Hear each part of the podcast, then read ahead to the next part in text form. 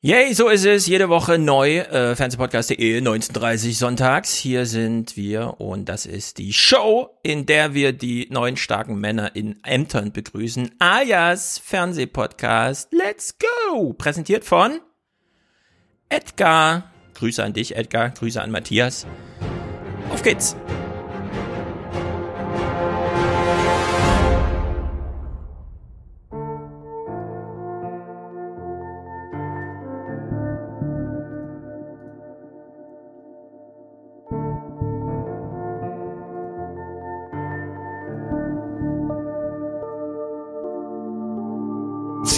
Und das Deutschland, das ich vor Augen habe, braucht keinen CEO, keinen Vorstandsvorsitzenden. Das Ansehen der Bundeskanzlerin bei den Menschen hier und international lässt sich in einem Wort zusammenfassen. Vertrauen. Die Menschen suchen zusehends nach Vertrauen in dieser schwierigen Zeit und Bio strahlt Vertrauen aus. Friedrich Merz hat zum wiederholten Male eine katastrophale Rede gehalten, aber anscheinend scheint nicht mehr der alte wirtschaftsliberale Spruch zu gelten, Leistung muss sich wieder lohnen, sondern Scheitern muss sich wieder lohnen. Mitten in der Corona-Krise und der politisch angespannten Lage in den USA hat der deutsche Aktienindex heute erstmals die Marke von 14.000 Punkten übersprungen. Der Bund machte weniger neue Schulden als geplant, da die Wirtschaft nicht ganz so stark einbrach wie befürchtet. Er nahm mehr Steuern ein als gedacht, da weniger Unternehmen auf das Angebot von Steuerstundungen und Aufschüben zurückgreifen mussten. I understand, like my dad, they lay in bed staring at the at night, staring at the ceiling, wondering, can I keep my health care? Can I pay my mortgage? Thinking about their families, about what comes next. I promise you, I get it.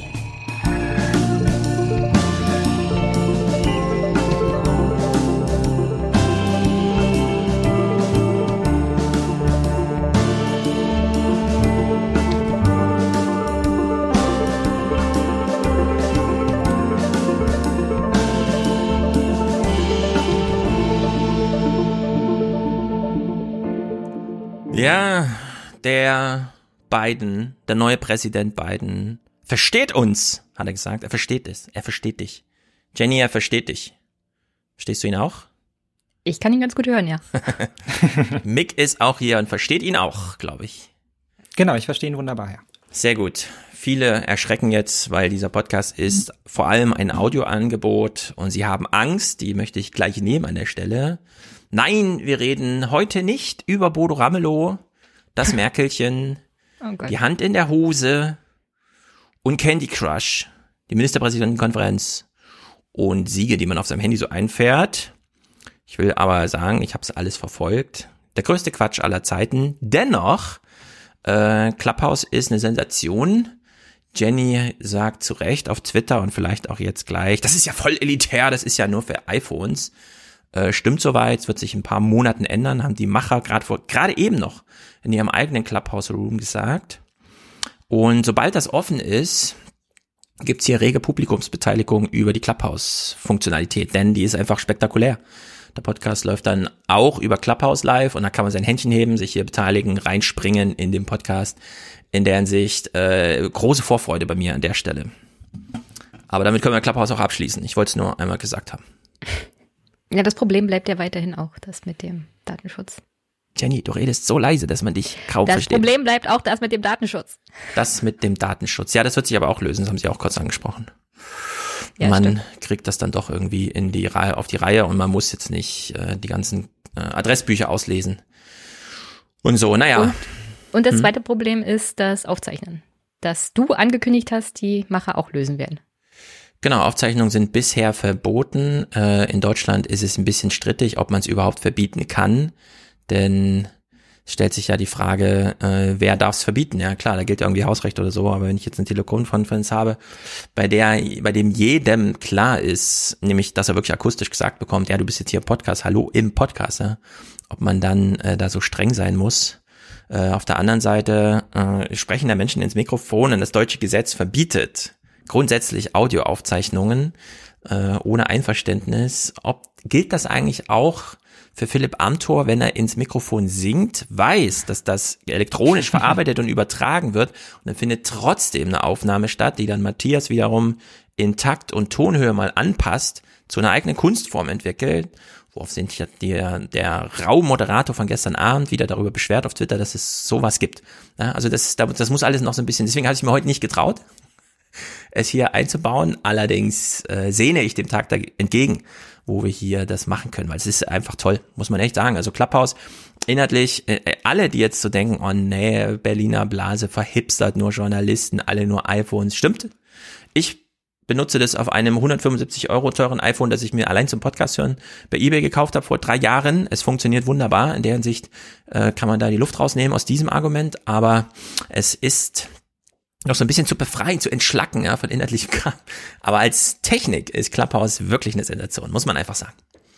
Kannst naja. du das einmal ganz kurz, ganz kurz erläutern? Mhm. Also, weil ich bin ja, ich bin ja jetzt so als normaler Konsument da jetzt irgendwie nicht eingeladen und so. Das heißt, ich sehe dann immer nur, dass es so aufploppt und dann halt ein Beitrag von Sascha Lobo mit irgendwie Sophia Tomalla und denke mir so, naja, das kriege ich irgendwie in der normalen Abendunterhaltung auch. Ähm, ja. Was ist der, was ist der Pluspunkt jetzt in dieser Art also hast Diskussion? Du die, hast du die App schon oder wo ploppt's auf bei dir?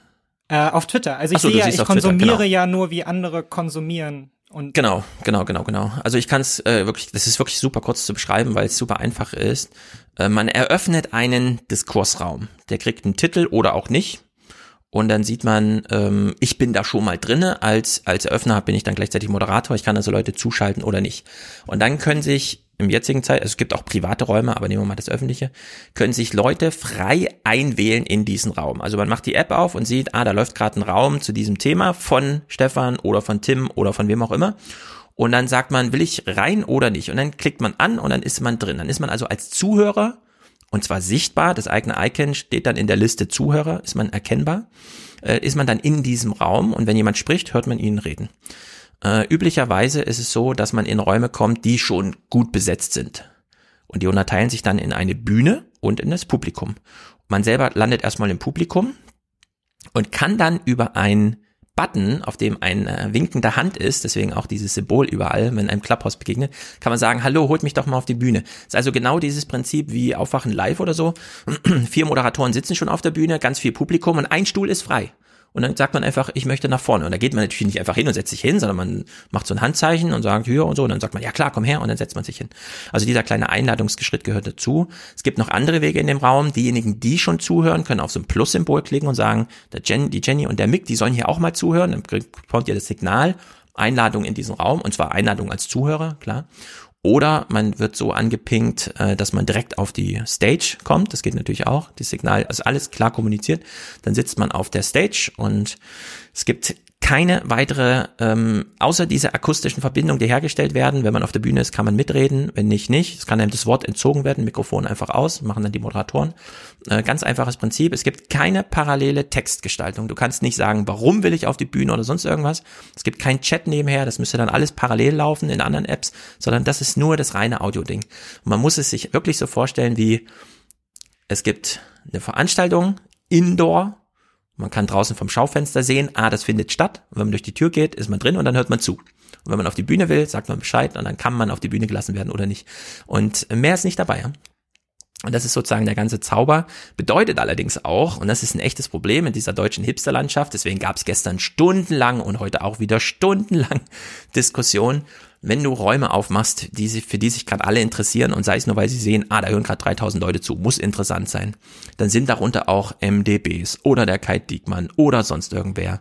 Und die Moderatoren in ihrer deutschen Haltung immer die Prominenten gleich ranzuziehen, denken dann auch nach drei Stunden 45, oh cool, ein MDB, äh, M, äh, ein Mitglied des Bundestags ist gerade in meinen Raum gekommen, dann hole ich den doch gleich mal auf die Bühne. Dann fängt der wieder an zu erzählen, der ist ja gerade frisch rein, ja, deswegen ja, fängt an zu plappern, alle schon so ein bisschen erschöpft und dann zieht sich sowas halt ewig lang. Deswegen wäre mein erstes Feature-Request zu sagen, macht einen Countdown.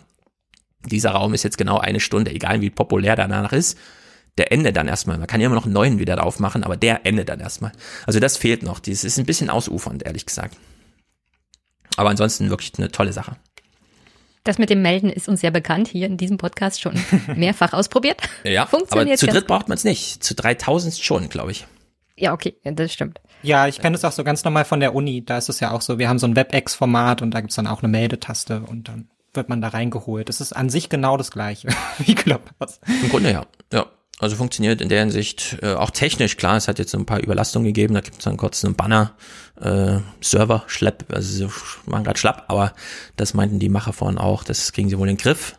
Also da hätte man ja wohl am wenigsten Sorge, dass man das dann nicht hinkriegt. Aber in der Hinsicht mal den Sommer abwarten. Es trifft jedenfalls genau diesen Pandemie-Zeitalter gerade. Ja. Leute haben Langeweile und glauben, da verpassen sie was. Also zack, rein in den Raum und dann hängt man da halt so rum. Gut. Kann ich noch naja. zwei Sachen sagen, bevor wir das Housekeeping angehen? Mhm. Okay. Wie ihr seht, bin ich bei Albrecht von Lucca eingebrochen. Herzlichen Dank, Danny, ja. für das Ermöglichen. Das ist der schöne Tagesthemen Hintergrund. Grüße, Grüße an den Chat. Kommt gut an. Ja. Nee, Albrecht hat mir deswegen aus. übrigens auch geschrieben. Mhm. Der war ganz begeistert. Ja, ist ja auch, ich, ich überlege mir das auch mal, hier meine weiße Wand mal auszutauschen gegen das Ding. Das ich werde das nicht ewig machen, aber ich dachte, wo Frank hier schon mal war mit dem Hintergrund von Four Seasons Gardening, kann ich ja. mich auch mal bei Albrecht ins Büro setzen. Jo, das macht Sinn. Hm. Ja, und dann als zweite, Grüße an Nikolas. Ich habe hier ein tolles Getränk, heißt Kilchoman. Äh, New Spirit ist so eine Brombeerlikör. Den habe mhm. ich von Daniel bekommen. Mhm. Vor über einem Jahr, um darauf anzustoßen, dass Friedrich Merz verschwindet. Heute durfte ich ihn, ihn endlich aufmachen, weil wir ihn heute behandeln. Leider wird er nicht verschwinden, aber ja, ich brauche ihn heute. Genau. Ja, schauen wir mal. Also ich stoße ja, mit dir an, Niklas. So, und jetzt können wir Housekeeping. Sehr gut. Housekeeping. Ich war ganz überrascht und finde es auch eine positive Entwicklung. Jetzt, wo das große Geplapper losgeht und achtet auf Tims Worte. Clubhouse ist kein Podcasting, sondern das ist Gespräch. Das ist also wirklich Gespräch, äh, dann halt vor Leuten, aber da kann man jetzt wenig machen. Da kann man keine Clips spielen oder sonst irgendwas. Äh, archivieren sowieso nicht. Da muss ich ja die Podcast-Landschaft eben überlegen, was sie so macht. Und da hat äh, in der Wochendämmerung die Kata für ihren Podcast vorgeschlagen, Fact-Checking. Also sie hat so eine quasi Stelle ausgeschrieben für Leute, die bereit sind, einfach mal sich eine Stunde Podcast anzuhören und zu sagen, und die sind ja sehr faktenlastig, das ist ja bei uns ein bisschen anders. Äh, da geht's ja wirklich Schlag auf Schlag mit irgendwelchen Infos. Kann denn jemand mal die, Fact, äh, die Wochendämmerung fact-checken? Und ehrlich gesagt, sowas ähnliches wie ein Fact-Checking brauchen wir hier auch. Jenny möchte jetzt erstmal was sagen und danach habe ich ein Feature-Request sozusagen an unsere künstlerischen Gestalter hier.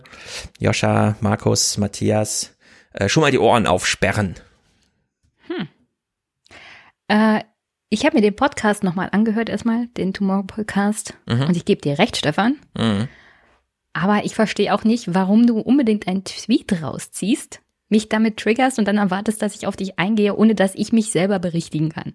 Können wir ja vielleicht in Zukunft so machen, dass du einfach sagst, gut, dann hör dir das nochmal an und dann machen wir das so wie hier.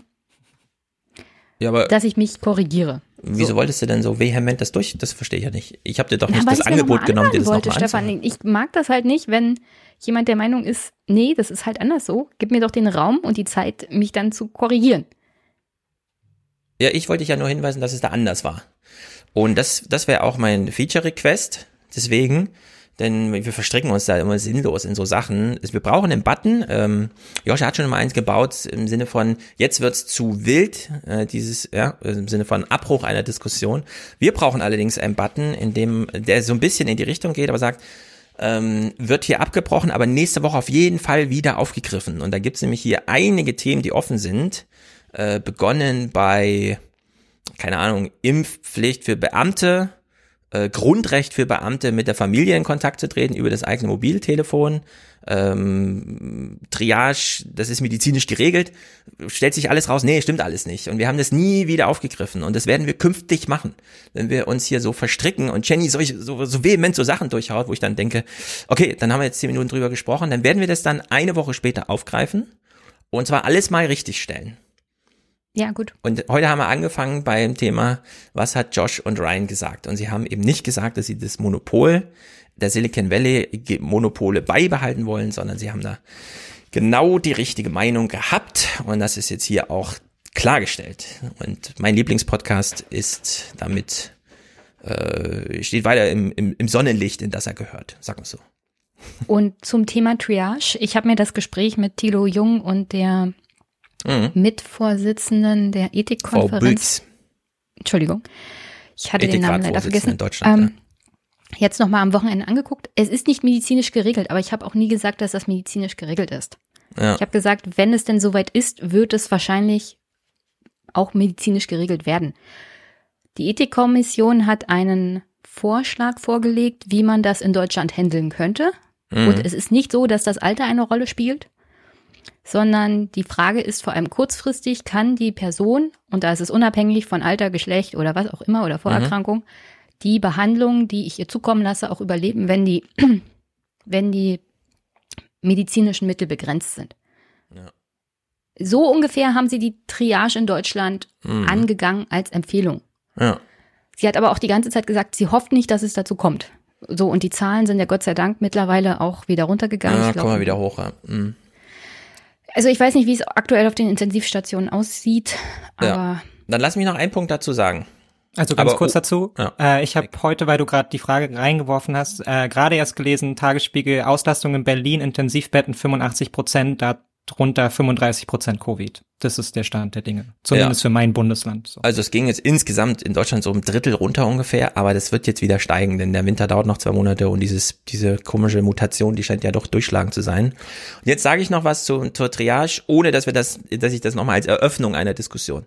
Die Frau Buix, oder wie sie heißt, äh, B-U-Y-X oder so wird sich geschrieben, ein bisschen kompliziert, ähm, hat weder in dem Gespräch mit Thilo noch hat der Ethikrat sich überhaupt jemals zu diesem Thema geäußert. Ich weiß, viele denken jetzt, aber sie hat doch über Triage gesprochen. Ja, sie hat aber einen Fall genannt, nämlich wenn, Klammer auf, Patienten gleichzeitig mit einer Behandlung beginnen sollen, aber sind noch Ressourcen für einen Patienten da, entscheidet allein der Behandlungserfolg der hängt nicht vom Alter ab oder sowas. Das gilt auch nicht Corona-spezifisch, sondern erstmal so ganz allgemein, denn die eigentliche Triage-Regelung, die es in jedem Krankenhaus gibt, zielt ja nicht darauf, dass eine Pandemie irgendwie und so weiter, sondern Terroranschlag im Fußballstadion, 45.000 Verletzte, ja, aber nur 300 Betten. Das ist eigentlich das Szenario. Und dann erzählt der Behandlungserfolg. So, das Szenario, das ich aber damals auch im Podcast schon aufgemacht habe, ist, die kommen nicht gleichzeitig an, sondern am Abend kommt jemand, 65 Jahre, braucht äh, Beatmung, hat viel zu lang schleppen lassen, es ist schon richtig intensiv, Sauerstoffsättigung 30 Prozent, zack, wird sofort angeschlossen. Liegt dann da drei Wochen und in der vierten Woche kommt plötzlich ein 35-Jähriger mit drei Kindern zu Hause nimmt man dann den 65-Jährigen wieder von der Beatmung ab? Und genau diese Frage ist die, die der deutsche Ethikrat noch niemals behandelt hat. Das möchte ich hier ganz deutlich sagen. Und es ist auch diese Frage, von der sich Politiker ängstigen. Wir haben Malu Dreier hier gehört. Diese Frage wollen sie nicht beantworten.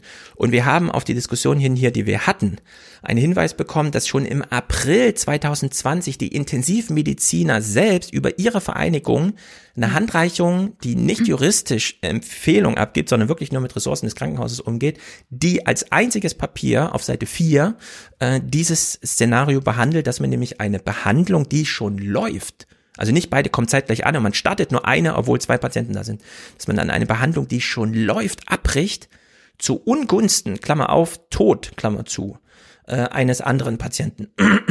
Und dieses Szenario, um das wir jetzt gerade gut rumkommen, äh, dieses Szenario hat, haben die Intensivmediziner für sich behandelt, schreiben ausdrücklich, keine juristische, also es ist immer Totschlag, ja, die Leute sozusagen, äh, wenn noch Behandlungserfolg da ist, von dieser Anlage abzuschneiden.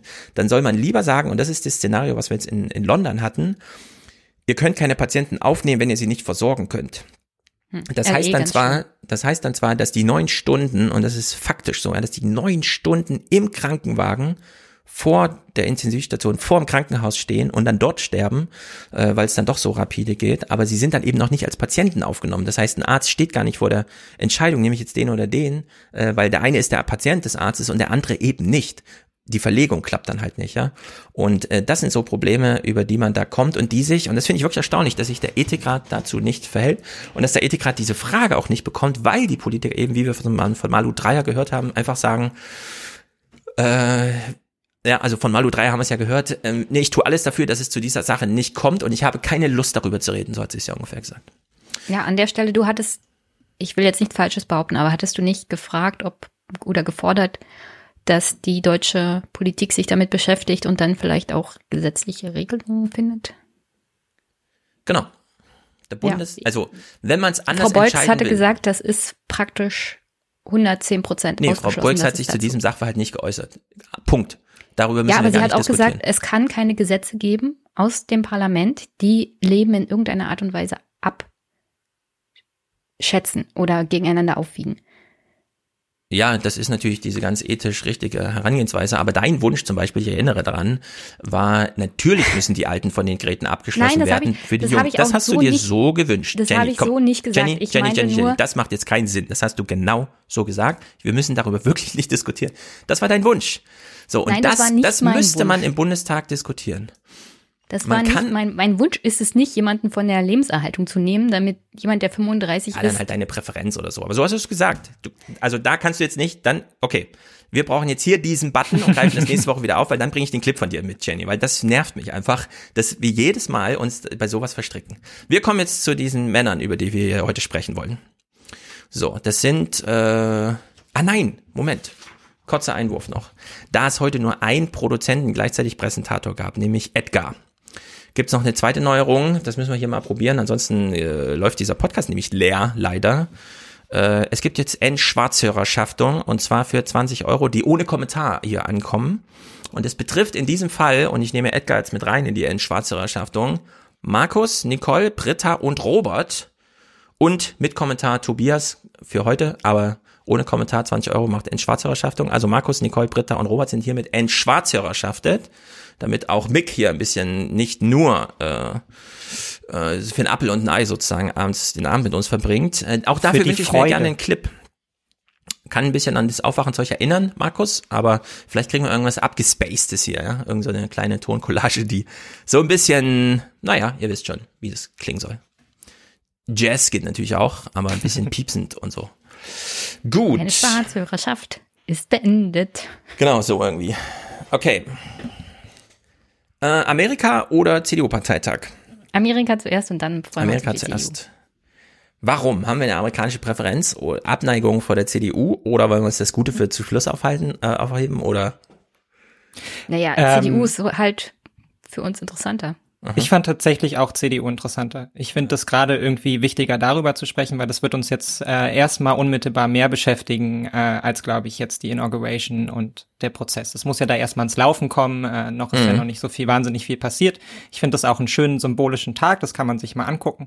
Ähm, aber der CDU-Parteivorsitz ist, glaube ich, relevanter für uns gerade. Okay, dann handeln wir Amerika schnell ab. Es ist, äh, ich fand es gar nicht so uninteressant, auch wenn nicht auf inhaltlicher Ebene.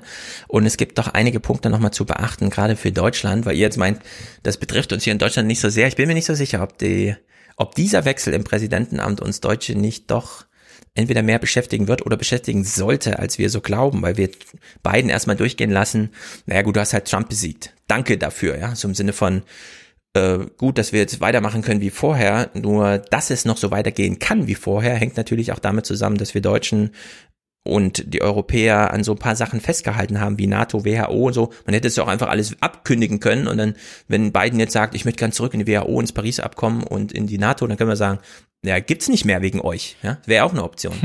und er ruht sich jetzt so ein bisschen darauf aus, dass wir einfach sagen, oh Gott sei Dank wollt ihr wieder, aber man könnte ja auch sagen, äh, hört mal zu, ihr seid da ausgestiegen, wieso wollt ihr jetzt wieder rein? Das sagen wir bei den Briten auch nicht, ja. Wenn die neuen Ministerpräsidenten haben, sagen wir auch nicht, ah ja gut, na dann kommt mal wieder Ich rein. bezog mich jetzt auch wirklich nur auf den Tag. Also so, sonst okay. auf gar nichts. Also Mhm. ich meine diesen Tag, weil das ist jetzt großes Spektakel, aber du hast ja schon völlig richtig gesagt, da gibt's jetzt inhaltlich nicht so wahnsinnig viel rauszuholen. Da kann man jetzt an vielen Stellen Stilkritik machen, aber Genau, dann machen wir da mal eine Ja, Stilkritik. ich möchte auch lieber inhaltlich die ersten 100 Tage abwarten, was da alles noch. Oh, ich glaube, so die ersten aufsteht. zehn sind schon sehr aufschlussreich dann. Ja, das sind ja. Das geht jetzt wahnsinnig schnell. Die ersten 100 Tage, da hast du schon ein Drittel in Amerika geimpft. Da hast du schon 100 Millionen Impfdosen gegeben. Das können wir in Deutschland ja, uns wo, gar nicht vorstellen, Wo kommen aber denn das die ganzen. Impfdosen her? Vielleicht dadurch, dass Pfizer uns bescheißt, aber okay. Nee, die bescheißen uns nicht. Die machen einfach so, wie es man es halt macht. Die haben gesagt, wir wollen viel. Ich rede nachher nochmal nach dem Unterstützerdank ganz kurz über den Fernsehmoment der Woche. Der hat mit Corona zu tun, deswegen wollte ich den hier ausklammern. Darüber, dass äh, Manuela Schwesig dem Helge Braun in der Fernsehsendung vorwirft, Trump hat's besser gemacht als sie. Und das fand ich schon ein erstaunliches Statement. Das ist heftig. Denn was hat Trump gemacht? Die haben einfach gesagt, wir möchten für alle Impfstoff. Und zwei, die übers Ziel kommen, reichen, um alle zu impfen. Und in Deutschland hat man, in Europa hat man so eingekauft, dass schon vier, fünf Unternehmen übers Ziel kommen müssen, damit dann auch wirklich alle Impfstoff haben. Das ist natürlich irgendwie eine banane Herangehensweise. In der Hinsicht ist das schon ganz interessant, dass es in Amerika Potenzial gibt, es jetzt tatsächlich besser zu machen. Und das heißt, da wir auf Trumpschen Niveau sind, wirklich sehr viel besser als wir. Also in Amerika wird am Leben wieder möglich sein. Da sitzen wir hier noch lange rum und überlegen, ab wann wir denn jetzt auch mal die unter 40-Jährigen impfen können. Im schlimmsten Fall. Also das ist äh, wirklich dramatisch. Wir kaufen gerade Medikamente zur Behandlung. Das ist sehr gut. Wir kaufen die Medikamente, die Trump so krass geholfen haben, dass er Freitag eingewiesen wurde, Samstag behandelt wurde oder Montag schon wieder nach Hause fuhr. Äh, nämlich diese Antikörperdinger, die wie eine Impfung wirken, aber wenn man schon infiziert ist, man muss sie nur früh genug geben und es ist wahnsinnig teuer, das Zeug zu machen. Aber die helfen tatsächlich. Äh, wir hatten ja auch schon einen Clip gespielt, wie sie, das hatte ich mit Paul gemacht, wie sie in Jena entwickelt werden und der Unternehmenschef von Jena, äh, der ähm, auf einen Fördermittelantrag ans Bundeswirtschaftsministerium stellte hinsichtlich, könnt ihr euch uns mal helfen, hier das Ding auf die Spur zu kriegen. Ja, das war und so das peinlich. Wurde, dann gab es da keine Reaktion und nichts. Obwohl wir da schon monatelang, es war zwei Monate nachdem Trump da behandelt wurde, gesehen haben, wie krass das wirkt. Also dass man echt in drei Tagen da durchkommt und danach noch behauptet, Corona war für mich ein äh, Jungbrunnen, ja, ein, Leben, äh, ein Lebenselixier. Ich bin ja fitter aus der Krankheit rausgekommen als reingegangen. Das war ja bei Trump so. Und in der Hinsicht ist das schon alles hochdramatisch. Aber heute nicht so viel Corona. Jedenfalls nicht direkt, sondern über Bande dann schon. Bevor wir jetzt in die beiden Rede selbst reinhören, die ich hochinteressant fand, erstaunlicherweise, weil sie nämlich auch so inhaltlich komplett befreit war von allem Sachbezügen, die man einer amerikanischen Präsidenten ja vielleicht mal abbringen könnte, so im Sinne von, was machst du denn jetzt eigentlich für uns? Die Einschätzung ähm, von The Daily hören wir vorher, denn die ist wirklich maßgebend, die muss man, glaube ich, man muss es unter dieser Prämisse hören. It feels like this was not so much an inauguration speech as a kind of sermon. Right? A sermon to an angry and divided country. There's not a single reference to a policy in this speech, right? It's not about an agenda. It is a kind of wartime message to a profoundly polarized America. I yeah, I thought that also. You know, I got flashbacks to you know, my, my father, who's a pastor, and can sometimes mm. copy and paste some of the portions of this speech. I mean, you you really have someone who, to be honest, did not run that clearly on policy. Obviously, had them, could reference them, but why Joe Biden is the president today is because Americans, enough Americans, really believed that the priority for this moment was not policy. Die Priorität dieses Momentes lag nicht auf inhaltlicher Politik. Das ist schon ein erheblich erstaunlicher Satz dafür, dass die den behandeln mit Genau, also die stimmen im Grunde zu. Das war jetzt eine affirmative Berichterstattung zu diesem Sachverhalt. Und da muss man sich schon mal fragen, wenn man jetzt so Trump mal ausblendet, was bedeutet das eigentlich, ja? Ich meine, am Ende geht vom Präsidenten die Politik aus. Der steht dann nicht drüber wie so ein Bundespräsident. Ja, aber kannst du das ausblenden? Ich meine, der Grund, warum Biden gewählt wurde, war ja nie seine Politik, sondern dass er besser mhm. ist als Trump. Mhm. Und eine Rede zu halten, während du jetzt diese Corona-Krise immer noch vor dir hast, die du erstmal lösen musst. Gleichzeitig hast du immer noch diese Insurrection und du weißt nicht ganz genau, wie das mit mhm. den Trump-Anhängern weitergeht, ob es da noch irgendwie Terrorismusgesetze geben wird, wie die Verfolgung dieser Menschen stattfinden wird. Also jetzt mal ein bisschen Druck aus dem Kessel zu nehmen und da keine inhaltlichen Sachen zu machen, ist vielleicht auch gar nicht so schlecht. Mhm. Weil alles das, was er inhaltlich irgendwie ansprechen würde, Biden, könnte ja von den Gegnern oder Trump-Anhängern genutzt werden, um sich nochmal richtig aufzuladen. Alles ich da, was das, er sagen könnte, ja. würde als Provokation gelten. Ich habe das auch so ein bisschen so verstanden, dass das jetzt gar nicht, für mich war das jetzt gar nicht der große Beginn von Bidens Präsidentschaft, sondern das ultimative Ende von Trump. Ja. Und so habe ich seine Rede auch so ein bisschen verstanden. Also er leitet es damit ein. Er macht, das ist der Schlussstrich, den er da drunter ziehen möchte. Genau. Und, und dann wird über Policy gesprochen. Genau. Und Jenny, du hast gerade so einen schönen Frosch im Hals gehabt. Genau im richtigen Moment. Die Corona-Kriege, äh, Krise. Ja, es ist ein Wartime President äh, der hier gerade ins Amt kommt, so wie auch, so hat sich ja Trump selbst verstanden, so ist er rausgegangen. Wenn er auf Bannon gehört hätte, wäre das noch viel krasser gewesen. Wir mhm. sind hier im Krieg gegen China und müssen jetzt mal alles mobilisieren, um diesen Angriff abzuwehren, also Corona zu bekämpfen. Das hat er nicht gemacht. Die Zusammenarbeit mit Bannon beginnt aber jetzt wieder. Also es ist auch äh, gruselig, was da jetzt losgeht. Aber gut. Pant. Ja, es waren jedenfalls Obama, Bush und Clinton auf der Bühne und sie haben sich auch vorher nochmal in den Hallen getroffen, um vor Fernsehkameras zu sagen, wir unterstützen diesen Präsidenten. Da standen sogar Clinton und Bush, äh, Biden, äh, äh, Clinton und Obama nur neben, also die haben sozusagen Bush eingerahmt, der als Republikaner nochmal meinte, dieser Präsident hat mein Vertrauen. Und sehr viele äh, Anhänger der QAnon-Bewegung haben jetzt festgestellt, naja, es gab keine große Behaftungswelle, Verhaftungswelle am ersten Amtstag.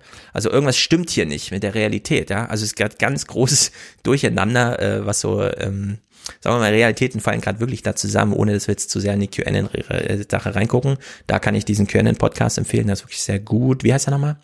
Hast du, also, weißt du, wie der ja, heißt, Jenny? Warte, warte, warte. Ich hab's, ich hab's sogar im Podcatcher gewartet. Ganz kurz. Ja, ich habe es heute auch erst wieder gehört und ich fand es Aber gut. während du gerade suchst, ganz kurz dazu, das schafft bei mir aber auch immer so ein bisschen Sorge, weil ich so das Ja. Gefühl habe, ganz viele von diesen QAnon-Anhängern, die sind derzeit völlig in so einem luftleeren Raum unterwegs. Also die Genau. haben jetzt gar nichts mehr, an dem sie sich irgendwie festhalten können. Und diese Verlorenheit äh, kann, glaube ich, auch noch gefährlich werden von vielen dort, die jetzt Genau. so den letzten, letzten Funken Hoffnung in irgendeinen Heilsbringer irgendwie verloren haben. Das sind Und wer weiß, was Millionen, daraus dann entsteht. Ja. genau, Millionen Menschen wirklich bewaffnet, krass ausgebildet, auch an der Waffe und die wissen gerade nicht, wo vorne und hinten ist. Also in der Hinsicht ist das gefährlich. Hab's gefunden. QAnon Anonymous. Ja, ja, genau. Es gibt auch Folgen, über die man herzhaft lachen kann. Ja, das sind sehr gute. Die arbeiten auch gut mit den O-Tönen von, also dass man mal so original in diese Blase reinhört, was da so Ja, die passiert. gucken, die gucken auch mal nach Europa. Also diese Folgen fand ich auch. Also so QAnon Ja, da geht's häufig in international. Deutschland. Die, wundern sich immer, warum war das in Deutschland so erfolgreich ist. Hm. Okay, Bidens Rede, äh, sein Einstieg wirklich bezeichnend. This is America's day. This is democracy's day.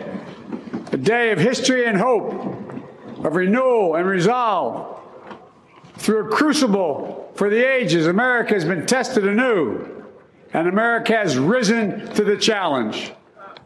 Today, we celebrate the triumph not of a candidate, but of a cause the cause of democracy. The people the will of the people has been heard, and the will of the people has been heeded. We've learned again that democracy is precious, democracy is fragile. And at this hour, my friends, democracy has prevailed. So, das klingt irgendwie kitschig. Das ist Amerikas Tag, es ist der Tag der Demokratie. Die Demokratie hat sich durchgesetzt. Sie war also im, äh, unter Angriff. Und ich erinnerte mich, damals habe ich mit Hans Hütt, der ja auch ein bisschen sich auskennt mit Reden schreiben und so, über die politische Rede gesprochen und wir haben uns Obamas Abschiedsrede, also auf dem Parteitag, Nominierungsparteitag im Sinne von, jetzt verabschiede ich mich von euch, ihr habt jetzt bald einen neuen Präsidentin-elect, kam es da nicht dazu. Und er hat damals gesagt, ähm, also er hat eigentlich eine Vorlesung als Staatsrechtler, die er nun mal ist, Verfassungsrechtler, eine Vorlesung darüber gehalten, dass Demokratie heißt mitmachen. We don't look to be ruled, hat er gesagt, sondern es geht darum, dass wir hier alle gemeinsam Demokratie machen. Und da habe ich mich gewundert, das fand ich damals zu kitschig. Irgendwie ist das, was soll der Quatsch, ja? Klar ist Amerika eine Demokratie. Aber sie war so sehr in Gefahr, gerade auch dadurch, dass wir jetzt wissen, dass Congressmen ja, und Women, also Abgeordnete aus dem Kongress mitgeholfen haben, hier einen Putsch durchzuführen, einen Staatsstreich, wie besprochen, dass man das nicht einfach als Kitsch abtun kann, wenn äh, Joe Biden als Nicht-Verfassungsrechtler, sondern einfach nur alter Opa, äh, hier tatsächlich nochmal anschließt, wo Obama damals aufgehört hat. Ähm, also das steht unter Kitschverdacht, aber ich würde es nicht zu schnell abstempeln, sagen wir es mal so. Ich finde das auch super kitschig und ich finde das aber auch völlig in Ordnung. Also es, es trifft halt nicht den Ton, der jetzt so mein Ton ist. Mir ist das auch immer persönlich zu emotional. Auf der anderen Seite finde ich aber solche Momente für Demokratien eigentlich auch sehr wichtig, dass man so ein erneuerndes Moment hat und dass man die auch immer wieder mit positiver Energie auflädt. Ja. Und mir ist jedes bisschen zu viel Pathos an der Stelle lieber, als dass das Vertrauen in die Demokratie irgendwie verloren geht. Und ich kann das auch sehr gut nachvollziehen, dass so ein Land ähm, auch diesen Symbolismus an der Stelle braucht, weil es halt eben so differenziert ist, so unterschiedlich, äh, so groß in gewisser Weise auch. Ja, Dass man genau. das für einen Moment darauf fokussiert, das ist unsere Demokratie und die schätzen wir und die lieben wir und das finde ich, kann man an der Stelle dann auch mal aussprechen. Das geht manchmal in Deutschland ja so ein bisschen ab, ne? Wir feiern unsere Demokratie oft nicht in der, in der ähnlichen Form, aber es Mhm. tut dir, glaube ich, nicht schlecht so. Genau, wir Deutschen gucken nach Frankreich, wo jede Parlamentssitzung von Militär in der Uniform von 1781 oder sowas eröffnet wird. Mit scharfen Holzwaffen, die dann nochmal abgefeuert werden. Äh, Oder in England, ja, wo es richtig, äh, wo nochmal der Stab des Königs reingetragen wird und so weiter, wie hier mit Thomas besprochen. Das kennen wir alles nicht, deswegen ist alles unter Kitschverdacht, was wir da sehen. Aber ich glaube auch, es war für die Amerikaner super wichtig, und damit meine ich es nicht so abfällig im Sinne die Amerikaner und so, weil die alle blöd sind, sondern ich habe es an mir selbst erlebt. Es war super wichtig, dass das Protokoll absolut eingehalten wurde bei dieser Veranstaltung, dass man wirklich sich darauf verlassen konnte, hier rastet jetzt keiner aus, hier erzählt keiner Blödsinn, sondern hier kommt ein Gedicht, hier kommt ein Lied, dann wird Amazing Grace gesungen, zack, zack, zack. Wer singt eigentlich die Hymne? Ich habe es mit meiner äh, zehnjährigen Tochter hier geguckt, plötzlich taucht da Lady Gaga auf, da war sie dann auch hooked. Ja, sie kann ja noch gar kein Englisch, versteht das alles gar nicht, was da passierte. Aber dieser Moment war dann so, da habe ich gesagt, ja genau, für dich ist das jetzt. Du bist jetzt das Publikum für diese Veranstaltung. Deswegen ist Lady Gaga da und macht das dann eben auch so theatralisch. Also es war in der Hinsicht schon, klar, man kann so drüber stehen, intellektuell, ja, aber es war doch auf einer Ebene tiefer angesiedelt und hat da, glaube ich, sehr gut funktioniert. Und statt in die politische Tiefe zu gehen, hat sich Joe Biden überlegt oder sein Team, nee, wir ziehen jetzt hier mal die ganz große historische Linie auf. We come together as one nation, under God, indivisible, to carry out the peaceful transfer of power as we have for more than two centuries. Ja, das sind zwei Jahrhunderte, die er hier umspannt. Also in der Hinsicht nochmal dran erinnert. Wir sind nicht die älteste Demokratie der Welt, ganz wichtig, England und so, aber äh, hier nochmal diesen Punkt gelegt. Naja, es geht auch nicht um ihn als den einzelnen Präsidenten, sondern einfach um alle und er bettet seine eigene Präsidentschaft oder allgemein so, richtig radikal sich historisch ein. Ne? Also es ist wirklich äh, kein Tiefgang, sondern einfach nur so richtig, als würde man so die Flügel über die ganze Zeit, um alles mal kurz in den Griff zu halten und es sich nicht entwischen, entnehmen zu lassen von so vier Jahren Trump. The oath first sworn by George Washington. But the American story depends not on any one of us, not on some of us, but on all of us, on we the people who seek a more perfect union. This is a great nation. We are good people. And over the centuries, through storm and strife, in peace and in war, we've come so far. But we still have far to go. Congisto schreibt hier im Chat, ey, ihr redet am eigentlichen Thema des Tages vorbei, Bernie auf dem Klappstuhl. Ja, das stimmt und es gehört auch dazu. Endlich stimmt, konnten ja. sich mal wieder alle drauf einigen, ey, Bernie im Klappstuhl ist das Highlight des Tages. Und das zwar eine fand Woche ich lang. auch faszinierend, weil das so ein daraus spricht so eine Sehnsucht, finde ich. danach. Absolut, also, absolut. Ja. ne, Man will ihn einfach nicht loslassen. Das ist dann dieser, dieser, dieser Tag und es ist so wahnsinnig wichtig und irgendwie gibt es viele tolle Bilder und am Ende ist es dann doch Bernie Sanders, der irgendwie dominiert mit seinen Mittens. Das fand ich schon auch sehr schön. Handschuhe aber ohne Sehnsucht- Mütze. Sehnsucht bleibt. Wenn er mein Opa wäre, ich sag jetzt hier mal eine Mütze auf. Er verkauft davon jetzt T-Shirts und die Einnahmen werden dann auch gespendet an der Ah, sehr Tafel. gut. Sehr gut, so macht es richtig. Da hat er dich gleich wieder hooked, ne, Jenny? Ja, klar. Das ist genau für dich gemacht. Kaum jemand wurde von den Umständen so Soll herausgefordert auch für wie dich gemacht sein, Stefan. Das kann sein, das kann sein. Mich, mich, äh, ich, ich wünsche mir dann doch lieber eine geile Stelle- Politik an der Stelle. An der Stelle muss ich sagen, das wirklich Schärfste Hm. mit dem Stuhl und Bernie Sanders und dem ganzen Meme war, dass jemand das nachgehäkelt hat. Ah, das habe ich auch gesehen, sensationell. So Mhm. eine Puppe will ich. Es war vor allem gut gehäkelt einfach. Ich war ja in der Waldorfschule auch ein bisschen gehäkelt. Ich weiß, wie schwierig das ist.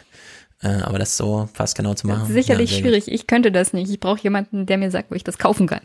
Genau, und Bernie ist für viele das Scharnier in diese Präsidentschaft, denn Bernie gehört jetzt zum, also der sitzt jetzt im Senat, in dem er mit die Mehrheit stellt, ja. Auf ihn kommt jetzt an. Wenn Bernie, Bernie hat jetzt ein Veto. Wenn Bernie nicht mitzieht, können die Demokraten da nichts machen. Muss man so sagen. Das ist 50-50 plus Tiebreaker und nicht 49 plus und dann hoffen und so, sondern 50-50. Und zu den 50 gehört Bernie.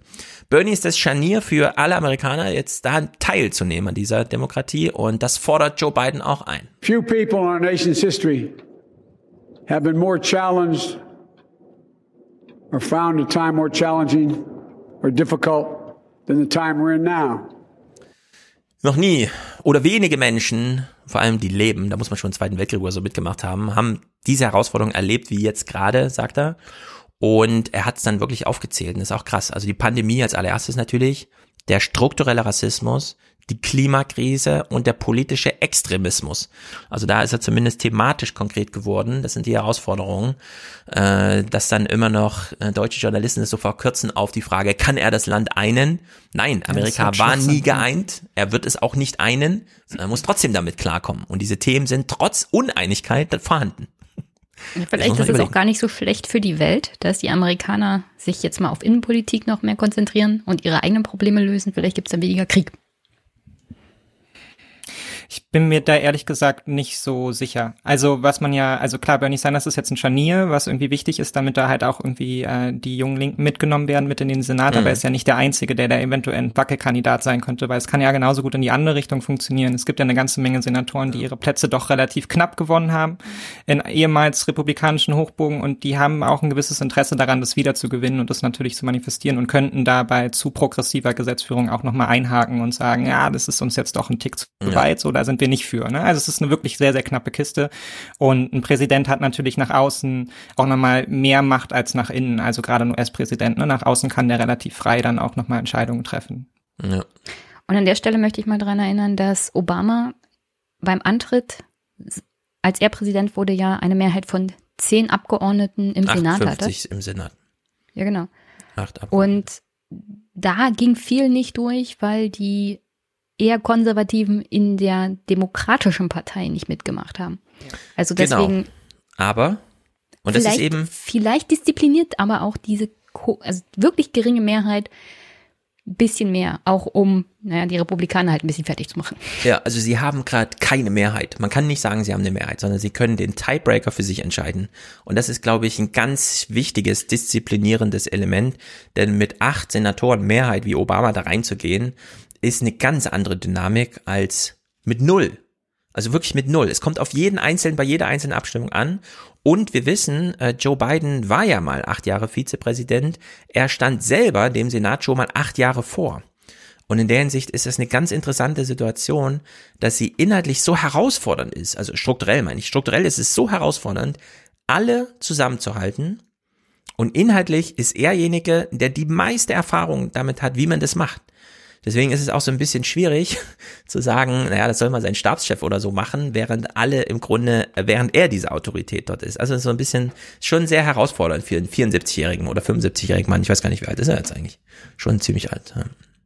Es ist ja auch die Herausforderung, Camilla Harris als nächste Präsidentin aufzubauen. Sie, also lustigerweise hatte ich, hatte ich mit Albrecht von Lucke darüber gesprochen, dass sie eigentlich strahlen könnte, mhm. wenn die Demokraten diesen Tiebreaker-Vote haben und sie diese ganzen Entscheidungen trifft. Ja. Beziehungsweise die entscheidende Stimme ist. Und wenn die Demokraten das jetzt richtig machen, bauen sie sie durch diese Position zur nächsten Präsidentin so richtig auf. Weil die Frau ist inhaltlich mhm. und schwierig. Also es gibt da auch Schwächen, aber sie könnten diese Situation tatsächlich voll ausnutzen und sie unbesiegbar also, machen. Ich wette dagegen, sie wird sich nicht einen nicht eine dieser Abstimmungen, sie werden alle, jede einzelne Abstimmung wird sie brauchen als Tiebreaker, sie wird sich nicht eine davon irgendwie anheften als, das ist meine, sondern sie wird sich da immer einordnen, äh, Joe Bidens Dienerin sein, die das einfach gemacht hat. Es wird da kein Pressetermin geben. Teamleistung verkaufen, Stefan? Damit du, du musst das clever machen. Es geht ja darum, tatsächlich in vier Jahren wieder zu gewinnen. Ja, Und aber es ist auch jetzt erstmal wichtig. Die Vizepräsidentin jetzt erstmal wichtig zu zeigen, dass natürlich die eigentliche Autorität vom Präsidenten ausgeht. Ne? Und der hatte ja schon im Vorhinein so ein bisschen die Probleme damit. Und ich meine jetzt auch gerade auch von konservativer Seite, dass er eigentlich so als der Kandidat irgendwie gesehen wird, der eigentlich hinter Kamala Harris steht. So, ne? Das ist der alte weiße Mann, den sie nach vorne stellen irgendwie, aber eigentlich wird die Politik von anderen gemacht. Und ich glaube, für einen Moment muss er da auch jetzt erstmal zeigen, dass er die, ja. die Fäden irgendwie in der Hand hat und da auch, äh, da auch Kraft zeigen kann. Und ich glaube jetzt auch, das kann man ja auch, Kamala Harris kann man ja auch die letzten zwei Jahre aufbauen. Also ich weiß jetzt gar nicht, ob man da so eine lange Linie braucht, ja. irgendwie, in der man das. Glaube ich auch. Muss. Und ich bin ganz fest davon überzeugt, man weiß es natürlich nicht, aber es gibt die Vereinbarung, Joe Biden hat zu ihr gesagt, sei so für mich Vizepräsident, wie ich es für Obama war. Es ist mein Pressetermin, es ist immer mein inhaltliches Ding. Äh, es gibt hier keine Profilierung und sie wird ihr auch nicht nützen, ehrlich gesagt, weil ähm, es heißt, im Feuer zu stehen, ja, diese äh, Sachen. Also da, da sehe ich wenig Renditemöglichkeiten, ehrlich gesagt. Es läuft ja, dann und ich denke, es wird trotzdem passieren. Also genau. ganz automatisch, weil sie halt die interessantere Kandidatin von den beiden ist. Also man hat das ja schon gesehen mit dem Vogue-Cover ja, und so. Jünger ist. Ja. ja, klar, weil sie jünger ist, aber weil sie halt auch insgesamt spannender ist, anders auftritt und so. Und natürlich auch viele Amerikaner, wie wir das ja jetzt hier auch sehen, jetzt Joe Biden nicht als ihren Idealkandidaten da irgendwie formulieren, sondern halt eben. Ja, das stimmt eben. Das, das stimmt. ist halt der, der halt da war, so. Und den hat man dann halt gewählt und Kamala Harris polarisiert automatisch ganz anders. Und ja. die wird viel, viel Wellen schlagen auf Twitter und in Zeitschriften und in Zeitungen. Da werden wir noch die ganzen tollen Berichte darüber bekommen. Und ich glaube, deshalb mhm. polarisiert die schon automatisch so viel, dass das. Sie ist eine Frau und nicht weiß, das ist für für alle neu in diesen Machtzirkel. In der Hinsicht ist das schon. Ja. Das wird noch unterschätzt. Das Problem ist aber auch ihr politischer Inhalt. Die Nähe zum Silicon Valley, was sie gemacht hat als Bundesstaatsanwältin. Aber da müssen wir uns jetzt nicht mit aufhalten. Wir können ja mit beiden weitermachen. Als Vizepräsident ist deine inhaltliche Ausrichtung total egal. Stefan, du weißt doch ganz genau, wenn man Kandidat ist, wird mehr beurteilt. Und das Problem ist nicht alleine, dass sie polarisiert, weil sie eine Frau und jemand mit dunkler Hautfarbe ist. Aber siehst du sie jetzt es gibt schon innerhalb als der Demokraten Präsidentschaftskandidat selber auch Kritik 2024 an ihr, oder was? Was ihren Inhalt angeht. Ja, natürlich gibt es die Kritik, aber die kann Ja. man ja nicht, die kann man ja nicht zurücknehmen. Also die steht da da draußen. Also die Entscheidung hat sie ja getroffen, die ist Ja. halt da, die wurde jetzt auch schon ein paar Mal durchgekaut. Ich glaube, jetzt wird das Interesse erstmal darauf liegen, dass man irgendwie wieder eine Politik hat, von der man das Gefühl hat, sie ist irgendwie konstruktiv und nicht nur destruktiv. Ja. Ja, ich wollte, ich wollte nur nicht stehen lassen, dass das Problem von Menschen an ihr ist, dass sie eine Frau und mit dunkler Hautfarbe ist. Das ist nicht alleine das Problem. Ja, also nee, ich, ich habe das auch ja. als Pluspunkt gesehen. Eben, ja. Und ich wette einfach dagegen, Jenny, zu deiner Aussage und sage, Kamala Harris wird einen Teufel tun, irgendeine Policy irgendwo aufs mediale, äh, in die Öffentlichkeit zu zerren, die an ihrer Ausrichtung ge gehängt. Das wird sie nicht machen. Das wäre der größte Fehler überhaupt. Das wäre wie, äh, wenn man in Deutschland vier Jahre vorher erklärt, ja, ich will übrigens dann Kanzler werden in vier Jahren. Ich habe zwar hier und so, der Weg ist noch lang und ja, wir wissen, ja, wenn klar ist, äh, Joe Biden sagt, ich mache nur eine Amtszeit, dann stehen da 15 Demokraten auf der Bühne und wollen das auch. Und da muss man sich dann auch erstmal beweisen, ja, im Sinne von, ich habe meine Hände echt nicht schmutzig gemacht, hier könnt mir gar nichts, sondern ich habe hier gestrahlt. Das wird nicht so einfach. Also wir wissen, wie das ist bei amerikanischen Wahlkämpfen, wenn man ankommt und sagt, ich räume jetzt das Establishment mal richtig ab, dann hat man da gute Chancen gegen das Establishment. Also das haben wir ja wohl jetzt gelernt, die letzten vier Jahre. Und da wird sie sich nicht profilieren können über irgendwelche inhaltlichen äh, Versuche, sie da, die sie da wagt und die sie, glaube ich, wirklich vereinbart hat mit Joe Biden. Mache ich nicht. Joe Biden, du bist hier Präsident. Und jetzt diese Autorität dieses Präsidenten zu untergraben, aus dieser Position heraus, das wäre tödlich einfach. Und zwar nicht nur für sie, für ihre Zukunft, sondern auch wirklich für diesen Akt, den sie jetzt versuchen, die nächsten vier Jahre irgendwie dieses Amt wieder ne, gerade zu rücken und überhaupt noch mal irgendwas zu erreichen. Und wir sehen das hier an diesen Bemühungen von Joe Biden, welche großen historischen Linien er hier aufmacht. Guckt mal, in welches Licht er sich hier stellt. To overcome these challenges, to restore the soul and secure the future of America, requires so much more than words. It requires the most elusive of all things in a democracy unity. Unity. In another January, on New Year's Day in 1863, Abraham Lincoln signed the Emancipation Proclamation.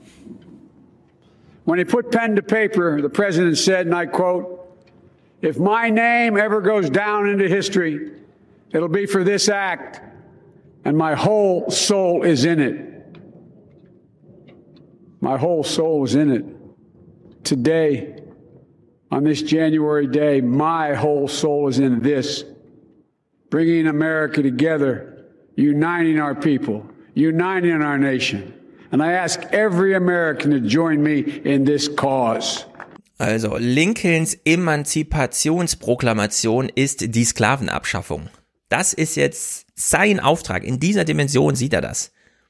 Da wird es niemanden geben, ihn, neben ihm geben, der irgendwie eine Privatagenda durchboxt, sondern das ist jetzt der große Auftrag dieser Administration und wir werden große mediale Bemühungen sehen, dass das genau so beobachtet wird. Also ich bin sehr gespannt. Wir sind jetzt von Trump so ein bisschen, ja, der hat halt getwittert und so weiter, aber wir werden jetzt richtig mediale Programme sehen. Ich bin da mal sehr gespannt, was da so die nächsten Monate jetzt, gerade wenn sich dann Corona entspannt, ja, was dann sozusagen als nächstes gemacht wird, weil ich bin, ich glaube wirklich, der, das größte Ziel von denen ist, in den ersten 100 Tagen 100 Millionen Menschen impfen, dann zu sehen, diese Impfung wirkt auch, ja, nach zwei Wochen hat man da 50 Prozent Minus und dann kommt gleich der Booster hinterher und dann ist irgendwann Sommer. Und dann heißt es, und so wie wir das gemacht haben, machen wir jetzt auch das. Und dieses das, das wird dann gefüllt und zwar auf allen Ebenen. Ich glaube, die werden aus allen Rohren schießen und ich bin da mal sehr gespannt auch welche Rolle wir Europäer da noch so spielen, weil das scheint ja doch wieder so ein, so ein großer, der letzte große Versuch zu sein, Amerikas äh, sich auf der Weltbühne zu präsentieren. Und naja, die amerikanische Geschichte jedenfalls ist voller Herausforderungen und wir sind mittendrin. Also das ist wirklich die Ansprache eines Predigers kurz bevor die Truppen in den Krieg ziehen und damit ist das ganze Volk gemeint. Our history has been a constant struggle between the American ideal that we're all are created equal and the harsh, ugly reality that racism, nativism, fear, demonization have long torn us apart. The battle is perennial, and victory is never assured. Through Civil War, the Great Depression, World War, 9 11, through struggle, sacrifice, and setbacks, our better angels have always prevailed. In each of these moments, enough of us, enough of us have come together to carry all of us forward. And we can do that now. History, faith, and reason show the way, the way of unity. Das, ist, ist schon ein bisschen schade. Ist ein bisschen schade, dass er jetzt erst Präsident wird. Ich glaube, vor vier oder vor acht Jahren mit mehr ein bisschen Energie. Ja, ehrlich gesagt, ich habe ja hier immer noch dieses alte Soundboard vom Aufwachen-Podcast und es ist schon erstaunlich. Wir hören hier mal Clips von Biden zum Zeitpunkt, als Clinton antrat, also Hillary Clinton antrat, Präsidentin zu werden. Und da klang das bei ihm so. Americans have never, ever, ever, ever let their country down. Ist nicht der richtige Ton für eine Antrittsrede, ne? Aber dieses Feuer, It's never, never, never been a good bet to bet against America. Ja, das können wir bei ihm gerade nicht finden. The 21st century is going to be the American century. Hier noch zwei. We are America, second to none, and we own the finish line. God Fuck bless yeah. you all, and may God protect our troops. Come on. We're America. Also mal Das gucken. hätte ja. mich sogar noch mehr mitgenommen, um ehrlich zu sein. Ein bisschen mehr Feuer. Ja, aber ich glaube, so viel Feuer wollten die an dem Tag auch nicht. Ich Nee, glaube, für das den Tag sollte wäre das wirklich, richtig, ja. äh, wirklich irgendwie ruhiger ablaufen und ähm, sein Kabinett wird ja hoffentlich auch in der Lage sein, dort ordentlich Feuer zu machen, dass er das vielleicht gar nicht machen muss, dass er da so ein bisschen drüber stehen kann. Ja. Und dann macht er eben diese Aufrufe auch nach innen. Let's start afresh. All of us. Let's begin to listen to one another again. Hear one another. See one another. Show respect to one another. Politics doesn't have to be a raging fire, destroying everything in its path. Every disagreement doesn't have to be a cause for total war. Ehrlich gesagt, das ist auch ein Auftrag für diesen Podcast hier oder mein eigenes Twitter-Verhalten oder wie auch immer, denn es ist vor allem die linke etwas zu abgeklärte, keine Ahnung, überhebliche Seite, die doch, wenn sie dann mal was bekommt, über so einen Retweet immer gleich so eine Kriegserklärung macht. Ja, den es mit dem Zynismus übertreibt und es kann ja eh nichts werden, was soll denn das? Na, und dann wollen wir immer gleich mal die Systemfrage stellen, ja, wir befassen uns hier gar nicht mit Details. Irgendwer hat mal wieder einen Vorschlag in der CDU, nee, das geht ja gegen die Systemfrage, die wir hier stellen wollen. Nee, ich glaube, da hat Joe Biden recht und es wird, glaube ich, auch intern, wir wissen ja, dass er so einen privaten Amtseid von allen seinen Mitarbeitern verlangt hat. Seid hier ehrlich und seid aufrichtig und nicht im Sinne von Trump, seid mal loyal mir gegenüber und egal was es kostet, feuerfrei. In der Hinsicht ist das schon so ein kleiner Wechsel, der da stattfindet, den finde ich auch gut. Es ist doch bitter nötig, ehrlich gesagt. Und klar, kann man nur als Appell machen, aber es ist trotzdem wichtig. Und hier, das ist sozusagen der Auftrag für sich an und das ist das Angebot an alle. And I pledge this to you. I will be a president for all Americans. All Americans. Ja, das war sozusagen, der musste sein, der Satz, äh, als Antwort auf Trump. Ja, ich bin jetzt wieder der Präsident für alle Amerikaner, denn das hat Trump in der, in seiner Antrittsrede ganz klar gemacht. Ich bin hier nicht mehr der Präsident aller Amerikaner, sondern nur noch euer. Und wir werden uns das Land zurückholen und sowas, ja. Also so AfD-Sprech war ja da drin. Konkret ist ein bisschen geworden, im Sinne von thematisch zumindest mal eingerahmt, ja. Es ist jetzt vom Allgemeinen, kommen wir aufs Konkrete, ein Angebot an Corona-Skeptiker. I understand they worry about their jobs. I understand, like my dad, they lay at bed staring at the at night, staring at the ceiling, wondering, can I keep my health care? Can I pay my mortgage? Thinking about their families, about what comes next. I promise you, I get it. But the answer is not to turn inward, to retreat into competing factions, distrusting those who don't look like look like you, or worship the way you do, or don't get their news from the same sources you do. We must end this uncivil war that pits red against blue. Ja. Mir sind hier zwei Sachen ganz wichtig. Erstmal, ähm, das ist also für mich der wichtigste Clip so ein bisschen, weil zum, mhm. zum einen ist das das, was bei der CDU gefehlt hat auf dem Parteitag, finde ich. Das ja. ist dieser eine Moment, wo man das Gefühl hat, man schaut hinter so eine, so eine Fassade auch und hinter so ein Politiksprech und dir hat wirklich jemand auch die, den historische Situation begriffen und wie es halt irgendwie Menschen gerade geht, äh, was der CDU total abging. Ähm, und auf der anderen Seite fand ich es an der Stelle aber so ein bisschen problematisch. Also für mich war das Thema seiner Rede auch so ein bisschen Rassismus und der Umgang mit Rassismus und wie man das behebt. Und ich finde seine Aufrufe an sich richtig. Was mir fehlt, ist in irgendeinem Punkt auf so eine strukturelle Problematik auch nochmal einzugehen bezüglich Ökonomie. Und das muss jetzt gar nichts Großes sein, aber ich musste in dem Moment daran denken, Dave Chappelle hat mal äh, vor ein paar Jahren Stand-Up-Comedy-Special gemacht und meinte darin, das, was die meisten Amerikaner tötet, ist, äh, ist nicht Waffengewalt, sind keine Rassisten, sondern ist reguläres Salz. Ja, einfach weil, weil das strukturell so durchsetzt ist mit Rassismus, das ganze Land. Und das sieht man jetzt in der Pandemie eben auch. Ne? Es sind mehr Afroamerikaner, die daran sterben, weil sie halt einfach. Ähm, naja, weil die meisten, also sehr, sehr viele afroamerikanische Communities keinen Zugang haben zu regulären Supermärkten oder so, oder die sehr, sehr teuer sind. Das heißt, was da hauptsächlich gegessen wird in den Familien, ist sehr, sehr billiges Fastfood. Da kostet halt ein Burger dann halt 50 Cent. Ähm, und das zerstört natürlich die Gesundheit total. Also Diabetes ist auch ein gigantisches Problem mhm. unter der afroamerikanischen Bevölkerung. Und das ist ein Problem, das findet auf einer ganz anderen Ebene statt, als der Rassist, der auf der Straße rumläuft und halt irgendwie Menschen beschimpft oder ihnen, äh, ihnen Gewalt androht oder seine Waffe zückt. Oder der Polizist, der auf dem Nacken von jemandem kniet, sondern das ist der strukturelle Rassismus, der darunter liegt. Und so ein Moment der Erkenntnis, gerade in Bezug auf die Pandemie, hätte ich mich da, hätte ich mir da an der Stelle gewünscht. Aber meinst nicht, das kommt noch? Denn es liegt zu offenbar, gerade in Amerika, wer da stirbt und wie das auch altersklassenmäßig in den mhm. Milieus verteilt ist und dass da einfach reihenweise auch 50-Jährige sterben. Ähm, das mit dem Salz finde ich hochinteressant. Wir kennen ja von Yuval Harari auch diesen Satz, äh, heute ist Zucker viel tödlicher als Schießpulver, äh, was man ja auch dazu schreiben kann, weil Zucker ist nun mal dieser Geschmacksverstärker, der da reinkommt in dieses billige, viel verarbeitete Essen, was man sich dann schnell da reinhaut. Und das auch dazu führt, dass die Mehrheit der Amerikaner binnen der nächsten fünf Jahre übergewichtig. Also das erste Mal wird die Mehrheit der Amerikaner obese sein, also wirklich krankhaft übergewichtig. Bisher haben wir so ein bisschen gelacht, ja, die sind aber ganz schön dick und so, aber das wird jetzt bald die Mehrheit. Und äh, das, äh, also das, wir sehen das äh, bei den Leuten, die auf dem Podium sitzen, davon ist keiner übergewichtig, sondern übergewichtig sind die Leute, die so gerade mal noch dann unten vielleicht, wenn sie dürften, wenn nicht Corona wäre und so weiter im Publikum stehen. Und äh, diese ähm, Disbalance. Auch wenn man sich jetzt anschaut, wie sich Nancy Pelosi wieder mit Tesla-Aktien jetzt an der Corona-Krise bereichert hat, ja, dass sie einfach Aktienauktionen für eine Million Dollar mal so kurz und ja, löse ich dann nächsten, äh, nächsten Monat ein und so, ja. Und plötzlich ist sie eine Million Dollar reicher und das sind so Zugänge zu Geld, die einfach die Mehrheit der Amerikaner nicht haben. Und dieses strukturelle Phänomen, also das ist in Amerika eh schon krass ist, ja, das, das zeigt auch bei Corona jetzt nochmal richtig, bei der Frage, wer stirbt da eigentlich, wer äh, leidet da wirklich gesundheitlich drunter. Äh, ich glaube, die kommen gar nicht drum rum. Es ist zu offenbar hoffe, und dafür leben da auch zu viele Wissenschaftler und äh, Community Organizer, die, die das genauso beobachten und daraus jetzt wirklich auch ihre Schlüsse ziehen wollen.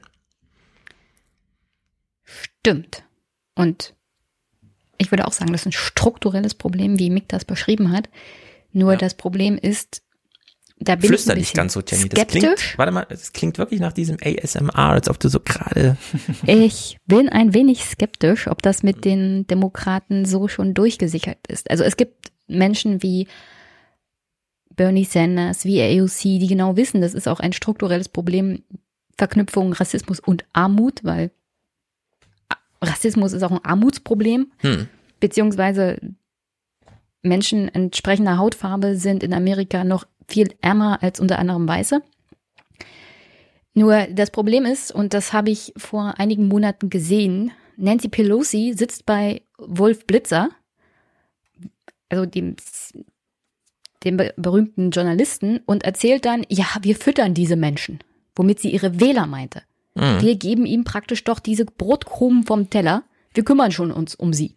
Nur das ist halt zu wenig, wenn man immer mal einen Scheck ausgibt. Ja, also. Wenn es gerade Krise ist. Und ja, stimmt, absolut. Ich weiß noch nicht ganz genau, ob es in der Positionen der Pelosi ist angekommen ist. Ich hoffe, dass der Druck innerhalb der hm. Demokratischen Partei und auch, auch, innerhalb ja. des Senats dann groß genug ist, das strukturell anzugehen. Ja, also wir wissen, das kennen wir aus der französischen Diskussion mit Eribon, wer ähm, wer Macron wählt, wählt Le Pen, weil Le Pen kommt dann einfach fünf Jahre später.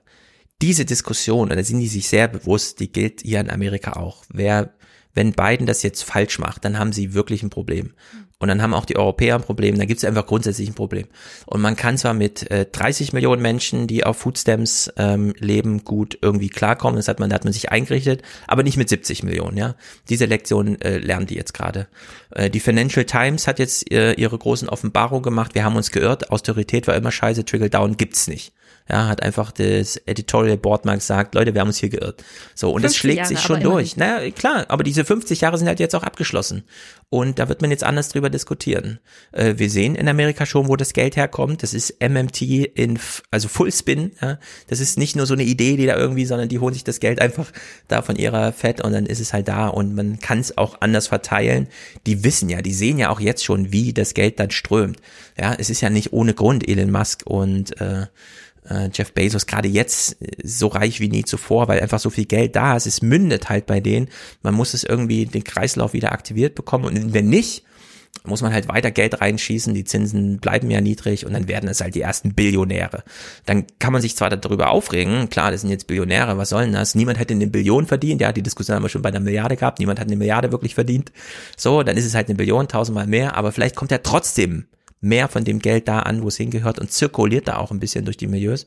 Aber das sind alles Fragen, die kann man nicht mit den alten Antworten, mit den alten Umverteilungsantworten äh, beantworten, denn es mangelt eben nicht an Geld. Das war bei der Umverteilungsdiskussion damals anders. Da musste man halt wirklich den Reichen das irgendwie wegnehmen, weil man dachte, sonst hat man nichts.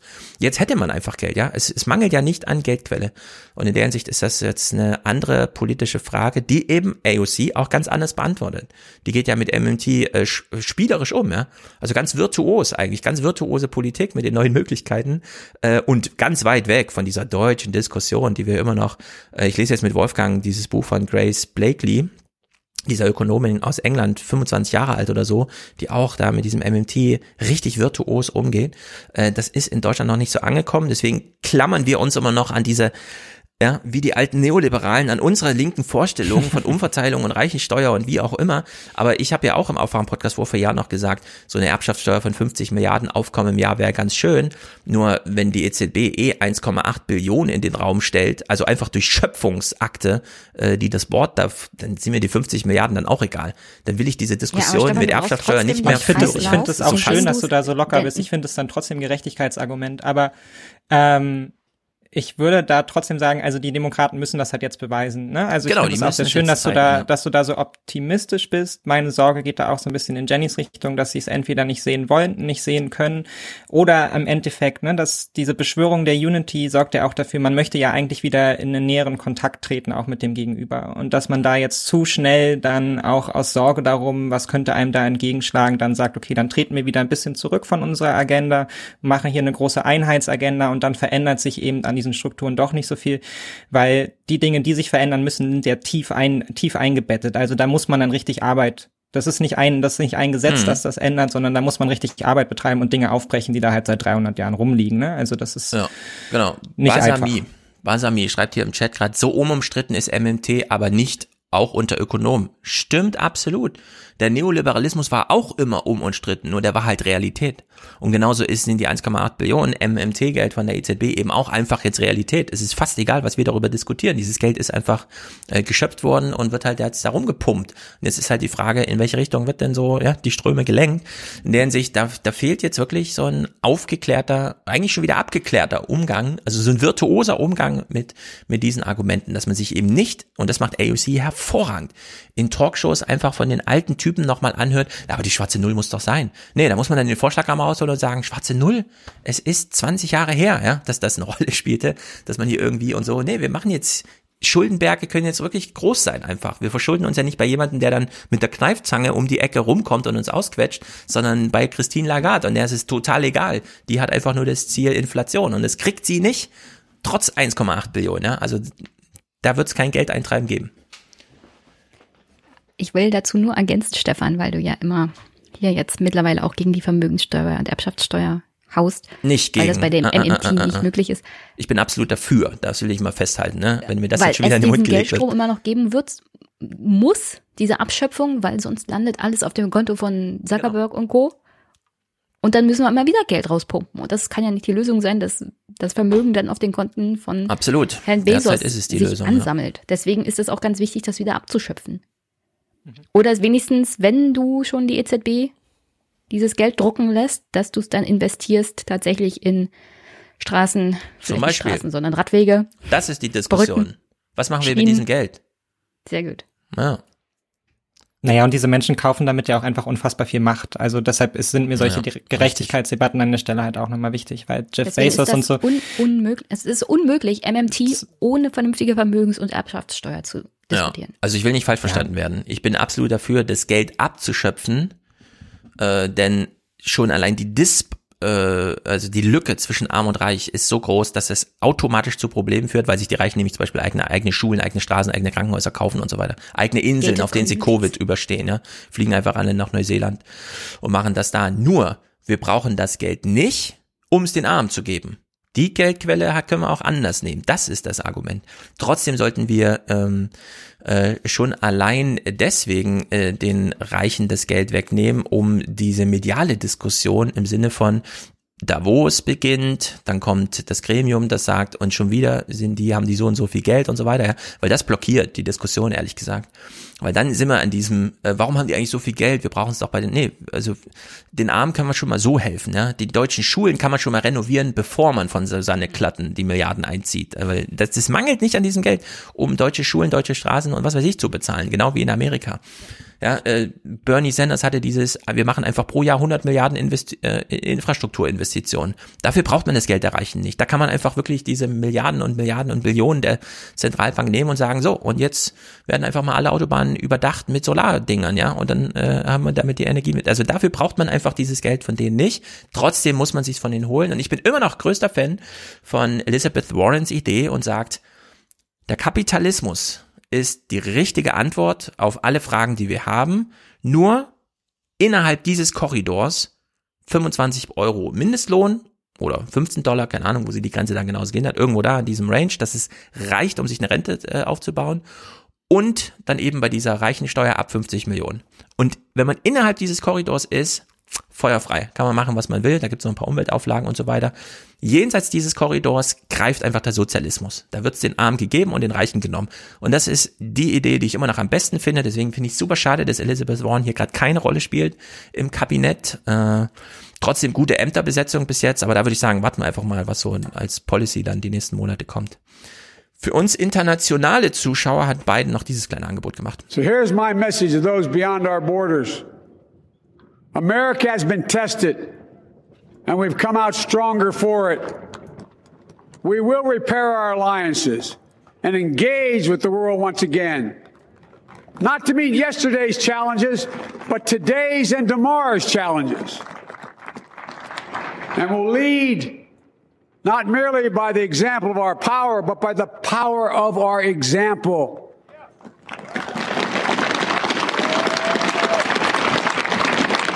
We'll be a strong and trusted partner for peace, progress and security. So, und das ist vielleicht für mich der wichtigste Clip. Will ich Joe Biden nicht durchgehen lassen. Wenn er jetzt nach Europa kommt und einen Amtsantritt in Brüssel macht bei der NATO, dann will ich, dass die europäischen NATO, also die Außenminister, sagen, hör mal zu, du. Trotz eurer Idiotie die letzten vier Jahre gibt es diese NATO noch. Du kannst jetzt nicht einfach hierher kommen und sagen, und übrigens will ich zwei Prozent und so weiter, sondern wir geben jetzt mal die Bedingungen vor, unter denen wir euch wieder aufnehmen. Ja, dieser britische Umgang mit, ihr wolltet raus? Okay, dann seid ihr erstmal draußen. Ja, jetzt einfach zurückzukommen und sagen, ja, WHO ist jetzt wieder unser Ding, wir sagen erstmal, wer hier Richter wird und so. Nee. Also Wir haben hier den. Laden warm gehalten, Genau. Bis ihr eure Leiche da losgeworden seid. Ey, genau. Jetzt stellen wir die Bedingungen. Wir finden es gut, dass ihr Weil bei es Paris kann wieder nicht mitmacht. sein, dass unter anderem die WHO mehr finanziert wird von der Stiftung von Bill und Melinda Gates. Nichts gegen die Finanzierung Hm. durch die beiden. Aber ich meine jetzt wirklich kann die es World nicht sein, dass Trade Privatleute Organization, mehr also die, finanzieren. Ich meine jetzt die Welthandelsorganisation vor allem. Auf die kommt ja noch. WHO gesagt. Ja, Welthandelsorganisation. Ja, WTO, WHO, ihr wisst schon. Also die Sorry. Welthandelsorganisation, die nämlich jetzt also wirklich brach liegt, weshalb auch Großbritannien größte Sorgen hat und so weiter. Und da gibt es jetzt auch Richter zu besetzen, die diese ganzen Schlichtungen und so weiter vornehmen. Und das war immer so ein bisschen das amerikanische Ding. Deswegen, ja, das Veto von denen hat eben ausgereicht, um das ganze Gremium lahmzulegen. Und ich finde, dass, also da darf man es denen jetzt nicht durchgehen lassen. Also Welthandelsorganisation und NATO, da finde ich, sollte man jetzt wirklich Ansprüche stellen. Bei der äh, Weltgesundheitsorganisation würde ich sagen, Gott sei Dank seid ihr wieder dabei, denn ihr habt den Laden zu ein Drittel finanziert oder sowas, ja. Also da würde ich Nein, sagen, okay, kommt nicht. rein. Haben sie nicht. Doch. Zu, also das meiste Geld kommt tatsächlich von Bill und Melinda Gates, nicht ja, mal mehr von den USA. Und das schon seit Jahren übrigens. Schon vor Trump haben die da finanziell den Geldhahn ganz schön zugedreht. Und auch da bleibt dann mein Argument das gleiche. Es kann nicht sein, dass die USA sich dann immer finanziell zurückziehen, auch bei diesen Organisationen und das privaten Leuten überlassen. Ja. Das geht nicht. Das stimmt auch. Naja, und halt auch den, den Chinesen. So, ne? Ja. Also. Das ist ja auch das Aber das haben die Comics jetzt also, gemerkt, ne? Dass das blöd war. Ja, hoffentlich. Das ist ja auch so die, die große Sorge, die man damit verbindet. Also so ungern man äh, die Amerikaner in der Führungsposition hat, damit sie irgendwie ihren Anspruch durchsetzen. Umso deutlich muss man halt auch sagen, ne, wenn sie es nicht machen, machen es halt die Chinesen. Ne? Also die gehen dann in diese Gremien rein und die finanzieren die dann im Zweifelsfall durch und gehen ja, halt auch mit einer Agenda da rein. Deshalb, ich finde das auch immer ganz, ganz schwierig, ähm, da irgendwie so ein Gleichgewicht dazwischen zu finden. Da müsste, glaube ich, aber vor allem auch jetzt die Europäische Union mal daran arbeiten, dann für sich eine eigene Zielsetzung da auch zu erarbeiten. Richtig. So, und be mit Bezug halt eben, wir hatten das schon beim letzten Mal, als wir gesprochen haben, eben auch mit Bezug auf die NATO, ne? Wo wollen wir damit hin? Was soll das eigentlich ja, sein? Ganz genau. Ähm, und da muss man jetzt einfach mal ins Gespräch treten mit seinen Partnern, genau. wo man denn hin will. Denn die NATO wird gebraucht und die Gesundheitsorganisation, die Handelsorganisation auch. Und da kann man sie nicht einfach mit dem Handschlag begrüßen und einmal tief durchatmen, sondern da muss man jetzt ran. Aber äh, Phänotyp schreibt es hier im Chat, äh, Stefan, das wird nie passieren. Nee, wird's wahrscheinlich nicht, aber ich will es hier trotzdem mal als kleinen Wunsch in den Äther senden. Äh, das war dann der Zynismus aus dem Chat. Äh, sozusagen, den lassen wir durchgehen. Allerdings hier, ich habe, das ist eine echte politische Forderung, ja. Das ist nicht als Scherz gemeint, sondern ich will, dass AKK einfach mal umschwenkt und Macron auch mal ein bisschen Begrüßung. Ich finde, man darf da auch nicht locker lassen. Also bei allem, das wird nie passieren. Ähm, das ist so eine Haltung, auf die kann man sich gut zurückziehen. Genau. Äh, aber ich finde auch, man ganz persönlich könnte sich mal damit auseinandersetzen, was ist denn eigentlich die Vorstellung von europäischen Werten und von europäischen Interessen in der Welt? Wie möchte ich denn ganz persönlich, dass das vermittelt wird? Was finde ich okay, was wir für unsere Interessen tun, was finde ich nicht okay? Wo sollten wir uns rausnehmen, wo sollten wir uns einsetzen? Ähm, weil damit kann man dann auch mal ähm, Druck auf Politik ausüben, aber dafür muss man sich darüber erstmal selbst im Klaren sein und es ist sehr, sehr schwierig, sich darüber im Klaren zu werden. So, ne? Wo wollen wir, wo können wir militärisch intervenieren oder eben auch nicht? Wollen wir das überhaupt? Wie sieht es dann aus und wie wollen wir unsere Interessen schützen? Ähm, zu welchem Preis? Und darüber darf man gerne mal diskutieren. Genau. Ja, ich hätte mal kurz einen Einwurf. Wäre toll, wenn Sie sich darüber Gedanken gemacht hätten und mal darüber geredet hätten, jetzt nicht mit den USA, während Trump Präsident war, sondern tatsächlich in Europa mal. Mhm. Unter sich dann ja. hätte man jetzt schon einen Plan, wie geht's denn weiter? Wo wollen wir denn hin? Das Problem ist ja, jetzt wollen Absolut. Sie, das, was Stefan jetzt fordert, ist sehr gut, aber dann müsste man natürlich mit einem Plan in die Verhandlungen gehen. Also wir sind jetzt in diesen Verhandlungen ein bisschen wie Boris Johnson. Ja. ja? Und das ist natürlich Dieser, nicht gut, ja, ich, ohne Plan ich, in sowas zu gehen. Ich warte da auch, also ich würde das auch ganz gerne einfach mal vermittelt bekommen, so von der Politik, was denn da jetzt die Idee ist. Also am Ende werden da dann halt immer irgendwelche Begriffe um sich geworfen, aber ich sehe da jetzt keine Strategie, wo ich jetzt sagen könnte, der stimme ich zu oder auch nicht, weil solange nichts vorhanden ist, ist irgendwie schwierig. Ja, wir haben das hier in Deutschland kaum mitbekommen, es war kaum Nachrichtenthema, aber Macron hat ja auf vielen Ebenen gesagt, liebe Amerikaner, hier wird erstmal Digitalsteuer bezahlt, zweitens Verteidigungsstrategie kommt auch gut ohne euch aus und AKK und die deutsche Bundesregierung hat ja gegen alles geschossen. Digitalsteuer, das machen wir mal global, ja, hat Olaf Scholz so gesagt. Das, das mhm. später mal, äh, ja. Und AKK so dieses, äh, das hat ja Wolfgang wunderbar dokumentiert im 20er, ja, ähm, AKK hat halt diese Rede gehalten da an der Bundeswehr-Uni mit, nee, Macron hat Unrecht. Wir sind froh, dass die Amerikaner jetzt wieder an Bord sind und diese Chance sollten wir nutzen im Wohle der Sicherheit uns aller und so, ja. Also wieder komplett oder die Fittiche Amerikas geschlüpft. Und das ist halt schlimm. Das ist wirklich, das hätte hier viel mehr diskutiert werden müssen. Da hat Jenny absolut recht. Da, da hätte man jetzt eigentlich ein Angebot, äh, oder so einen Anspruch formulieren müssen an die Amerikaner. Plan. Ja, statt jetzt einfach die Hand auszustrecken. Naja, Biden beschließt seine Rede auch ohne Inhalt, aber äh, poetisch. Er hat sich auch getraut, schon vor Gorman hier eine Rede zu halten. Will we master this rare and difficult hour? Und mit Rede halten meine ich natürlich ein Gedicht vortragen. Will we meet our obligations and pass along a new and better world to our children? I believe we must. I'm sure you do as well. I believe we will. And when we do, we'll write the next great chapter in the history of the United States of America, the American story. A story that might sound something like a song that means a lot to me. It's called American Anthem. There's one verse that stands out, at least for me, and it goes like this The work and prayers of century have brought us to this day. What shall be our legacy? What will our children say? Let me know in my heart when my days are through. America, America, I gave my best to you. Manchmal bin ich geneigt, bei Menschen in so hohem Alter, in so einem hohen Posten, zu sagen, scheiß auf die Enttäuschung der letzten Jahre und Jahrzehnte, er kann es nur ernst meinen, denn es geht um seinen Eintrag ins Geschichtsbuch. Oder? Und dafür hat er nicht mehr viel Zeit. Kann man auch noch so anschließen als Hinweis, aber stimmt. Also irgendwie, keine Ahnung, ich bin so ein bisschen hin und her gerissen, was das angeht. Aber an der Stelle, bei allem, was ich an Bidens Karriere auch sehr, sehr viel zu kritisieren hätte, er ist 40 Jahre im Staatsdienst, auch als Politiker. Ja, der hat schon mehr gegeben als die meisten. Ist ja nicht so, als ob er das noch nicht getan hätte. Jetzt setzt er noch einen obendrauf in dem Dienst als Präsident. Ich glaube, so versteht er das auch. Ja, mal sehen. Also man kann seine Zeit im Staatsdienst auch gut absitzen und das heißt nicht automatisch, dass man 40 Jahre tolle Leistung gemacht hat in der Hinsicht. Stefan, ja. jetzt wird's gleich kritisch. Was denn? Also ich kenne viele auch Politiker in Deutschland, die tun jetzt nichts für irgendwen, sondern nur für sich. Und das ist ja nun mal beim Kongress und so weiter. Äh, also ja, kann man das ja nicht. Das kommt aus der oder? demokratischen Tradition von Don't ask what you can, also don't, Ja, ja, äh, frag nicht, was dein Land für dich tun kann, sondern frage, was du für dein Land tun kannst. Äh, Deswegen das ist ich super ja, ich- kitschig und ich hab, das äh, finde ich auch, ich würde da auch zynisch drauf antworten, hm? aber das ist halt die Überzeugung, mit der sie da rangehen. Ich, Ich sage jetzt nicht aus Hoffnung. deutscher Sicht Staatsdienst, sondern ich meine jetzt aus politischer Überzeugungssicht Staatsdienst in den Mhm. USA. So verstehen die das. Und so Ja, versteht das das, auf beiden. Dass das ambivalent ist, daran kommt man ja eh nie vorbei. Also natürlich wird man nur Präsident, wenn man Präsident werden will und auch bereit ist, die Macht zu ergreifen und sich da durchzusetzen.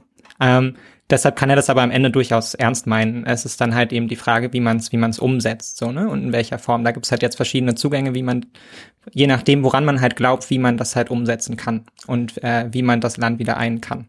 Ja. Und das wird man jetzt halt einfach sehen müssen. So habe ich ihm erstmal alles, was er dort gesagt hat, auch abgenommen. Ich habe jetzt da nicht die Sorge gehabt, dass er da jetzt lügen würde oder so. Sondern Genau. das muss dann, bei Spitzenpolitikern ist das halt so. Natürlich wollen die an die Macht. Das kann man dann, das muss man davon auch ab und zu mal so ein bisschen abstrahieren. Ja, das so. habe ich jetzt als muss es ja wollen. übersprungen. Ja. Das Ja. ist jetzt keine Frage mehr. Ich würde es ich würd's ein bisschen anders deuten. Ähm, Joe Biden ist seit 40 Jahren an Posten, wo er sich immer, also wo er immer Gefahr steht, sich die Hände zu verbrennen und er weiß, er weiß einfach, wie heiß dieses politische Feuer brennt.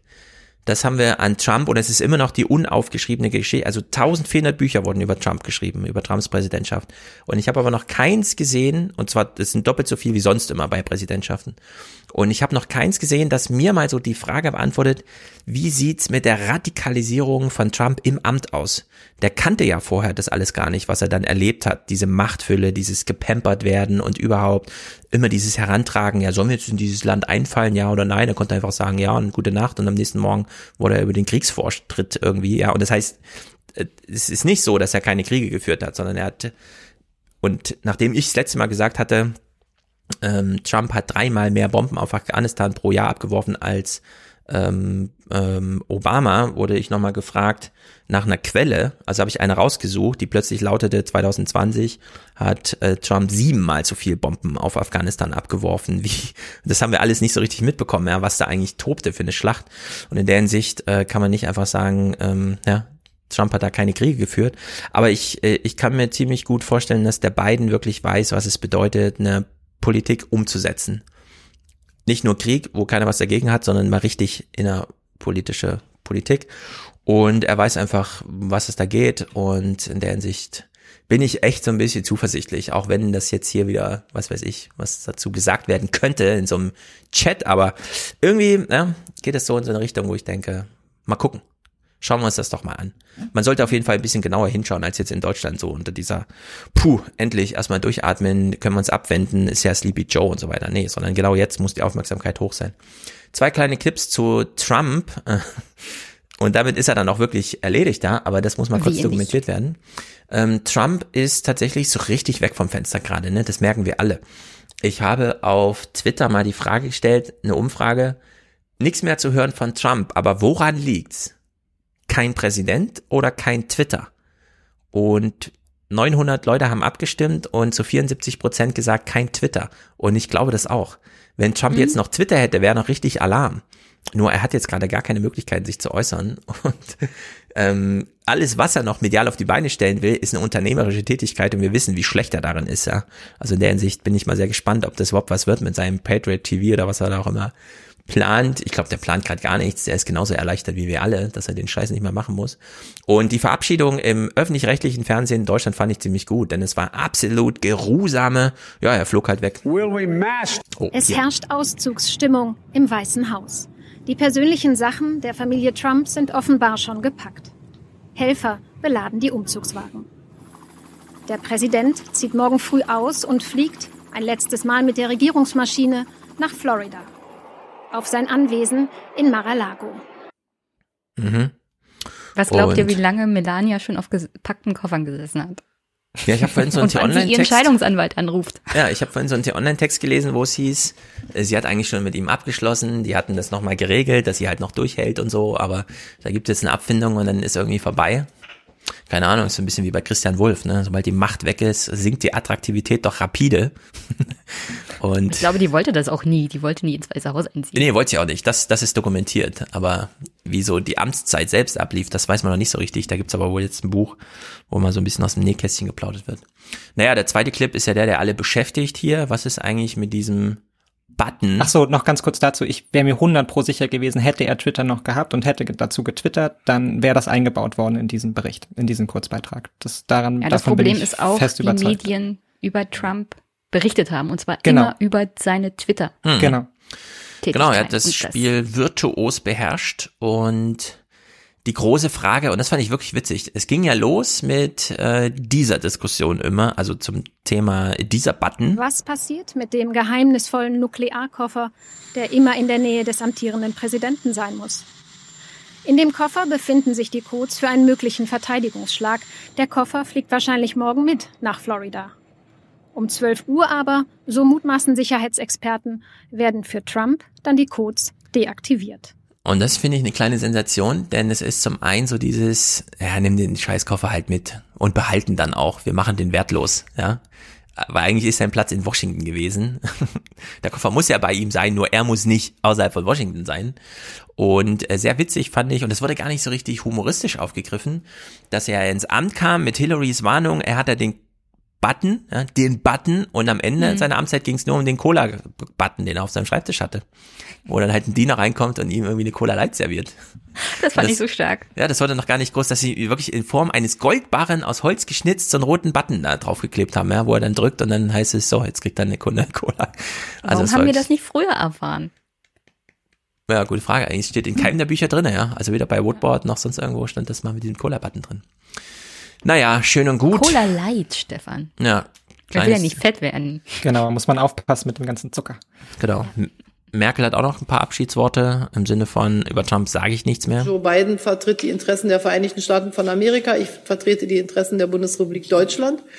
Und ähm, es wird ja allerorten auch richtigerweise gesagt, ähm, Europa wird insgesamt mehr Verantwortung übernehmen müssen. Das gilt nicht nur militärisch, sondern das gilt auch im diplomatischen Bereich und in vielen anderen Dingen. Aber die gute Nachricht ist ja, wir in Deutschland sind dazu bereit und die Europäische Union ist dazu auch bereit. Aber die Zusammenarbeit beruht einfach wieder auf einem breiteren Fundament gemeinsamer Überzeugung. Für sie ist das einfach so, ja, ist halt jetzt ein anderer Präsident und große Zäsur, nö, ist halt ein bisschen breiter jetzt die Themen, die man so besprechen kann. Wie sie das immer alles so runterwirtschaftet, irgendwie, keine Ahnung. Fast ein bisschen nervig, würde ich sagen, aber gut, sei ihr das mal zugestanden. ist ja bald weg. Sie ist ja auch bald weg, genau. Dazu kommen wir gleich. Vorher will ich noch zwei kleine Clips spielen, denn die sind, glaube ich, inhaltlich ganz wichtig. Zum einen ähm, William Black ist ein Professor irgendwo, der eingeladen war beim David McWilliams, dessen Podcast ich ganz wunderbar finde. Also David Kannst du mal den Namen nennen? McWilliams. Mal, die Stimmen waren mir noch nicht bekannt.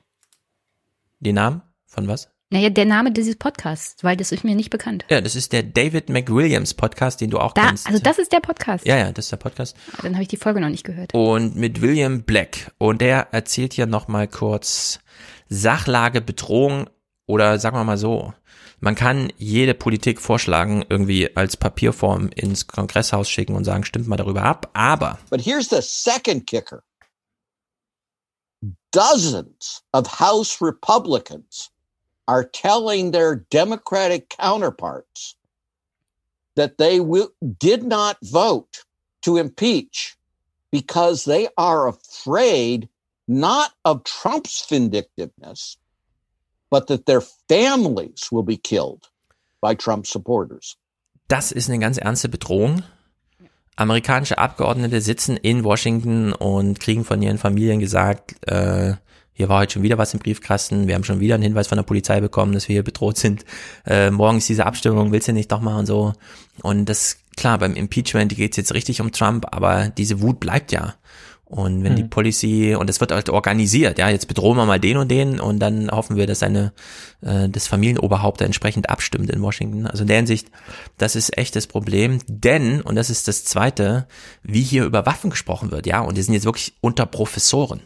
non-Americans have an incredibly difficult time understanding how armed the American people are.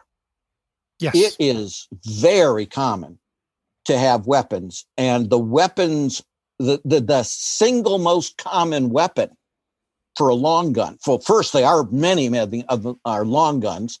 They're not for hunting. Um, they are AR-15s which is the civilian version of the American assault rifle. Jesus. Right? They have magazines of 30 rounds of 5.56 ammunition. Uh, they go downrange at uh, roughly twice the speed of sound. And if they're small, but they are so fast that if they hit a major bone, they can kill you simply from the shock. You can pump out these rounds even with a semi automatic as fast as you can click. And it's a remarkably accurate weapon. Do you uh, have one, Bill? It sounds like you have one. you seem to know I, a lot about these things. Well, in America, if you're a criminologist, you have to.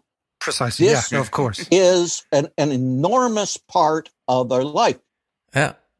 Das klingt so, als hättest du eine. Ja, klar habe ich eine. Es gehört einfach zu meinem Leben dazu, dass ich mich hier auf dem Laufenden halte, wie diese Waffen funktionieren.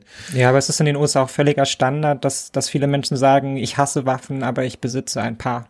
So, genau, ne? ein paar. weil man sie halt, weil man sie halt braucht, weil man halt davor Angst hat, äh, na, wenn meine Nachbarn Waffen besitzen und die da irgendwie mal austicken oder was weiß ich, was hier in der Community passiert, dann mhm. brauche ich sie vielleicht. Das ist halt in Deutschland eine ganz andere Situation. Genau, also ja, hört euch den. Hier nochmal Lob an unsere deutschen Waffengesetze die ja, absolut öfters, öfters mal kritisiert werden, aber das ist nichts im Vergleich zu dem, was in den USA los ist. Ja, also wir haben auch viele Waffen hier, aber eben nicht solche, sondern das sind dann diese, ein Typ ist im Sportding und hat dann gleich 30 Pistolen zu Hause, aber eben nicht sowas. Und hört euch mal den David McWilliams Podcast 102 in dem Falle an, das ist vom 19. Denn der William Black wird ja auch nochmal gefragt, ähm, droht Amerika ein Bürgerkrieg? Ist das Land im Bürgerkrieg? Und es sind Briten, die da fragen, seid ihr im Bürgerkrieg? Und dann sagt er, Nee, das würde ich nicht sagen, dass wir im Bürgerkrieg sind, aber der Wunsch danach ist schon echt groß. Und das ist einfach, äh, also wenn er damit ins Schwarze trifft, ist das einfach äh, wirklich schlimm. Naja, wir sind nicht im Bürgerkrieg. Wir haben einfach nur Parteien, die äh, uns manchmal auf Twitter dazu bringen. Aber ich glaube, es gibt Menschen in der CDU, die, wo der Wunsch auch groß ist auf einen parteiinternen Bürgerkrieg. Ja, es ist jedenfalls so, es ist jetzt 21 Uhr. In einer Dreiviertelstunde ist der Tatort in Deutschland vorbei und dann gibt's das große Treffen von Philipp Amthor mit Tillmann Kuban auf Clubhouse. Und kann das jemand bitte audiotiv aufzeichnen, damit ich mir das anhören kann? Wahrscheinlich ist dann ganz YouTube leer gefegt. Niemand schaut das mehr, weil alle wollen diesen beiden Herren zuhören, die Clubhouse wirklich übernommen hatten. Das ist unglaublich, in welcher Art und Weise auch heute Tier vier Stunden lang Tilo und so wie geil authentizitätsmäßig sind die Politiker jetzt hier. Kann man jetzt endlich mal den Politikern richtig in die Seele schauen, wenn ein Uhr nachts irgendwie Manuela Schwesig zugeschaltet ist und man fragt sich ein bisschen, ah, können wir es nicht einfach vorspulen? Ja, einfach drei Monate Diskussion vorspulen und sagen, es sind immer noch Politiker, nein, wir sind ihnen nicht näher gekommen, ja, wir hören immer noch deren Propaganda und nur weil sie am Ende nochmal das Pommernlied singen, heißt das nicht, dass wir jetzt in die Seele des Philipp Amthor geschaut haben. irgendwie, ich weiß ja. auch nicht, diese Verhipsterung ja. äh, von Clubhouse in Deutschland, die nervt mich. Ich bin dafür, dass wir das alles mal akzelerieren. So, ich fände es ja toll, kommen. wenn ihr diese Politiker schlafen lasst. Ja, damit die auch mal entspannter sind. Ist ja nicht so, als ob die momentan nichts zu tun hätten mit ja, der Corona-Krise in ihren eigenen ja, Bundesländern. Warum hängen die ein Uhr morgens in diesen Clubhouse-Apps rum? Nee, sollen sie ruhig, aber die sollen ja nicht immer gleich auf die Bühne, nur weil Kai Diekmann meint, ah, jetzt ist er da, jetzt ist, jetzt ist Bodo Ramelow da, holt ihn auf die Bühne, sag ihm, er soll auf die Bühne kommen, wir wollen doch jetzt hören, was er gestern vorgefallen Sagt ihm, er soll schlafen gehen. Genau, ich hätte mal gesagt, wünscht ihm doch eine gute Nacht und dann ist gut. Ja. Was will man denn jetzt nochmal? Aber es ist wirklich, fünf, sechs, es läuft bestimmt gerade wieder, ne? Bodo Rammel hat irgendwas gesagt und wir müssen nochmal diskutieren, ja. Also in der Hinsicht sehr amüsant. Klapphaus wird von der CDU gerade sehr gut bespielt, muss man echt sagen. Und naja, diese CDU hat einen Parteitag gemacht, nur online, was auch bedeutet, dass der Beginn etwas so wie immer war eigentlich. Bevor wir beginnen, wollen wir Kraft tanken. Das, was wir vor jedem Parteitag machen als christlich-demokratische Union. Wir beginnen mit einer ökumenischen Andacht.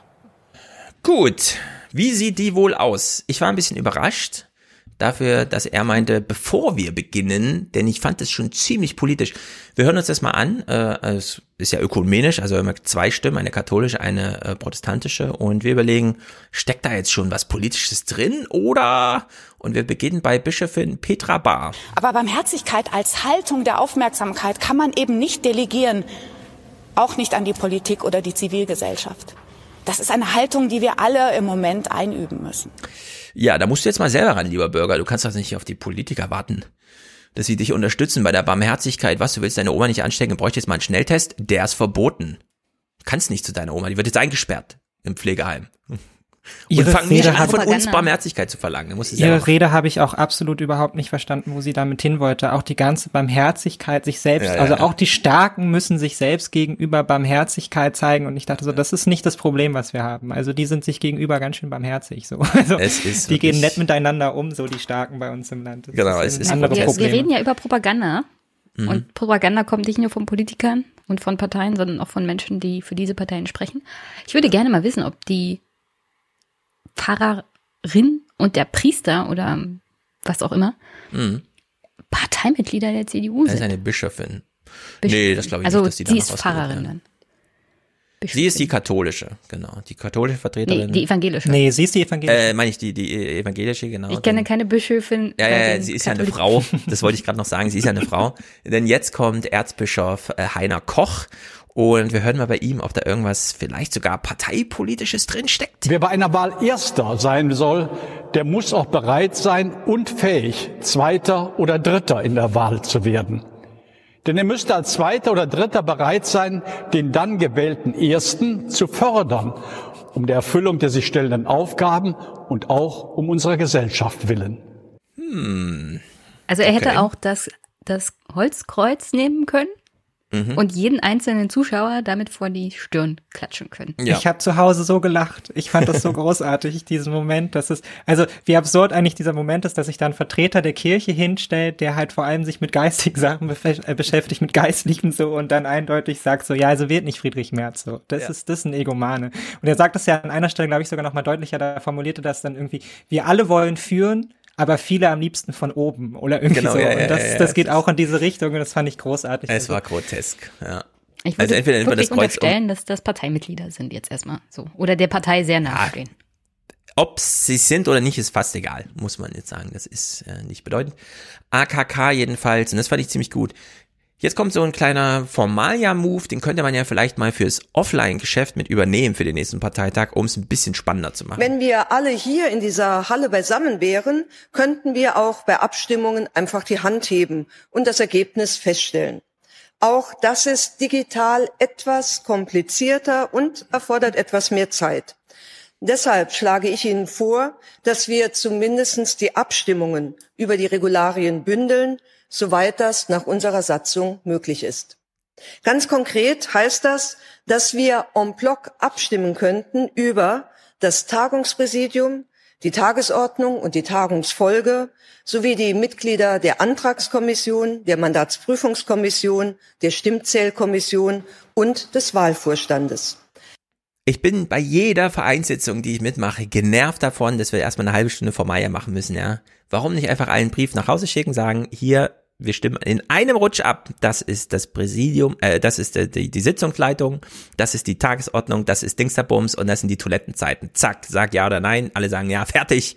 Kann man ja immer noch einen Geschäftsordnungsantrag, was wir sich stellen, ja. Aber einfach mal das Ding in einer halben Minute runter, fertig. Perfekt. Ja. Bei einer Partei gibt es dann immer noch so Machtmoves, weil ja. Landesverbände dann auch gerne noch in der Zählkommission ihre Leute unterbringen. Also ja. ich glaube, bei den Bundesparteitagen ist das nicht immer so, aber bei Landesparteitagen habe ich das schon gesehen. Dann gibt es bei jedem irgendwie noch einen Antrag oder so und deswegen dauert das so lange. Sollen ja alles vorher machen. Block das abstimmen zu lassen, ja. das kann man so natürlich Hier hat's wunderbar geklappt. wenn wenn was? Zack, hier hat's wunderbar geklappt. Die Abstimmung ja, war wenn eine der Minute Zeitdruck eröffnet, da es war ist, fertig, zack, fertig. Wenn der Zeitdruck da ist und man nicht vor Ort ist, Corona-bedingt Corona ist das alles erzwungen. Nichtsdestotrotz in der Wirklichkeit, in der großen Halle gibt's dann halt immer noch diese Machtmoves. Ja, und deshalb ist die AfD auch bei ihrem Parteitag zu gar nichts gekommen. Ne? Die Ich sind einfach das- da hängen geblieben, ungefähr sieben Stunden lang. Es war Bei den. Piraten Die sind Königin nach vier Disziplin. Stunden standen immer noch die Leute unten, Antrag zur Geschäftsordnung. Und dann kamen die auch zu nichts. In der Hinsicht finde ich das hier einen guten Move. Hat die CDU gut gemacht, wird sie aber wieder sein lassen, finde ich auch schade. So, während diese Abstimmung hier läuft, zeigen die ein Stimmungsfilmchen. Und den müssen wir uns leider kurz angucken. Man hört leider nur Musik, so, aber man stellt sich wirklich die Frage, ein Parteitag bei dem niemand hinfahren kann, sondern wirklich nur die fünf wichtigsten Leute. Können die das nicht in ihrem Fraktionssitzungssaal im Bu- Bundestag machen? Warum mieten die denn so eine riesige Halle, die sie uns hier nochmal, und das ist der Film, in so einem Schnelldurchlauf, wie sie die Halle hergerichtet haben? Ja? Es ist absurd.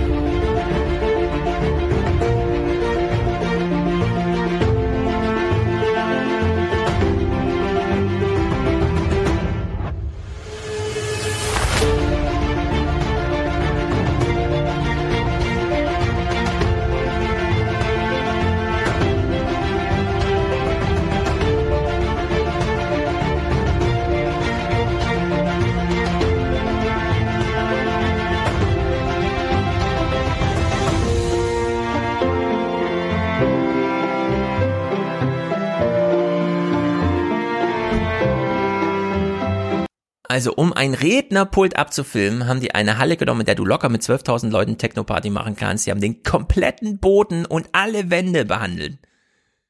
Das hat drei Tage gedauert, da waren 100 Leute beschäftigt. Also das ist jetzt geschätzt von mir. Es, es ist absolut absurd. Das ist wirklich der größte Scheiß, den ich gesehen habe die, die letzte Woche. Ja, Aber willst du wissen, warum sie das so abgefilmt haben? Oder kannst du dir schon Ja, denken, weil sie warum cool sein ist? wollen. Das ist schon ein bisschen Wahlkampf. Wir sind die wir Größten. bauen, wir schaffen. Ja, das ist dumm. Wir machen das ist Jobs. wirklich dumm. Wer jetzt noch CDU wählt, ja, wegen diesem Scheiß, da muss wirklich. Ja, okay, wir wollen mal zu den inhaltlichen Sachen kommen jetzt. Nee, aber ich muss an Mhm. der Stelle auch ganz sagen, also ich finde, das war der erste Moment, wo man so merkt, die haben es eigentlich nicht begriffen. Ne? Also hier läuft ein Ja, ganzes richtig, Land auf dem richtig so. Zahnfleisch irgendwie Ja. und sie veranstalten da ihr Spektakel, lassen das von auf. super vielen Ja. Leuten aufbauen. Aber Ich fand das solche, so solche Videos wahnsinnig inkonsequent. CDU andauernd. Genau, wir gucken jetzt mal, äh, pass auf, also äh, es ist so, es geht jetzt los, wir steigen jetzt ins Inhaltliche ein. Vorher hat Paul Ziemiak noch eine Anmerkung zu machen und spätestens hier, finde ich, sollten alle Künstler in Deutschland, alle Museumsbetreiber und alle zur Spitzhacke greifen, also kein echter Aufruf von mir, ich, ich, ähm, ich träume nur so ein bisschen, äh, auf die Straße gehen und sagen, das lassen wir uns nicht bieten. Hört euch mal das hier an. Wir Fackeln haben ja ein ganz strenges Hygienekonzept aufgestellt. Es kommt niemand, nicht mal in die Nähe quasi dieses Studios, der nicht getestet wurde auf Corona. Nur mit einem negativen Testergebnis hat man Zutritt hier zu diesem Gelände. Wir sind da sehr, sehr streng. So, wo habt ihr bitte die Corona-Tests her, die eure Regierungspartei verbietet, und zwar allen Deutschen? Warum kommt nicht das Museum Ludwig hier um die Ecke und sagt, wir haben übrigens ein ganz strenges Hygienekonzept und hier kommt niemand rein, der nicht getestet ist? Ach so, ja, dürfen wir ja nicht, leider. Ist uns ja seit zehn Monaten verboten. Wäre ja eigentlich super sinnvoll, das mal zu ermöglichen, ja, dass man vielleicht 30 Leute pro Stunde ins Museum gehen können. Nö, die Schirn machen wir mal zu. Ja, und die CDU erdreistet sich hier einfach zu sagen, wir haben einen Schnelltest. Ach so, es gibt so diese, diese Theorie von, und das ist ja auch das, ja, das werde ich dann mit Wolfgang ausführlich besprechen, wie die Chisek und der äh, Drosten sagen, man kann sich schnell testen, aber man darf dadurch keine anderen Sachen außer Kraft setzen, nur weil man ein negatives Ergebnis hat, sondern die gelten dann trotzdem. Es ist nämlich ein epidemiologisches Testen. Wir gehen einfach nur, wir suchen die positiven Fälle, ohne dass die negativen irgendeine Erleichterung haben, ja, von Corona-Maßnahmen. Und die CDU erdreistet sich hier einfach zu sagen, wir haben ja Schnelltests. Wir haben ja ein Hygienekonzept. Das sagen alle. Und die dürfen aber alle nicht. Und die macht hier einfach einen Parteitag, ja. Und dann setzen sie sich zu fünft auf die Bühne in dieser riesigen Halle. Es ist wirklich, das hat mich echt ein bisschen wütend gemacht.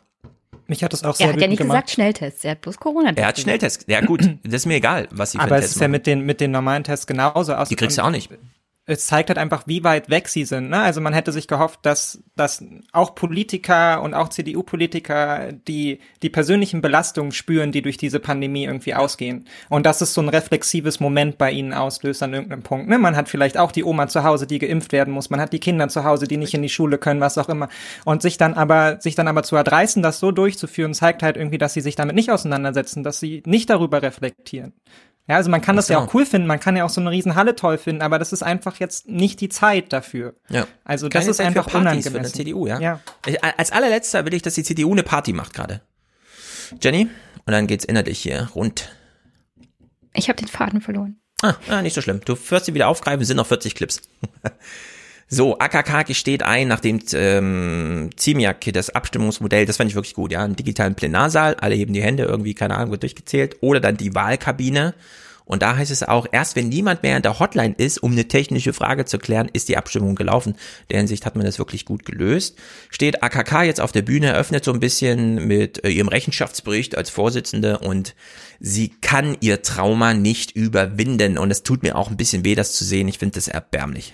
Die Europawahl 2019 zeigte uns sehr deutlich, dass wir in den Augen der Wählerinnen und Wähler noch keine geeinten und überzeugenden Antworten auf die Klimafrage hatten.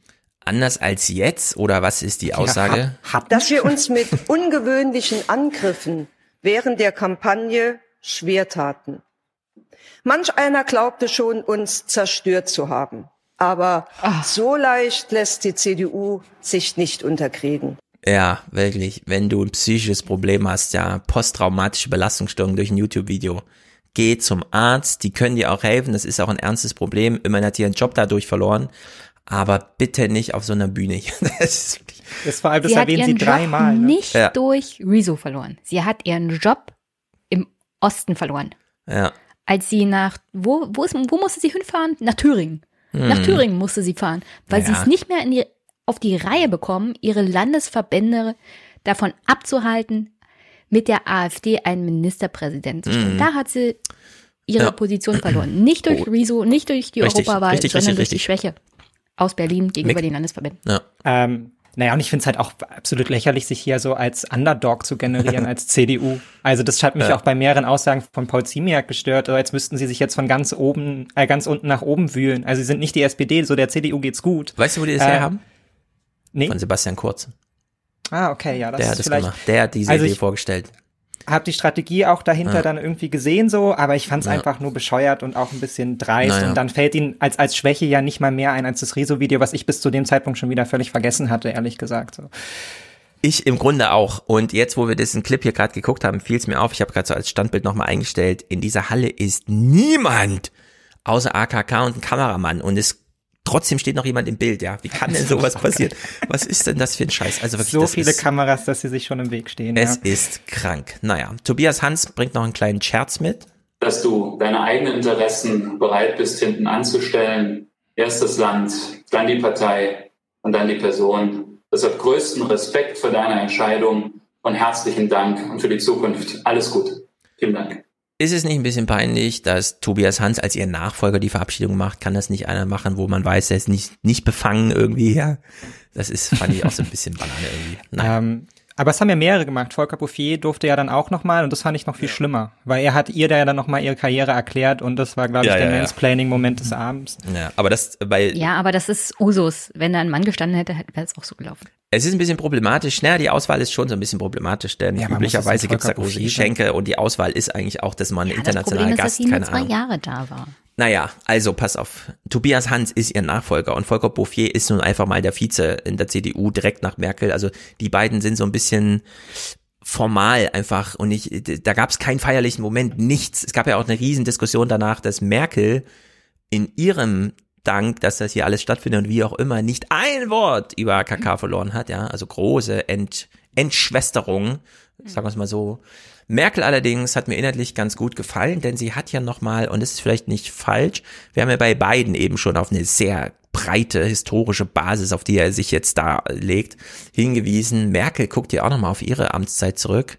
Und ähm, ja, was soll man sagen? 2005 war echt eine andere Welt. Und ich habe mich deshalb nochmal versucht, ein bisschen zurückzuversetzen in das Jahr 2005, als ich Bundeskanzlerin wurde. Und die Welt hat sich in dieser Zeit, das darf man sagen, doch sehr wesentlich geändert.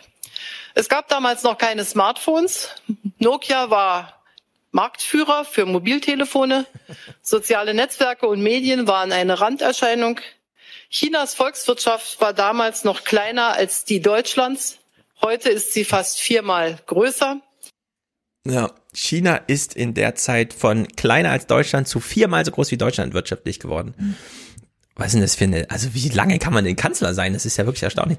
Das iPhone kam zwei Jahre nach ihrer Amtseinführung überhaupt erst auf den Markt. Das könnten wir auch mal mit Kohl machen. Dieses Oder alte Silber, silberne Ding da. Das ist wirklich erstaunlich. Naja, und sie hat ja nochmal, das muss man ihr vielleicht jetzt zugestehen, ja, thematisch sind die mit dem Klima jetzt schon ziemlich weit, denn gleich nach der Pandemie ist es das wichtigste Thema. Wir haben zweitens den Klimawandel. Das ist eine Generationenaufgabe und eine Aufgabe von globalem Ausmaß mit weitreichenden Folgen. Wie wir handeln, aber auch was ein Nichthandeln bedeuten würde, dann nämlich mit katastrophalen Folgen. So, und jetzt hat sie als drittes Thema, also erstes Thema Pandemie, zweites Thema Klima. Und jetzt hört euch mal an, was das dritte Thema ist. Ich bin echt fast vom Stuhl gefallen, weil ich dachte, ich scheiße, wir brauchen sie eigentlich noch mal länger als Kanzlerin. Das, hier geht jetzt wirklich Kompetenzflöten, denn Laschet, ja, dem ist es alles scheißegal. Und drittens, auch wenn es gerade im Augenblick nicht so im Vordergrund steht, so ist doch der demografische Wandel auch eine große was? Aufgabe für unser Land. Und das bedeutet auch, dass wir über die Leistungsfähigkeit unserer sozialen Sicherungssysteme weiter nachdenken müssen, dass wir Lösungen finden müssen, die nachhaltig sind für alle Generationen. Also der demografische Wandel ist in der Bundesregierung angekommen, aber wirklich nur als Expertenthema. So arbeitsgruppenmäßig muss man das mal thematisieren, weil die Sozialsysteme, dass sie das hier so zum Thema macht, ist wirklich überraschend und absolut zwingend eigentlich, ja. Also aber ich dachte in dem Moment, sorry. Ja, aber ich dachte in dem Moment so, sofort so, das hat jetzt kein CDU-Wähler verstanden, weil die hören das Wort demografischer Wandel zum genau. ersten Mal irgendwie. Was? Ist irgendwas ist mit der Demokratie? nee, tatsächlich hatte die CDU das irgendwann schon mal in den letzten 16 Jahren im Wahlprogramm. Großes. Ach, ich kann ja, mich, glaube ich, daran erinnern, vor zwei Wahlperioden war es das wichtigste Thema für den Wahlkampf für die CDU. Aber danach ist nichts mehr passiert es gibt auch Politiker, die haben das bei der CDU durchaus verstanden. Also Norbert Röttgen geht auch so ein bisschen in die Richtung. Jens Spahn. Und zum Beispiel Jens Spahn, Markus Söder zum Beispiel auch ganz vorne mit ja, dabei. Jens Spahn ich wollte bloß andeuten, das war schon dabei. mal Thema. Die Wähler haben das schon, schon mal gehört, auch unter Merkel, aber dann blieb es halt okay. halt liegen. Ja, also ja. ist schon krass liegen geblieben, muss man echt mal sagen. Ziemlich, ja. Das ist schon schlimm. Helge Braun war zugeschaltet. Äh, wir wissen ja mittlerweile, er ist auch Arzt und er hat jetzt so einen kleinen Hinweis gemacht, wo ich dachte, hm, das ist ja echt nicht schlecht, das mal so zu hören von einem Arzt. Selber auf einer Intensivstation gearbeitet. Ähm, die hatte 18 Betten und wenn man dann äh, weiß, was es schon bedeutet hat, wenn davon mal zwei Betten belegt waren mit infektiösen Patienten, was das für eine zusätzliche Arbeitsbelastung ist. Und deshalb die Vorstellung, die vielleicht manche haben, es wäre relativ problemlos für unser Gesundheitswesen möglich, auch die Hälfte oder gar alle Intensivkapazitäten mit Covid-Patienten zu belegen. Das wäre eine Situation, die würde so vielen Menschen in Deutschland eben keine optimale medizinische Versorgung mehr ermöglichen. Ja, und das finde ich echt einen guten Hinweis. Ich habe mich dann dunkel erinnert, ich habe mal mit meiner Tochter so ein Tobi, Checker Tobi oder so, so eine Kindersendung geguckt über Infektionen. Oder war das Wissen macht A oder irgend so Sendung halt, ne, wo die so im Selbstversuch, keine Ahnung. Und da war das Thema, in diesem Raum liegt jetzt ein infektiöser Patient. Was machen? Und dann ist natürlich gleich Alarmstufe rot im Sinne von, ja, wir brauchen jetzt drei Leute, die eine Krankenpflegerin anziehen und es dauert eine halbe Stunde, diejenige anzuziehen und dann dauert es nochmal eine halbe Stunde, diejenige wieder auszuziehen. Und das für den einen Patientenkontakt, den man dann mal machen will, nämlich, was weiß ich, ein Essen reichen oder so. Also in der Hinsicht ist dieser Hinweis auf, klar kann man 18 äh, Intensivstationen haben, aber sobald da nur zwei mit infektiöser äh, Infektiosität liegen und man nicht einfach so rangehen kann ans Bett, ist das ein Kraftakt für die halbe Station. Also da braucht man einfach zehn Leute für, die diese Betreuung übernehmen. Und deswegen auch diese Bilder aus Bergamo und so weiter, wo die Leute, also die Krankenpfleger dann meinten, jetzt bin ich einmal in der Montur, die ziehe ich jetzt zehn Stunden lang nicht aus, ja. Und dann hat man gesehen, wie die Abdrücke auf dem Gesicht und die Brille und die Maske und überhaupt, wie man da gequält war. Es folgt ein Einspielfilmchen. Äh, auch Ziemiak hat das mit dem Zerstörungsvideo nicht so ganz verkraftet und es tut mir auch ein bisschen leid. Wir wurden vermeintlich zerstört, man hat uns das C geklaut und Greenpeace ist uns aufs Dach gestiegen. Das alles hat uns aber nicht entmutigt, ganz im Gegenteil. Wir haben unsere Kommunikation umgebaut. Wir sind schneller geworden, wir sind digitaler geworden, weil wir glauben, dass in einer Demokratie die Kraft des guten Argumentes zählt. So. Sensation. Mick, sag ruhig. Achso, nee, sag ruhig also, zuerst, ich bin also, gespannt. Es ist eine Sensation, wie Paul Ziemiak hier sagt. Mm, ja, ähm, wir hatten hier irgendwie einen Vorfall mit Greenpeace und dann dieses Zerstörungsvideo, wo es nur um das Klima ging und wir haben uns aber verbessert, wir kommunizieren jetzt besser. Das ist eine Aussage und zwar ganz explizit. Wir haben uns verbessert, wir kommunizieren jetzt besser. Oh, das ist ein bisschen ja, ich, wir haben verstanden. Schließt daran an. Also ich finde den, den Satz, äh, die CDU ist digitaler geworden, weil sie glaubt, dass die Kraft des guten Arguments zählt. Bin mir nicht mal sicher, ob das überhaupt ein Satz ist. Also ja, was, was, was das bedeuten das soll. Genau. Was, was ist das? Und dann finde ich es auch sehr lustig, dass sie daran so glauben und gleichzeitig halt diese Wir sind Helden Pandemie-Videos veröffentlichen. Mhm. Also das ist dann halt anscheinend die, die Kraft, mit der sie das gute Argument nach vorne pushen wollen. Ähm, das ist dann irgendwie die Strategie der CDU ja, in Richtung aber seit Digital Angela Merkel Kanzlerin ist und kurz nachdem sie das dann halt hinbekommen hat mit ihrem, ich erkläre euch jetzt mal meine Politik. Mhm. Seitdem ist das bei der CDU Usus, zu sagen, wir machen eigentlich alles super. Ihr versteht das nur nicht richtig. Und jetzt erklären wir es euch nochmal richtig. So, ja? wir beschleunigen jetzt. Ja, wir beschleunigen jetzt mal ein bisschen, um schnell zu den Reden zu kommen. Äh, zum einen will ich vorher aber noch diesen Ziemiak-Spruch hier, ne? Der, der, nicht der Feind, sondern die Gegner sind jetzt die Grünen und Ziemiak fiel echt dieser Spruch hier ein. Wenn wir mit den Grünen verhandeln, dann werden wir fähig sein zum Kompromiss. Aber die Grünen werden wahrscheinlich mehr Kröten schlucken müssen, als sie jemals in ihrem Leben über Straßen in diesem Lande getragen haben. So, das kommentieren wir nicht weiter. Wir haben es alle verstanden. Söder wurde dann zugeschaltet und ich war ein bisschen überrascht, ehrlich gesagt, denn, und deswegen müssen wir uns das jetzt anhören, denn nachher spiegeln wir das mal. Söder zugeschaltet. Und deswegen freue ich mich ganz besonders jetzt auf ein besonderes Grußwort, nämlich live aus München vom Vorsitzenden der Christlich-Sozialen Union, Markus Söder. Guten Abend, Herr Ministerpräsident. Einen schönen guten Abend und herzliche Grüße. Wir freuen uns jetzt sehr auf dein Grußwort hier auf dem Parteitag der CDU. Ja, herzlichen Dank. Ich freue mich auch sehr. Zunächst mal die gesamten Grüße der Schwester der Christlich-Sozialen Union an alle Delegierten, aber auch an alle Mitglieder der CDU. So, Söder ist hier live zugeschaltet am Samstag oder am Freitag als alle Leute noch, ach keine Ahnung, ist schon Parteitag, morgen ist doch erst die Wahl und so weiter, gucken wir mal nicht hin.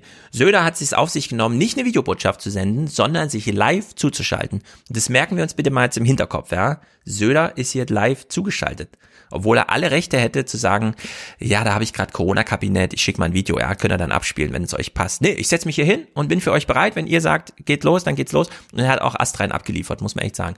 Also äh, ich will immer festhalten, Söder wird Kanzler, ja. Äh, eine Rede auf einem ordentlichen Parteitag und der Laschet und der Merz und es ist alles Geschichte. Es ist alles Geschichte. Söder ist so ein wirkliches rhetorisches äh, Talent im Vergleich zum März. Da hören wir nachher die Einschätzung von Stefan Detjen. Das wird ein Spektakel und da freue ich mich auch sehr drauf, wenn da aus München die Lawine erstmal rollt. Ja, die Frage ist ja nicht, ob er es wird, sondern ob er will. Ja, daran, er will. höchstens daran scheitert es Er will und er wird. Ich leg mich fest. Ich glaube auch inzwischen, inzwischen will er. Er war da bis, er war da zwischenzeitlich ein bisschen zurückhaltend und er ist natürlich viel, viel cleverer, als es die SPD gemacht hat. Er wird das so lange wie möglich als so eine vage Variable im ja, Raum ja, stehen ja, lassen, damit darüber Dazu ganz viel diskutiert werden kann.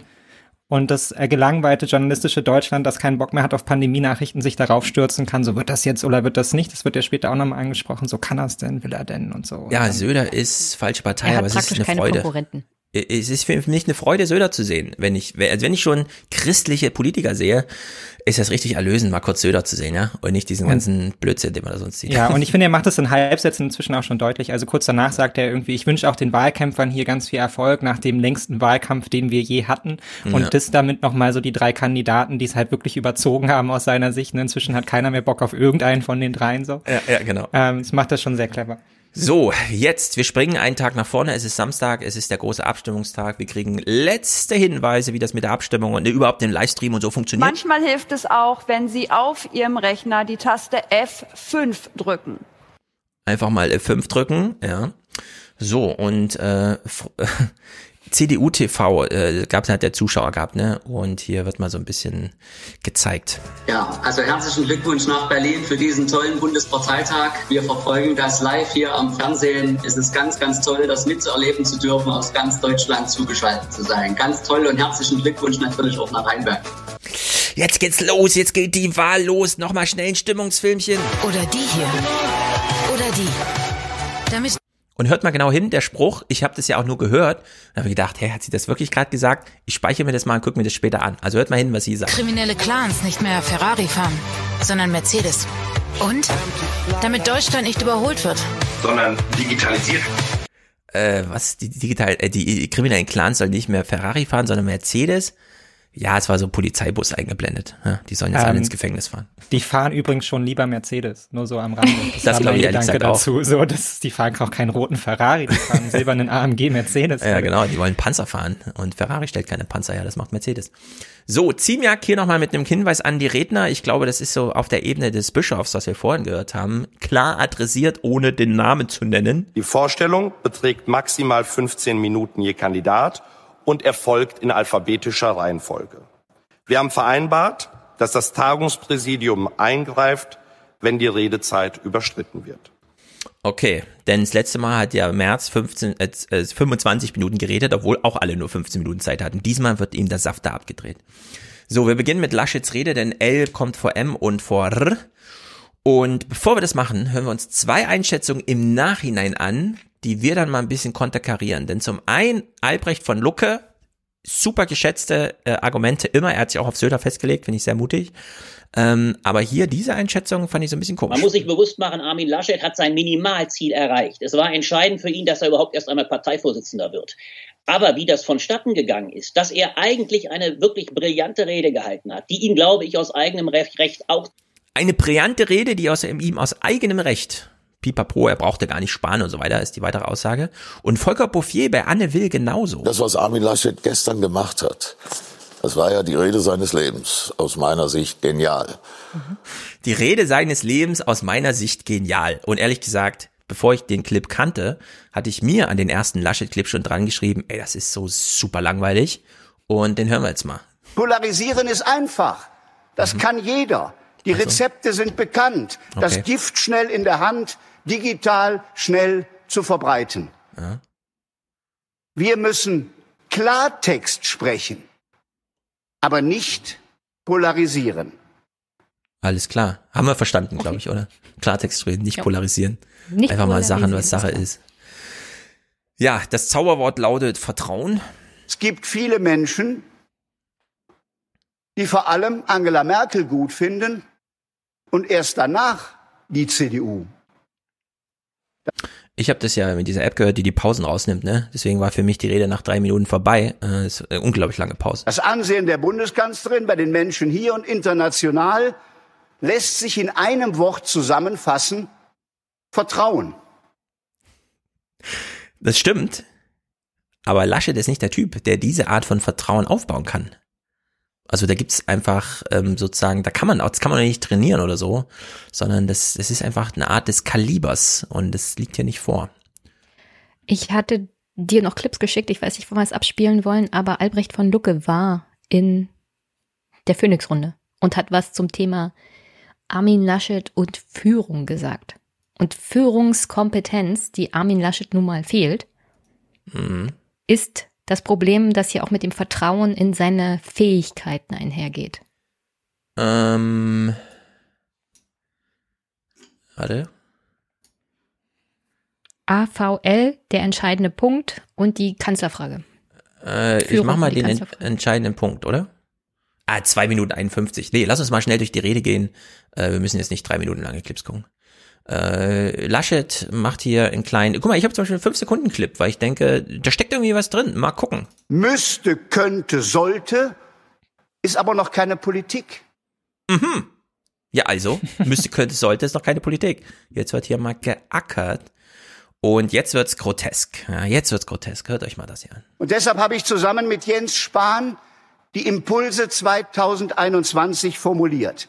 Wir wollen, dass junge Leute Lust haben, mit Leidenschaft mitzumachen und bei dem Modernisierungsjahrzehnt, das vor uns liegt, sich einbringen. Das Deutschland, das ich mir vorstelle, ist ein europäisches Deutschland. Es ist führend in der Welt durch Exzellenz, Vorbild und Menschlichkeit. Junge Leute, Leidenschaft, Europa, Vorbild, führend in der Welt, Exzellenz. Kannst du das bitte in 30 Sekunden alles sagen? Dann ist es nämlich eine gute Rede. Kann ich! ähm, also das halt, ich glaube, dieses, diese, dieser Ausspruch, dass er eine brillante Rede gehalten hat und dass es die beste Rede war überhaupt, geht vor allem auf seine letzten 15 Sekunden zurück. Ich glaube, die hast du gar Oder nicht auf mitgebracht. die Reden der letzten 15 Jahre. Das ist, das ist der Moment, das Nee. ist der Moment mit der Seine Körpersprache. Bergmannsmünze. Das, Das ist der dabei. Moment, wo er aus dem, ach so, okay, das ist der Moment, wo er aus dem Pult heraustritt. Und Oder? Ich glaube. Ansonsten finde ich aber eigentlich auch, dass er also klar, man kann sich jetzt über die wahnsinnige Beliebigkeit des Ganzen aufregen, ähm, aber ich meine, das ist halt auch Volkspartei. Volkspartei ist Beliebigkeit. Darum, das ist eine der Kernbotschaften, die sie hat. Es geht um die Integrationsfähigkeit und das sagt er halt an der Stelle auch nochmal ganz deutlich. Ne? Mhm. Also es geht darum, Positionen zu integrieren. Und die Positionen, die du jetzt hier gerade aufgezählt hast, sind zwar an sich kein, kein Inhalt, aber sie zeichnen halt so einen Weg vor, der halt schon klar macht, die CDU unter ihm ist eine wandlungsfähige CDU. Röttgen macht es später nochmal stärker und ist bereit, mit so einer gesellschaftlichen Entwicklung mitzugehen. Und ich glaube, das hat er schon begriffen, dass die CDU keine Partei ist, die jetzt zurückgehen kann zu so einer Linie von wir zeigen klare Kante und so, weil es dafür die Mehrheiten so nicht mehr gibt. Hm, aber er hat ja gerade eben noch gesagt, müsste, könnte, sollte, ist noch keine Politik. Und anstatt dann ein konkretes Angebot an junge Menschen zu machen, sagt er, junge Leute sollen mit Leidenschaft dabei sein. Und äh, das hätte man auch konkretisieren können. Denn hier die jungen Leute wieder nur als Kulisse für ein Stimmungsbild zu machen, das die Babyboomer beeindruckt, weil die mit viel mehr ähm, Wahlmacht sozusagen da drin stecken. Denn es geht ja hier sozusagen an die Delegierten peripher die Botschaft, das ist ans Volk adressiert und mit mir könnt ihr diese Adressierung machen in dieser Rede und das funktioniert dann nicht, finde ich. Denn es ist einfach äh, so ein Verrat sowohl an den Jungen als auch an Europa als auch an diesen ganzen Exzellenzideen und so weiter. Aber an die richtet sich das ja nicht. Es richtet sich ja nicht an die Jungen. Das ist ja die große, das ist ja das große Problem der CDU, dass sie noch keine Strategie gefunden haben, wie sie die Jungen mitnehmen können. An dem Punkt sind sie noch nicht und auch, auch einfach, weil sie an dem Punkt noch gar nicht sein müssen, weil es ihnen ja gut genug geht. Also die CDU hat ihre 30 Prozentpunkte bei jeder Wahl erstmal locker gut, weil ihre Parteibindung halt immer noch relativ hoch ist. Und das, was er hier eigentlich nur formuliert, ist ein Auftrag in eine viel weitere Zukunft, die sich dann vielleicht schon an Nachfolger Jens Spahn richtet oder so. Und auf der anderen Seite gibt dann natürlich den äh, den Babyboomern, die am überlegen sind, wähle ich jetzt CDU oder Grüne, weil meine Kinder Ja. mir sagen so, Mama, wähl mal nicht die CDU, wähl mal die Grünen, denen gebe ich quasi die Idee mit von, wir können das auch, wir sind eine moderne Partei, wir gehen nach vorne und wir sind auch für eure Kinder da, so. Hm. Ja, es ist in der Hinsicht über Bande gespielt. Ich fand's nicht überzeugend. Also da fand ich diese, überzeugend. diese Idee, also wie Biden das gemacht hat, fand ich sehr viel besser. Das Problem benennen und die Lösung in Aussicht stellen, wenn dann erstmal alle mitmachen. Und, und diese, diese Öffnung, dieses, ich bin sensibel für das Problem oder so, das wurde ja nicht gemacht. Und ich finde auch, so eine Ansprache an die Delegierten sollte immer über die Partei hinausragen, also immer die Welt irgendwie mitthematisieren. Und das ist hier zu, keine Ahnung, das ist, also es gab nicht diesen Moment, wo man so gemerkt hat, ah ja, okay, stimmt. Deswegen macht das alles Sinn. Deswegen veranstalten die das gerade. Ja, weil man mit ihm das dann machen kann. In der Welt so und so vor sich gehen. Sondern das war einfach Aber ich zu, zu glaube nicht, dass die CDU selber noch davon überzeugt ist, dass sie all das in Zukunft mit Armin Laschet machen werden, Stefan. Das ist selbst in der CDU höchst umstritten, ob er überhaupt Kanzlerkandidat wird. Eher ja, eben. Deswegen wundert es mich ja, dass das ist. All das Zukünftige werden die mit Armin Laschet nicht machen. Und dann wird er auch nicht Mhm. Parteivorsitzender bleiben. Deswegen wäre es eigentlich sinnlos, von ihm so eine Rede zu erwarten. Die würden sie ihm übrigens auch nicht abkaufen. Der ist jetzt Ich glaube, er- Platzhalter.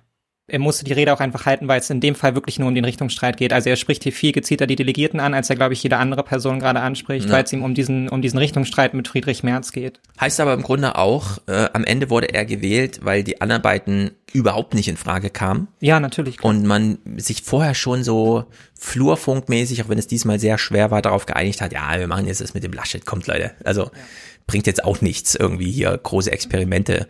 Merz sowieso nicht und Röttgen, hm, keine Ahnung, so, wir können uns nicht von der Hinterbank regieren lassen, ja, so irgendwie der Tenor. Naja, der, trotzdem, dieser Anspruch, wie er das formuliert, das fand ich, das kann man echt mal vergleichen jetzt mit beiden. Im Grunde versucht er dasselbe und es ist irgendwie, keine Ahnung. Mein Ziel ist es, dass wir erste Anlaufstelle werden für alle, die sagen, ich will mitmachen, bei der Verbesserung der Welt. Ich will mitmachen, das Land moderner zu machen. Menschen aller Einkommensgruppen und Bildungsabschlüsse, Menschen mit und ohne Einwanderungsbiografie, junge und ältere, Frauen und Männer. Ja, wir haben Frauen in Spitzenämtern. Also einfach nur alle zu nennen und zu glauben, damit hätte man sie sozusagen abgehakt, weil wir haben sie ja genannt und so weiter, ja. Da muss eine Idee drin stecken. Und sei es eben, das fand ich bei beiden schon mutig, am Ende das mit so einer Dichterstelle zu machen, ja, einfach ein Gedicht vorzutragen im Sinne von, und seht ihr, der Zeitgeist hat schon immer gewusst und ich aktualisiere das jetzt. Irgendwie so, irgendein so Move, einfach klar, das mit diesem, mein Vater war hier im, und dann stehe ich mich daneben und zeige das nochmal und so. Die Münze hat ja auch am Anfang der Rede, es war sozusagen geklammert davon. Aber irgendwie hat es mich nicht ganz überzeugt. Ich glaube, ich habe den Clip doch nicht dabei, denn er spielte akustisch jetzt gar keine Rolle. Es war wirklich dann nur äh, optisch wahrscheinlich so ein kleines mhm. Spektakel, wie er so daneben tritt. Aber Stefan, ich würde wirklich ganz stark unterscheiden zwischen einer Rede eines gewählten Präsidenten der mhm. USA und einem Kandidaten für die für den Vorsitz der Partei CDU ja. die wirklich massive Probleme alleine bei ihrer Mitgliedschaft im Alter haben. Alleine die Struktur dieser Parteien, Demokraten und CDU sind ganz anders. Ja? Verstehe ich. Also, da, du erwartest sehr viel von Armin Laschet. Ja, zu viel. er kann es nicht liefern. Irgendwas ja, ja, ja. von Armin Laschet in dieser Rede zu erwarten, inhaltlich, ist Stimmt. schwierig. Äh, Armin Laschet formuliert nichts anderes als einen Anspruch an dieser Stelle. Das ist seine komplette Rede. Und das ist der genau. Anspruch, Volkspartei zu bleiben. Und jetzt ging es in dem Fall wirklich nur darum, diesen Anspruch gegen Friedrich Merz um, durchzusetzen, der gesagt hat, nee, wir müssen genau in die andere Richtung laufen, aber in der anderen Richtung ist halt mhm. einfach nichts. Und wäre die CDU den Weg gegangen, wäre das für sie katastrophal. Mhm. Aber jetzt vergleichen wir trotzdem nochmal, klar, wir haben eben aus Termingründen sozusagen stand da jetzt, wenn wir jetzt den Terminkalender mal so ein bisschen verschieben und sagen, erste Debattenbeiträge der Demokraten auf der Bühne, sie bewerben sich alle. Was haben wir gehört von Bernie Sanders, von Elizabeth Warren? Es war genau dieses, ich mache euch das Angebot, wenn ihr mich jetzt hier nominiert, sind wir ein Schritt näher daran, dass ich mit euch das umsetze, weil dann bin ich hier Präsidentschaftskandidatin dann könnte ich Präsidentin werden, dann könnte ich vereidigt werden und dann können wir das alles machen. Und dieser Weg war da klar aufgezeigt. Und es ist ja bei Armin Laschet nicht so, sondern es ist so, wie du sagst, Mick, äh, es ist dieses Ziel, ähm, heute diesen Tag zu überstehen, hier als Gewinner rauszugehen. Gewinner, es ist fast egal, mit welchen Zahlen so, ja, so dann eh vergessen. Und dann bin ich halt Chef. Ja, aber äh, man hätte hier die Delegierten wirklich, also man hätte auch, auch den Delegierten das Angebot machen können, mit mir und das hat ja Merz sehr gut gemacht damals eigentlich, zu sagen, mit mir erreichen wir wieder 40 Prozent. Ist zwar ein banane Vorschlag gewesen inhaltlich, aber einfach mal zu sagen, mit mir ist nicht nur das Angebot verbunden, dass ich dann da bin, sondern mit mir kommen auch die Wähler. Und zwar diese und jene. Und die werden das aus diesen Gründen machen. Und hier übrigens die Jungen und die Europäer und zwar. Ja, dass man mal so ein bisschen, keine Ahnung, Welt reinholt in diese Halle. Aber es war wirklich einfach nur dieses Zwiegespräch zwischen die Delegierten waren eh schon entschieden so ein bisschen, ja, das ist halt jetzt die Parteiressort, dass man ihn jetzt da wählt und dann wird es noch so kurz abgehakt als die Rede, die dann auch niemanden auf den Füßen steht. Und da ist aber, glaube ich, Potenzial drin, um grundsätzlich mal, und es wird die CDU, sagen wir mal so, die CDU wird jetzt am Freitag oder am Ende des Monats Schnelltests in private Nutzungshand geben. Sie wird dieses Verbot kippen. Gleichzeitig haben wir eine Impfung. Die CDU wird ihren Trumpf wegen Corona, da haben wir 40 Prozent, verlieren und dann wird sie im Sommer wieder bei 25 Prozent sein.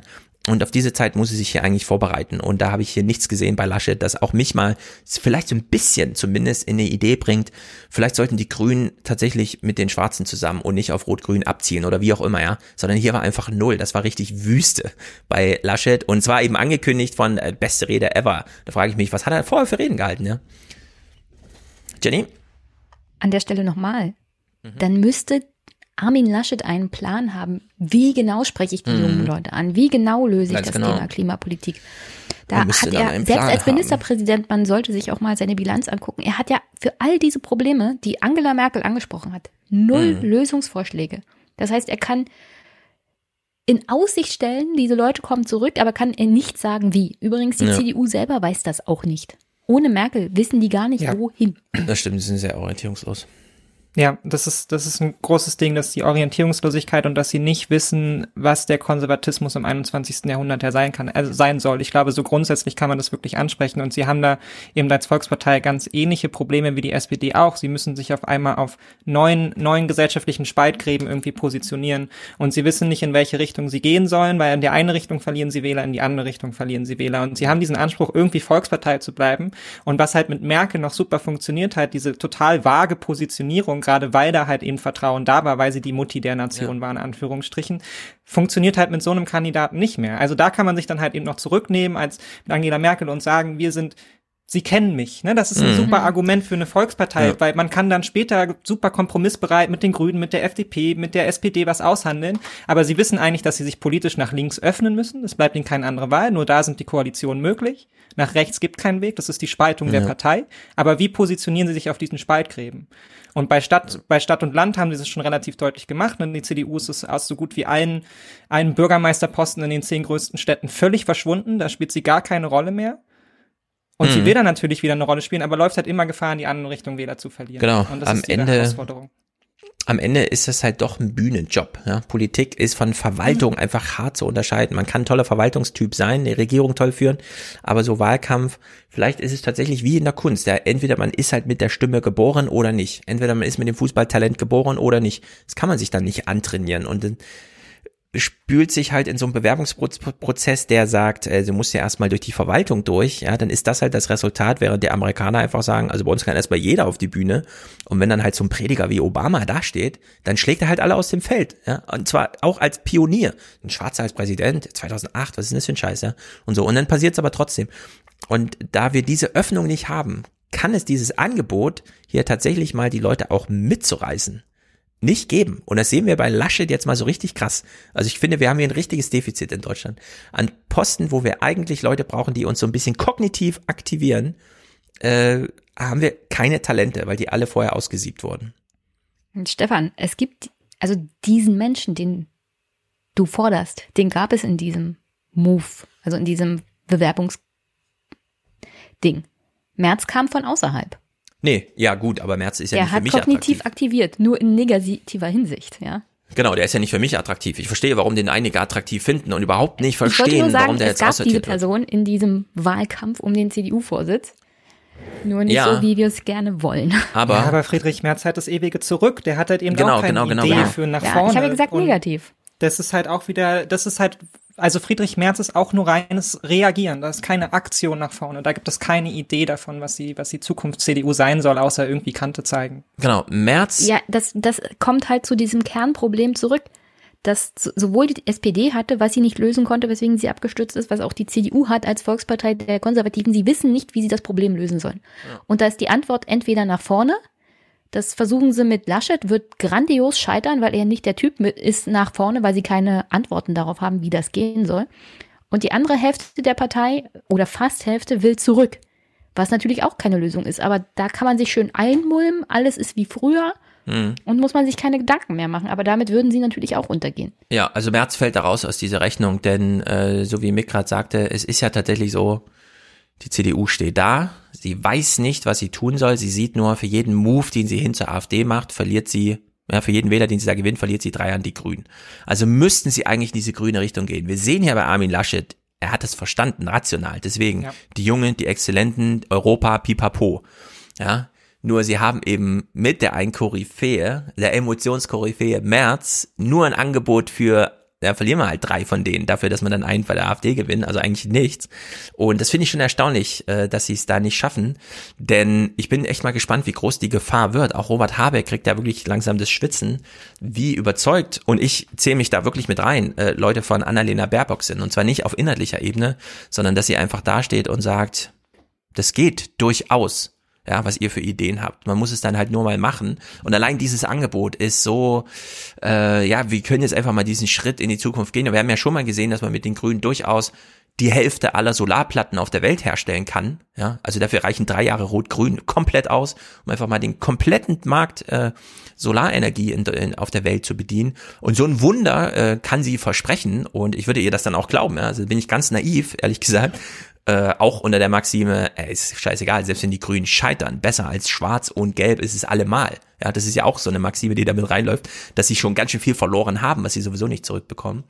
Und bei dem nächsten Clip hier von Lasche denke ich mir einfach nur so, aha, ja gut, okay. Wir müssen gewinnen, nicht weil wir gewinnen wollen, sondern weil wir gewinnen müssen für unser Land, für unsere Gesellschaft, für eine gute Zukunft.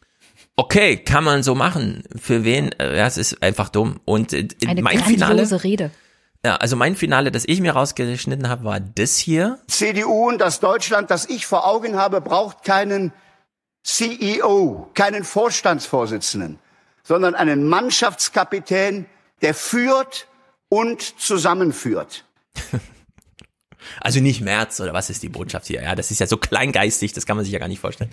Dass er danach nochmal dieses Ding hier im Sinne von, das hat mein Vater immer an die Garderobe gehangen, damit sie wussten, der ist gerade unten im Berg, solange diese Plakette hier hängt, geht hier niemand nach Hause, sondern es werden alle mit nach Hause genommen.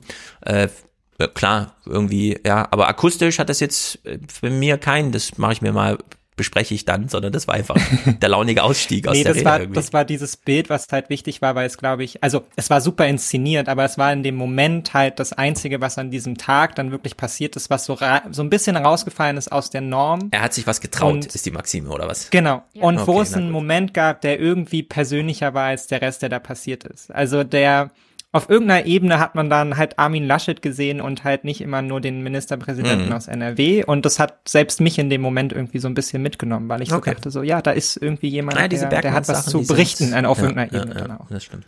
Also ich bin mir ziemlich sicher, es war super, super einstudiert. Ja, natürlich. Aber es klar. kam, es kam tatsächlich ein bisschen rüber, dass er ein Mensch ist. Ja. Mit eigenen Überzeugungen. Und man wünschte sich mehr davon in den 14,995 äh, Sekunden vorher. Also 14 Minuten Mhm. 95 Ja. Sekunden vorher. Ja.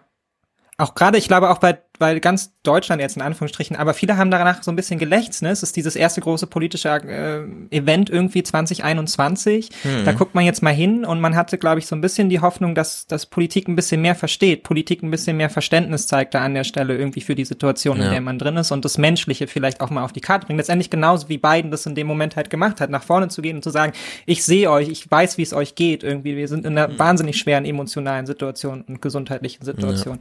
Und das hat halt sonst gefehlt. Und es war halt auch so ein Moment, wo er halt klar gemacht hat, ich habe mich damit auseinandergesetzt. Ne? Viele Konservative haben danach auf Twitter geschrieben, dafür schreibt Merz seine Reden mal wenigstens selbst. Und ich dachte so, Mhm. er hätte ja halt mal einen Redenschreiber, so, ne? Dann wäre das nicht immer so Ja. furchtbar.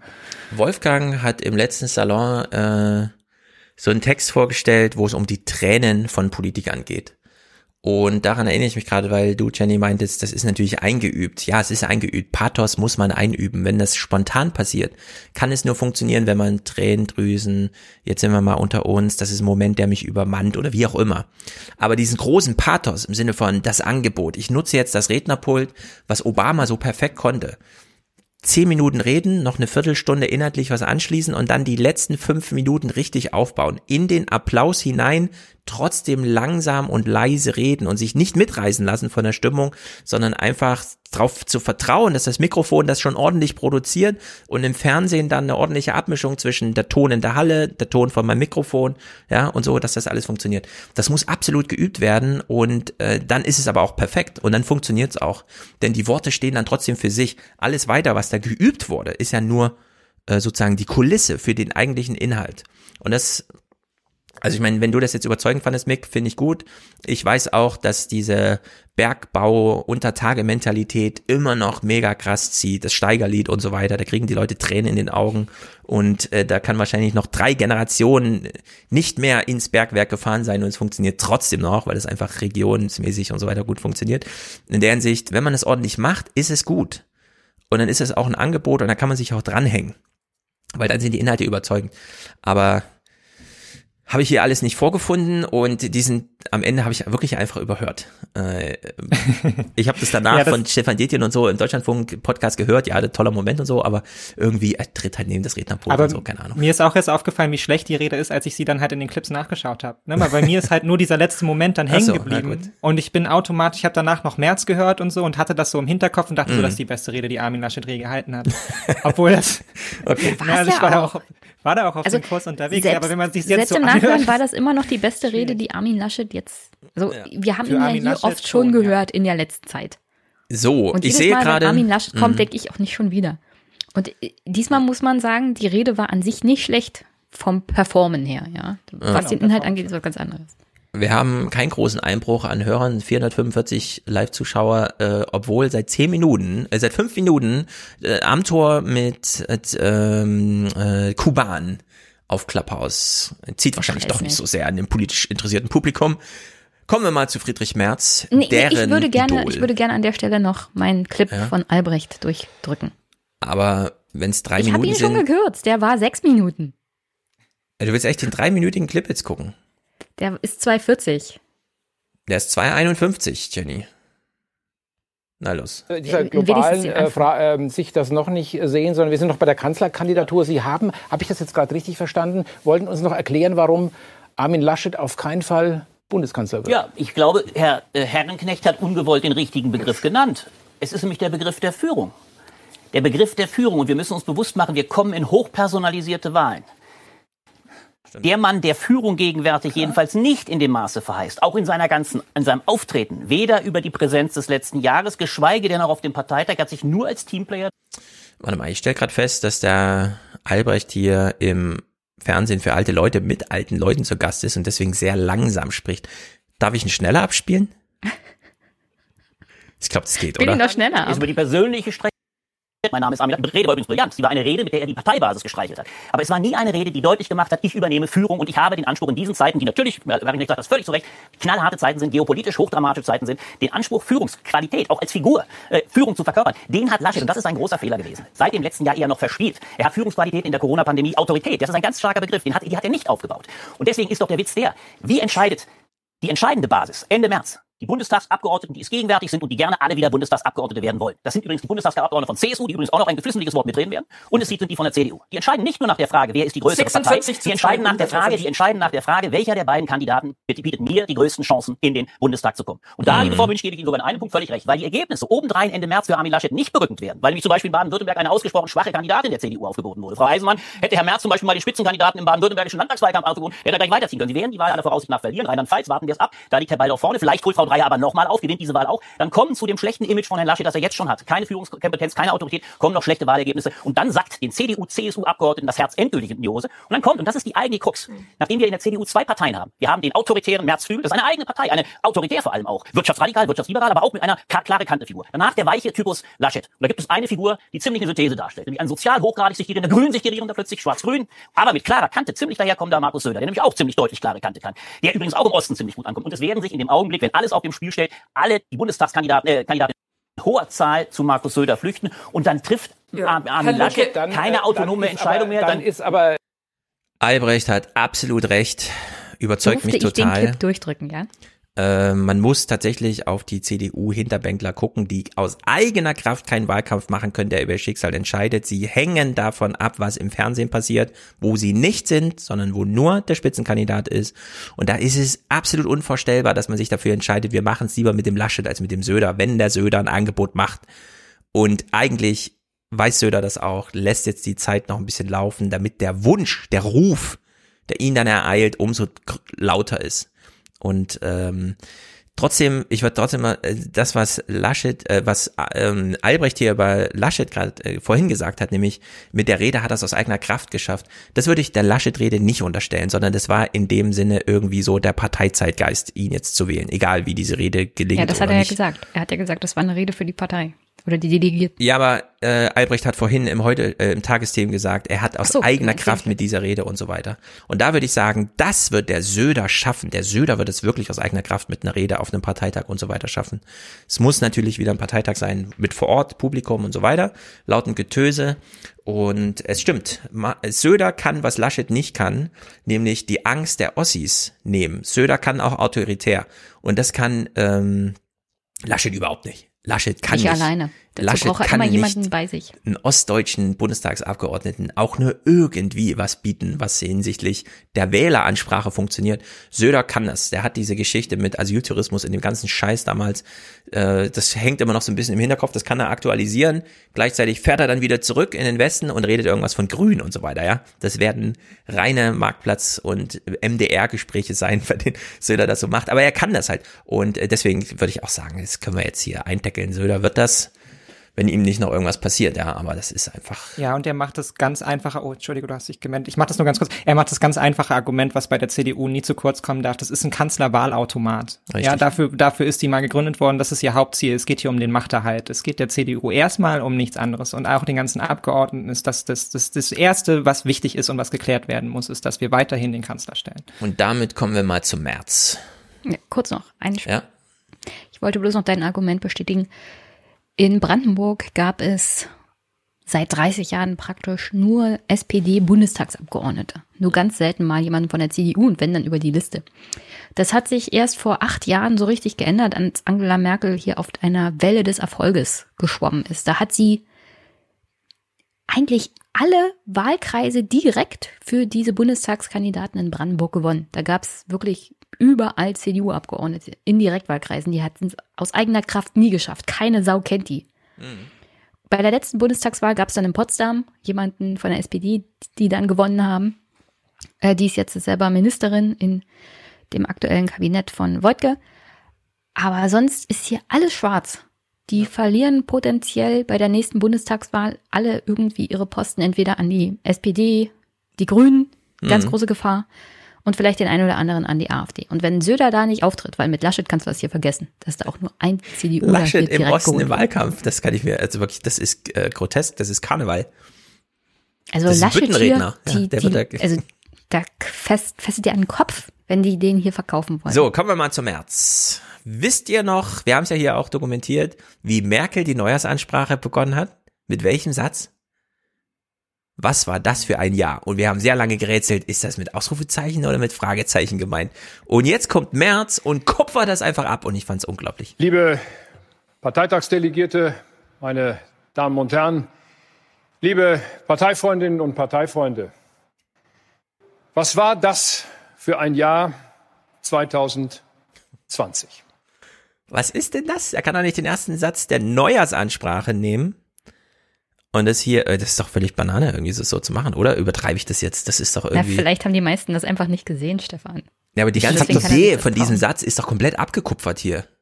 Ja, klar ist das abgekupfert, aber was Also soll's? Keine Sau kennt diese Neujahrsansprache außer wir, weil wir sie uns angeguckt haben. Naja, sein großes Ziel ist es ja, sich mit den, mit den Normalen da draußen, mit dem normalen Wähler gemein zu machen. Und das versucht er damit, ne? Jeder soll jetzt daran denken, was er halt irgendwie für ein, für ein Jahr 2020 Ja. hat. Und ja, mir ging's ja genauso, was Ja. natürlich vollkommener Nonsens ist. Natürlich ging Es war natürlich ein guter nicht so Satz. wie den Also- Wählern der CDU. Es war ein perfekter Satz, aber nur von Merkel, wie sie es gemacht hat. Das hier ist einfach, das ist so billig. Also das hat für mich die Rede komplett zerstört, ja. Also deswegen sage ich, wir sehen jetzt nur Blödsinn. Merz wettert gegen alle, die die Systemfrage stellen. Ich mache mir dieses Narrativ, das da heißt, ihr habt gestern nichts getan und morgen geht die Welt unter, deswegen müssen wir heute das System ändern. Dieses Narrativ mache ich mir ausdrücklich nicht zu eigen. Die Welt geht morgen nicht unter. Wir können dieses Problem lösen. Die Botschaft ist hier wirklich, für uns reicht's noch. Ja, das ist inhaltlich das Angebot. Für uns reicht's noch, liebe Boomer. Und wir werden dieses Problem mit dem System, mit unserer Freiheit, mit der sozialen Marktwirtschaft lösen. Und wir wollen es vor allem mit Technologie lösen. Das ist ja auch wieder so, dass das einmal eins das politisch nicht verstanden und es fällt mir so oft auf bei Konservativen. Es, es gibt verschiedene Systeme, ne? Es gibt ein Wirtschaftssystem und es gibt ein politisches System und die stehen miteinander in Verbindung. Das ist nicht alles das Gleiche. Man kann an dem einen System rumbasteln, ohne dass das andere zusammenbricht. Ja, vor allem das System ich finde es ja schon albern, aus linker Seite die Systemfrage zu stellen, weil für mich das immer nur bedeutet, oh, ich habe jetzt keine Lust auf Details, können wir nicht einfach die Systemfrage stellen und alle ins Kino gehen oder so. Ja? Und das hier so aufzugreifen im Sinne von, sich genauso einfach zu machen, ja. Ich mache mir das nicht zu eigen, die Systemfrage zu stellen. Das ist einfach auch ein bisschen, es hat, es hat ein bisschen was. Es ist nicht ganz ausgefallener Karneval, würde ich sagen. Naja, für Leute, die März ansprechen will, gibt es keinen Fehler im System. Es ist alles perfekt. Und hier wird ja auf Klimapolitik abge, mhm. abgezählt. Und für März, das liest man in seinem Buch auch ganz schön, der Markt regelt das, mhm. die Technik löst das und das war's dann. Das ist die Antwort übrigens nicht nur von März, sondern auch anderer CDUler, die unter anderem auch Armin beraten werden. Ja. Also die CDU hat da grundsätzlich ein Problem mit dem Thema Klima. Deren Antwort wird sein, der Markt regelt das, Mhm. Und die Technik regelt das. Wir müssen nur die entsprechenden Anreize stellen. Vielleicht auch mit einer Unternehmenssteuer. Ja, angebotsorientierte Politik kennt ja. man ja von solchen neoliberalen. Ich, ich, hoffe doch sehr, dass das nicht ihre Strategie ist und dass Markus das Söder da auch Strategie. ein bisschen, dass da Markus Söder auch ein bisschen anderen Tonus fährt, weil die, okay. die Daten dazu sind doch eigentlich eindeutig. Also ein Großteil der Deutschen setzt sich dafür ein, dass mehr für den Klimaschutz getan wird. Da kann man sich doch positionieren. Das ist doch die, die eine, die eine gesellschaftliche Cleavage, auf der man sich relativ eindeutig positionieren kann. Wie man das dann noch ausformt, ist was anderes. Aber das, was Merz jetzt hier tut, ist ja fast schon eine Negierung irgendwie des Klimawandels. So nach dem, ja. ach, so schlimm wird das schon nicht alles. Und das ist wieder Politik von vor 20 Jahren. Also über den Punkt sind auch andere Politiker schon lange hinaus, auch in der CDU. Ja, ja klar. Absolut. Aber der Fraktionsvorsitzende äh, Brinkhaus selber ist übrigens auch auf diesem Zug. Ja, das stimmt. Der will ja mitreden, wer der Kanzlerkandidat wird. Ja. Also, er selber wird's nicht. wenn es Söder wird und wenn er einen anderen Plan hat, dann muss er das gegen Interessen anderer durchboxen. Ich bin gespannt. Also der Merz will schon mal kein Kanzler werden. Ihm geht's um die Inhalte. Ich bin mit 16 Jahren in die CDU eingetreten. Ich bin nicht in eine Vermittlungsagentur für Regierungsämter eingetreten, sondern ich bin in eine Partei eingetreten, die Grundsätze hatte, die mit Leidenschaft um ihre Politik gekämpft hat, die um Mehrheiten gekämpft hat in Deutschland, immer von dem Gedanken getragen, dass es in diesem Land keine linken Mehrheiten gibt. Wie kann man denn sagen, ich bin hier nicht in die Regierungsämtervermittleragentur eingetreten und original eine Viertelstunde später sagen, ich möchte gerne Bundeswirtschaftsminister werden?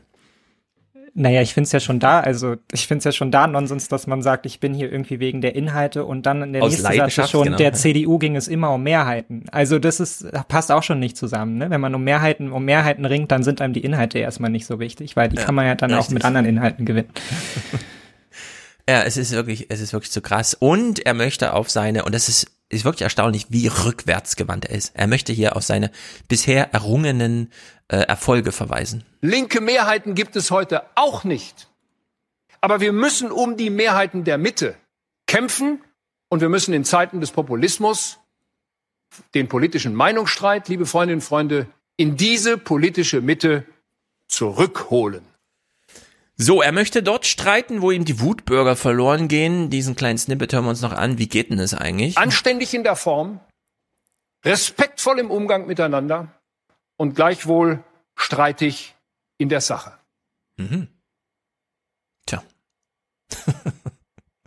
ich kann dazu nichts mehr sagen. Nee, das ist wirklich Klamauk. Äh, hier, das ist auch. Wir sind die einzige Partei. Wir sind die einzige Partei, die in unserer Gesellschaft Gruppen nicht gegeneinander ausspielt.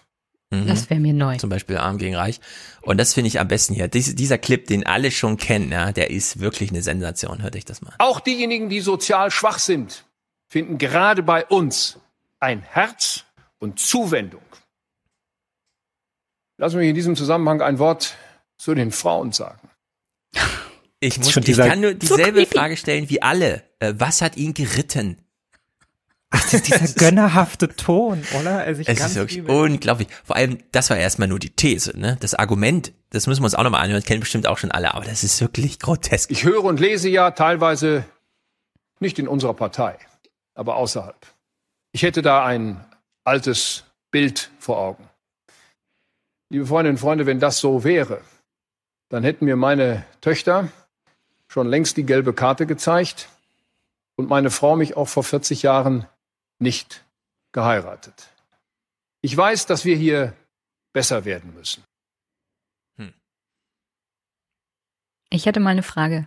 Hat Ja. er diese Rede wenigstens seinen Töchtern und seiner Frau vorgelesen? Ich glaube, Denn wenn gar ja, keine Rede, der könnte ich mir frei. vorstellen, dass sie ihren Vater, Schrägstrich Ehemann, nicht sonderlich mögen oder ihm den Posten nicht gewünscht verstehe das haben, wenn sie da nicht Einspruch eingelegt haben. Ich glaube, sie hätten ihm die gelbe Karte gezeigt, wenn er ihn diese Die rote. Vor- Die vorgeführt gelbe hätte. Karte. Du Es schläfst heute Banane. in der Garage. Ja, als Finale habe ich mir dann das hier rausnotiert. Ich weiß nicht, vielleicht hat er auch nochmal so einen Move gemacht mit einem Handstand oder so, aber es ist einfach. Damit Sie sich äh, Ah ja, ich, ich glaube übrigens, das, was wir jetzt hören, ist das, was ihm den Nimbus einbrachte. Er ist ein begnadeter Rhetoriker. Weil das klar, es gibt so Sätze, die bleiben manchmal hängen, aber es ist halt einfach auch dünn. damit Sie sich äh, keine Illusionen machen. Ich werde es mir nicht leicht machen. Ihnen aber auch nicht. Ich werde mich persönlich fordern. Sie aber auch. Und wenn wir von diesem Grundverständnis geprägt in diese Wahl gehen, dann können wir mit Glaubwürdigkeit und Überzeugung, mit Mut und Zuversicht genau diesen Führungsanspruch für Deutschland im dritten Jahrzehnt des 21. Jahrhunderts erneut unter Beweis stellen. Hätte er das mal geübt? Ja, hätte er das mal geübt? Denn so aus dem Ärmel geschüttelt geht das nicht. Das muss man sich vorher selber mal angucken. Wie wirkt denn das so, wenn ich da runter gucke, wenn ich das so betone?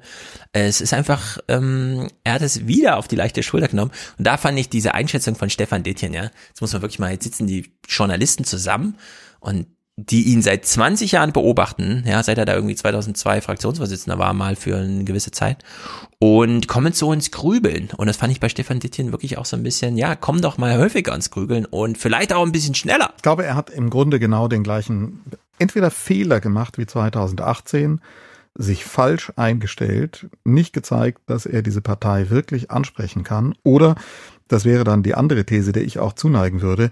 Er ist eben gnadenlos überschätzt worden, auch als äh, Rhetoriker. Es gab eben wieder nur ganz wenige dieser, dieser Märzschen Punchlines, dieser Sätze, die in Erinnerung bleiben, wie diesen hier. Den Anspruch habe ich formuliert. Führung dieser Partei, aber auch Führung unseres Landes. Das ist ja ein Zentralmotiv seiner ganzen Kandidatur. Da geht es gar nicht so sehr, wenn man dem genau zuhört, um Inhalte. Bei vielen Inhalten wird er dann, wenn es je konkreter es wird, desto weicher wird er. Ist er nun für Quote oder wirklich äh, entschieden dagegen? Die Frage, die auf dem Parteitag ja nicht beantwortet worden ist, wo er dann am Schluss gesagt hat, ich werde mich dem auch nicht in den Weg stellen. Äh, Also bei vielen Fragen ist er inhaltlich längst nicht so präzise, wie er klingt eigentlich. Und insofern glaube ich, äh, war das heute einmal mehr ein Auftritt, wo er auch in dieser intimen Situation der Rede, die man da hat, also man ist er wirklich dann voll konzentriert auf den Redner, auf den Redner. Da ist man nicht abgelenkt durch einen Saal, in dem man sich umschaut, auf andere schaut, sondern man ist fast in der Zwiesprache mit diesem Redner, der einen auf dem Bildschirm ansprach. Und ich glaube, das war eine Entzauberung von Friedrich Merz.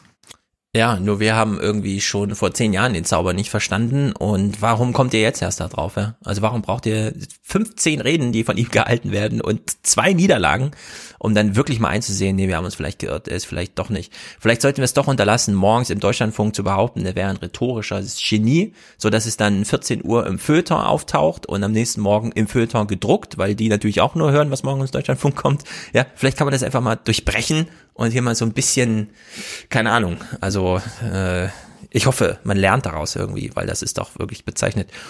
Norbert Röttgen, ich meine, ein Spruch bei, ein Satz bei Angela Merkel zu klauen, ist schon ziemlich daneben.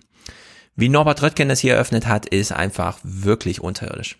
Liebe Annegret Kramp-Karrenbauer, liebe Angela Merkel, liebe Freundinnen und Freunde, ich lade Sie ein, uns heute gemeinsam auf den Weg zu machen. Was ist denn das?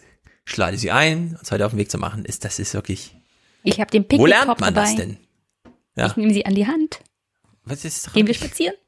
Ich will ja nicht zynisch sein oder so, ja. Ich habe es mir selber vorhin auferlegt. Ähm, Du hast es mir vorgeschrieben. Jetzt lass sag, Zynismus sag, was raus, Sache Stefan. ist, aber komm was, schon, ja, was sagt man denn dazu? Ja, ich lade Sie ein, mit mir auf eine Reise zu gehen. Ah, Das ist wirklich, äh, hier inhaltlich, das ist jetzt ein inhaltliches Angebot. Ich möchte, dass die Christlich-Demokratische Union Deutschlands die Partei der Zukunftskompetenz wird. So, jetzt fragen sich alle, Zukunftskompetenz, was heißt denn das? Kann man das mal ganz konkret sagen? Also, wie geht das? Zukunftskompetenz, ganz konkret. Ich bin überzeugt, anfangen müssen wir bei uns selber. Thank you. Auch wir haben Veränderungsbedarf. Nicht Veränderungen um ihrer selbst willen, sondern Veränderung für ein ganz konkretes Ziel. Wir Ja, müssen denn? Volkspartei bleiben. Und wir bleiben es nur, wenn wir uns verändern. Hope and Change. Bitte keine Nachfragen. Hat er schon recht, so. Ne? Also. Ja klar, nur gibt's irgendwas Konkretes? Er hat ja nichts Konkretes gesagt. Gibt's nichts Konkretes. Nee, da Es war sonst nichts Konkretes rauszuholen. Aber das weiß ich nicht. Ja. Norbert Röttgen hatte, glaube ich, auch schon, der wusste, glaube ich, auch schon, dass er verloren hat. Ich glaube, der hatte vorher halt ganz, ganz viel gewonnen. Dass er so lange dabei war und jetzt auch im Präsidium unterwegs ist, da wird vielleicht auch nochmal ein Posten für ihn rausspringen, dann auch in dieser Idee von, wir sind jetzt wieder eine geeinte CDU, jeder Mhm. macht hier mit, wir sind eine Mannschaft. Ähm, also ich glaube, der hat alles erreicht, was er da erreichen wollte und konnte. ich weiß nicht, wie lange sich das hält. Denn wenn Söder tatsächlich Kanzlerkandidat und dann später Kanzler wird, glaubst doch nicht, dass das in der CDU dann ruhiger wird. Also Ulf Weil Söder Poschardt. ist CSUler. Ulf Poschardt, der sich auskennt als Weltchefredakteur, hat geschrieben, nachdem sie ja getrommelt haben für März und dann leider verkraften mussten, dass das Volk doch nicht ihrer Zeitung folgt. Kein Wunder, sie wird ja auch weniger gelesen als die Taz. Ja, soweit ist es ja schon gekommen, dass die Welt gar nicht mehr vorkommt und die Taz jetzt bedeutender nach. ist. Was? Tritt noch ein bisschen nach. Ja, ja, das ist, äh, die Welt stirbt jetzt. Und äh, der hat ja dann Traurig. getwittert, also mit Merz und Röttgen und Laschet macht die äh, CDU so ein breites Angebot, dass man nicht an ihr vorbeiregieren kann, wo ich mich so ein bisschen frage. Drei solche Kaliber Männer, die sich nun wirklich deckungsgleich beim Blick von außen, mag sein, dass man aus der Binnendifferenz CDU noch mal einen Unterschied sieht, ja, aber von außen ist das kein Unterschied, die drei. Äh, also wirklich, die werden dann auch durchs Amt entsprechend diszipliniert und müssen überhaupt erst mal zeigen, dass sie, ja, wir haben ja gesehen, wie man da scheitern kann jetzt bei AKK. Und die, diese Idee, und das muss ich echt sagen, ich bin ja auch fast ein alter weißer Mann, aber diese Idee von alten weißen Männern, wie das so funktioniert insgesamt, ja, ich glaube, die sollten sich alle mal wie Stefan Dittjen überlegen, vielleicht fand hier eine Zauberung statt, die wir noch nicht ganz begriffen haben, aber wir sollten uns doch mal eingestehen, ne? Weil was wollen die bitte für einen Wahlkampf gegen, was weiß ich, dann wirklich Annalena Baerbock oder so machen? Wenn es dann wirklich ohne Merkel heißt, ja, das ist ja das, was wir uns heute immer noch nicht so vorstellen können, dass die CDU im Sommer nach der Pandemieerlösung in den Wahlkampf geht und nicht das Argument Merkel machen kann. Das ist ein was bedeutet das Novum, eigentlich? Dass sie, Mhm. dass überhaupt, dass es keinen, dass es keinen Titelverteidiger gibt in dem Sinne. Also das, das kann einfach nochmal eine Genau. ganze Menge umwerfen. Aber da begreift die CDU halt auch einfach nicht so richtig. Also ich be- benutze den Begriff selten, aber was halt so Diversity dann wirklich bedeutet. Da geht's halt um mehr als einfach nur, ich stehe ein bisschen weiter rechts, ich stehe ein bisschen weiter links, sondern da müssen halt auch tatsächlich, so Ja. plump es jetzt ist, aber auch Persönlichkeiten und Gesichter nach oben, die Gruppen in der Gesellschaft verkörpern, die sie jetzt noch nicht dort sitzen Mhm. haben. Weil es gibt die konservativen Potenziale ähm, unter Menschen mit Migrationshintergrund, es gibt die konservativen Potenziale auch bei jungen Menschen, aber die fühlen sich trotzdem nicht mehr davon vertreten, von diesen Ja. drei alten weißen Männern. Das ist einfach so. Ja, der Generationenabriss ist irgendwo bei 50 oder so. Ja. Das ist jetzt nicht das, ja klar, es gibt immer noch die Amtors und die äh, Teamjaks und die äh, Kubans, aber das ist nicht, und man muss halt echt sagen, es ist nicht erst seit heute so, dass jedes dritte in Deutschland geborene Kind nicht deutsche Eltern hat. Also Diversität, es liegt einfach wirklich vor, ja, das ist ein strukturelles Phänomen. Klar, wir haben wenig Kinder, aber die Kinder, die da sind, die werden halt wirklich in so eine ganz diverse Welt reingeboren und leben das dann auch entsprechend und äh, da gibt's hier nichts mehr zu holen. Und es sind nur drei Bundestagswahlen und dann sind diese Kinder schon zwölf. Ja, und dann ist es nochmal eine und dann sind die schon im entsprechenden Alter. Und in der Hinsicht wird das hier wirklich äh, kritisch für diese Partei. Hm. Aber woher sollen sie das auch wissen? Es gibt niemanden in dem Präsidium, der ihnen das wirklich als Problem aufzeigen Ja, kann. Und halt Stefan hat gerade die jungen Vertreter in der CDU und im Bundestag genannt. Der Ja. Philipp Amthor, Kuban, Biologisch jung, natürlich nur. biologisch jung, im Kopf Rentnerrepublik. Und wenn Mhm. du dir mal die junge Union anguckst, wie deren Präsidium aussieht, Ja. und die haben gerade erst wieder begriffen, dass das mit der Frauenquote doch reichlich peinlich war bisher. Ja, ist Ja? wirklich erstaunlich. Sie Es ist hatten bis vor, bis vor wenigen Monaten gar keine Frauen da wirklich zu sitzen. Nicht Mhm. mal im Präsidium. Ja, ja. Also die, es- die Problematik ist noch nicht mal bei der Jugendorganisation der CDU Mhm. angekommen.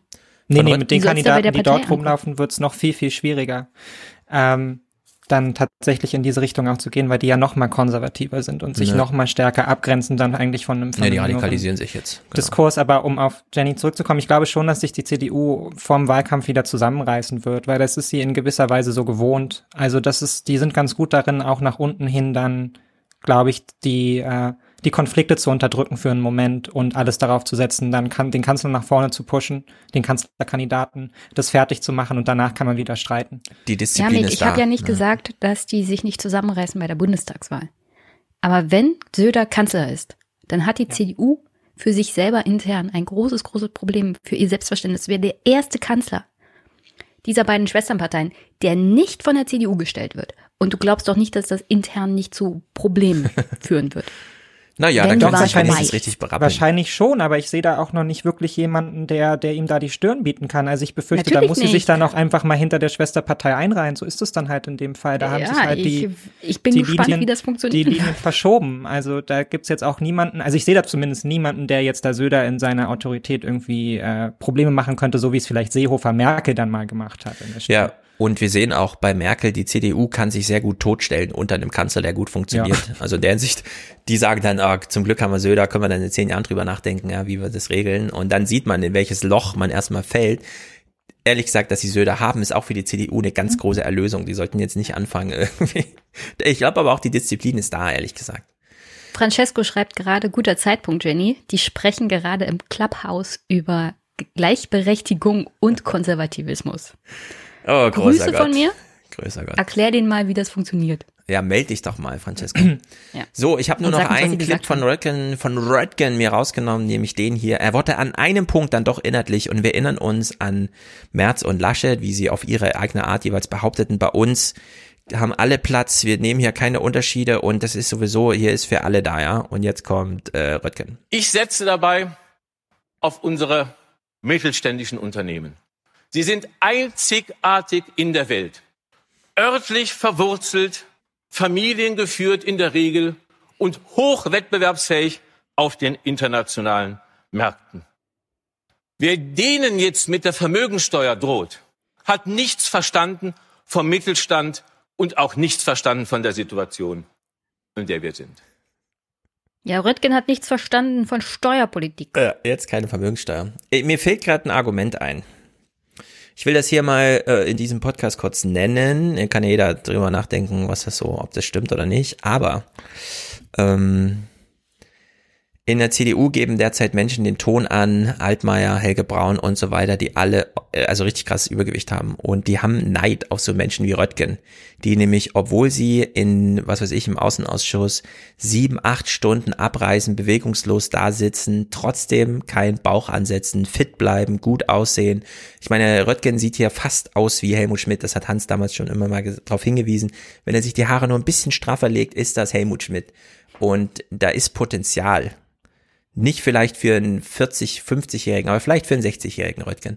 Und in der Hinsicht ist das auch so ein bisschen, vielleicht hat man ihn ja auch wirklich nicht gewähren lassen. Ich glaube jedenfalls, diese, er ist der einzige Minister, der gefeuert wurde von Merkel.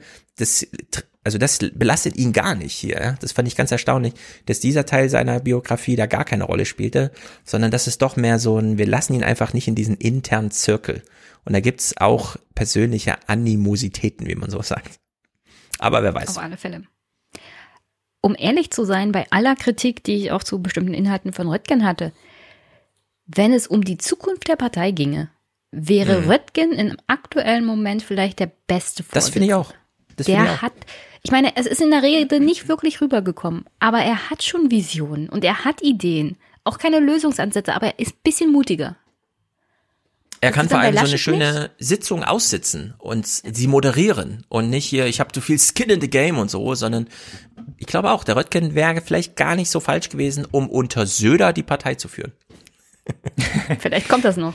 Aber dann, ja, aber da dann hat will jetzt sparen. halt auch einfach ein bisschen das Problem, dass er da halt schon der, der Außenseiter halt irgendwie ist. So, ne? Also da, da hat er sich halt niemals in diesen Kreis dann irgendwie zurückmogeln können. Und mir ist es auch ein Rätsel, wie das dann Friedrich Merz irgendwie geschafft hat, dann irgendwie doch so eine, so eine politische Kompetenz und Erfahrung auf, also zu, von sich zu behaupten, die man halt Röttgen da irgendwie nicht zugesprochen hat. Und ich glaube, da war letztendlich die, die Angst der CDU-Delegierten zu groß, dass sie mit, mit Röttgen dann irgendwie weitermachen und alle sich immer denken, wer ist der denn eigentlich irgendwie? Den habe ich noch nicht gesehen, was sind seine Positionen, wo kommt er her? Also das muss man sich ja auch immer klar machen, wir setzen uns halt hier irgendwie viel mit Politik auseinander, aber es wird auch noch einen Moment dauern, bis allen Deutschen klar ist, dass Merkel eben nicht mehr antritt. So, ne? Und das sind ähm, und dann steht da eventuell Röttgen und den kennt dann auch keiner. Davor haben sie, glaube ich, Angst. Deshalb setzen sie, glaube ich, Mhm. auf die Kandidaten, die man zumindest schon öfter mal im Fernsehen gesehen hat. Ganz einfach.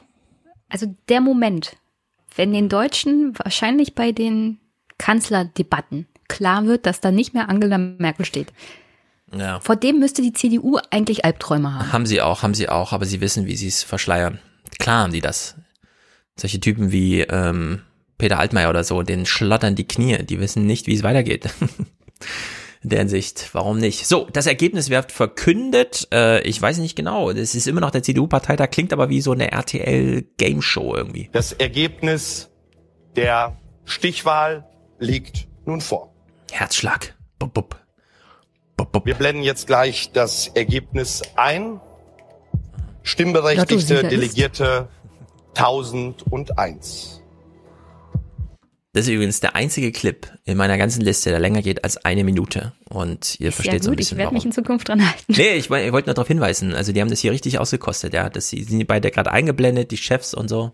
900, 991 Stimmen wurden abgegeben.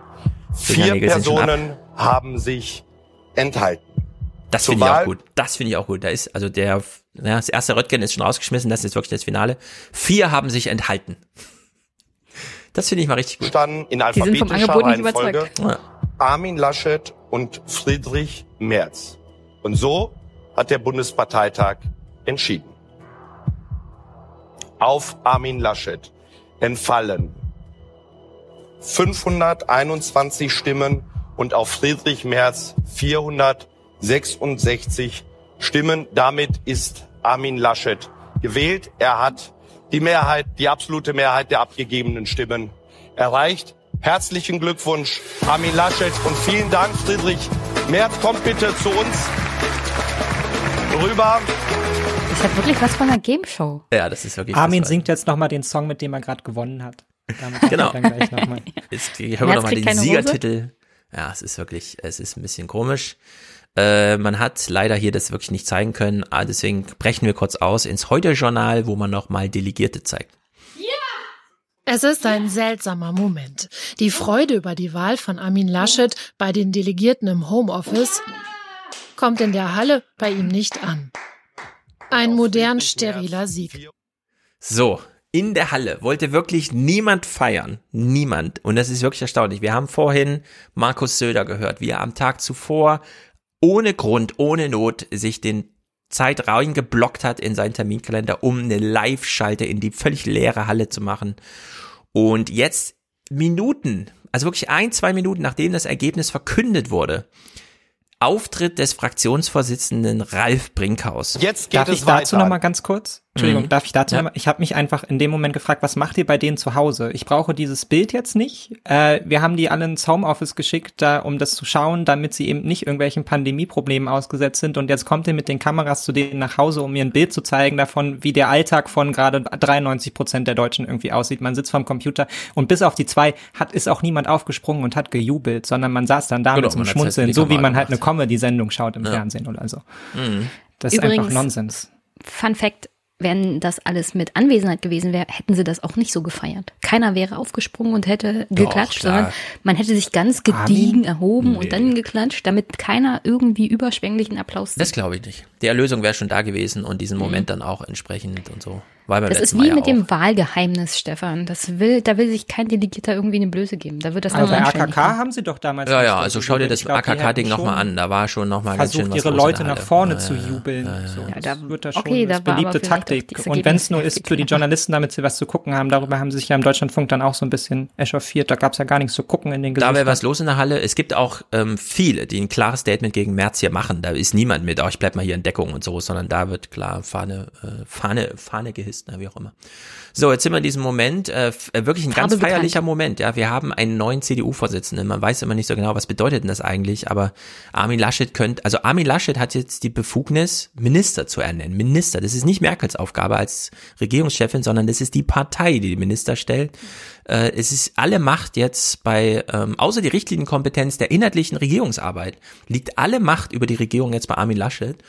Und äh, diesen Moment sollte man schon entsprechend irgendwie würdigen, keine Ahnung. Und sie schalten jetzt eine Minute später, ja, ist, der Herzschlag ist sozusagen noch zu hören in der Halle, äh, schalten sie zu Ralf Brinkhaus, dem Fraktionsvorsitzenden. Und ich weiß auch nicht, ich glaube, das war ein großer Fehler. Jetzt geht es weiter, nämlich wir hören, wir hören und sehen den Vorsitzenden unserer gemeinsamen Bundestagsfraktion, der CDU und der CSU Bundestagsfraktion. Wir freuen uns auf Ralf Brinkhaus.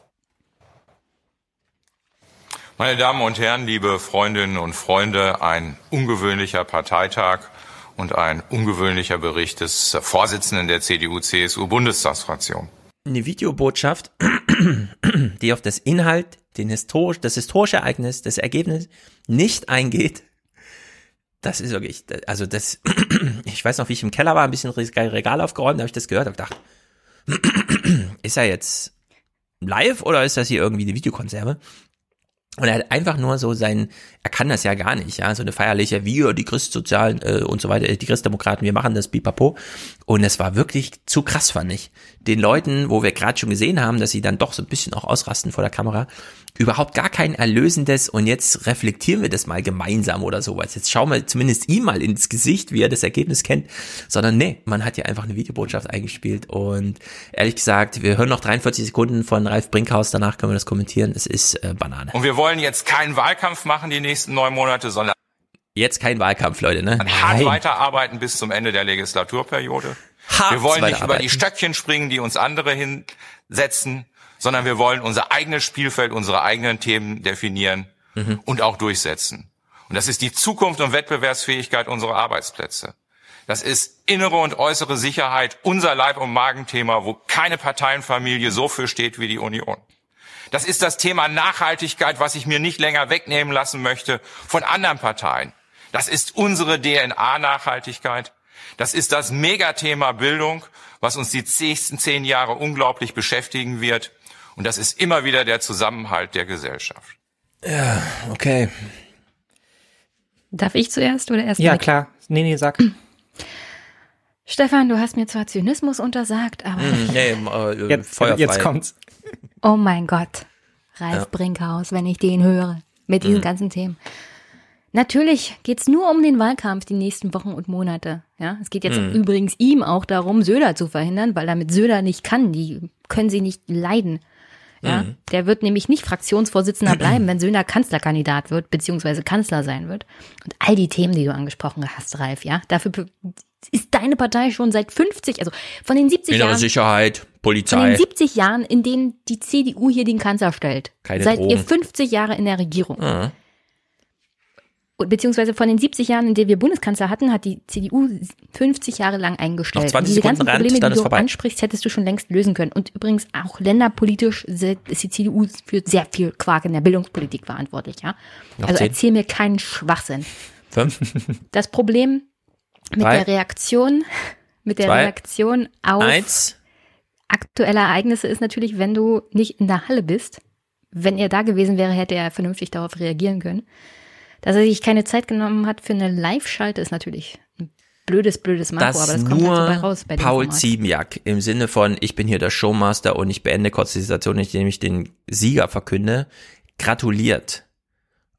Und danach Ralf Brinkhaus nicht. Das ist doch wirklich, äh, und ich glaube nicht, dass ich hier übertreibe, das ist ein Fauxpas in einer das Veranstaltung, bei der man von sich geschuldet. behauptet, man hat hier was geleistet, was sonst noch niemand geleistet hat, nämlich einen digitalen Parteikampf, äh, Parteitag. Die Grünen haben das schon gemacht, die äh, Linken planen es jetzt und werden es natürlich auch ordentlich machen. Die mieten übrigens keine Halle, Da macht's jeder von zu Hause.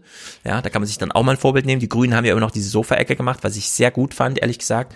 Das passt so ein bisschen ins YouTube-Studio-Zeitalter. Da guckt man ja gerne rein, ja, wie da so ein Sofa steht. Aber das hier war wirklich Banane und Volker Bouffier ist allerdings anderer Meinung. Und jetzt begrüße ich vorne am Pult unseren Freund Volker Bouffier. Bitteschön. Ja, vielen herzlichen Dank, liebes Tagungspräsidium, liebe Parteifreunde, liebe Delegierte. Wir haben einen wirklich spannenden Parteitag. Organisatorisch, technisch und natürlich auch personell. Nee, umso länger der Tag ging, umso mehr Leute da doch einzeln am Rednerpult standen, umso mehr hat man gemerkt, die fanden es alle scheiße. Die wollen schnell durch damit, das ist hier einfach nur noch das Typische. Ja. Zum Glück können sie so gut lügen, ja, dass sie einfach sagen, ah, toller Parteitag.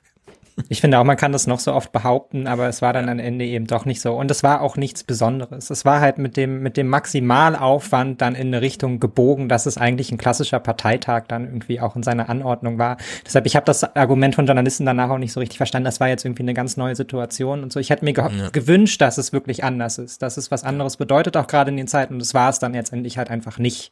Genau. Sondern es war das, es war das gleiche Hü und Hot wie immer. Ja, aber um ehrlich zu sein, es wird halt noch langweiliger im digitalen Format.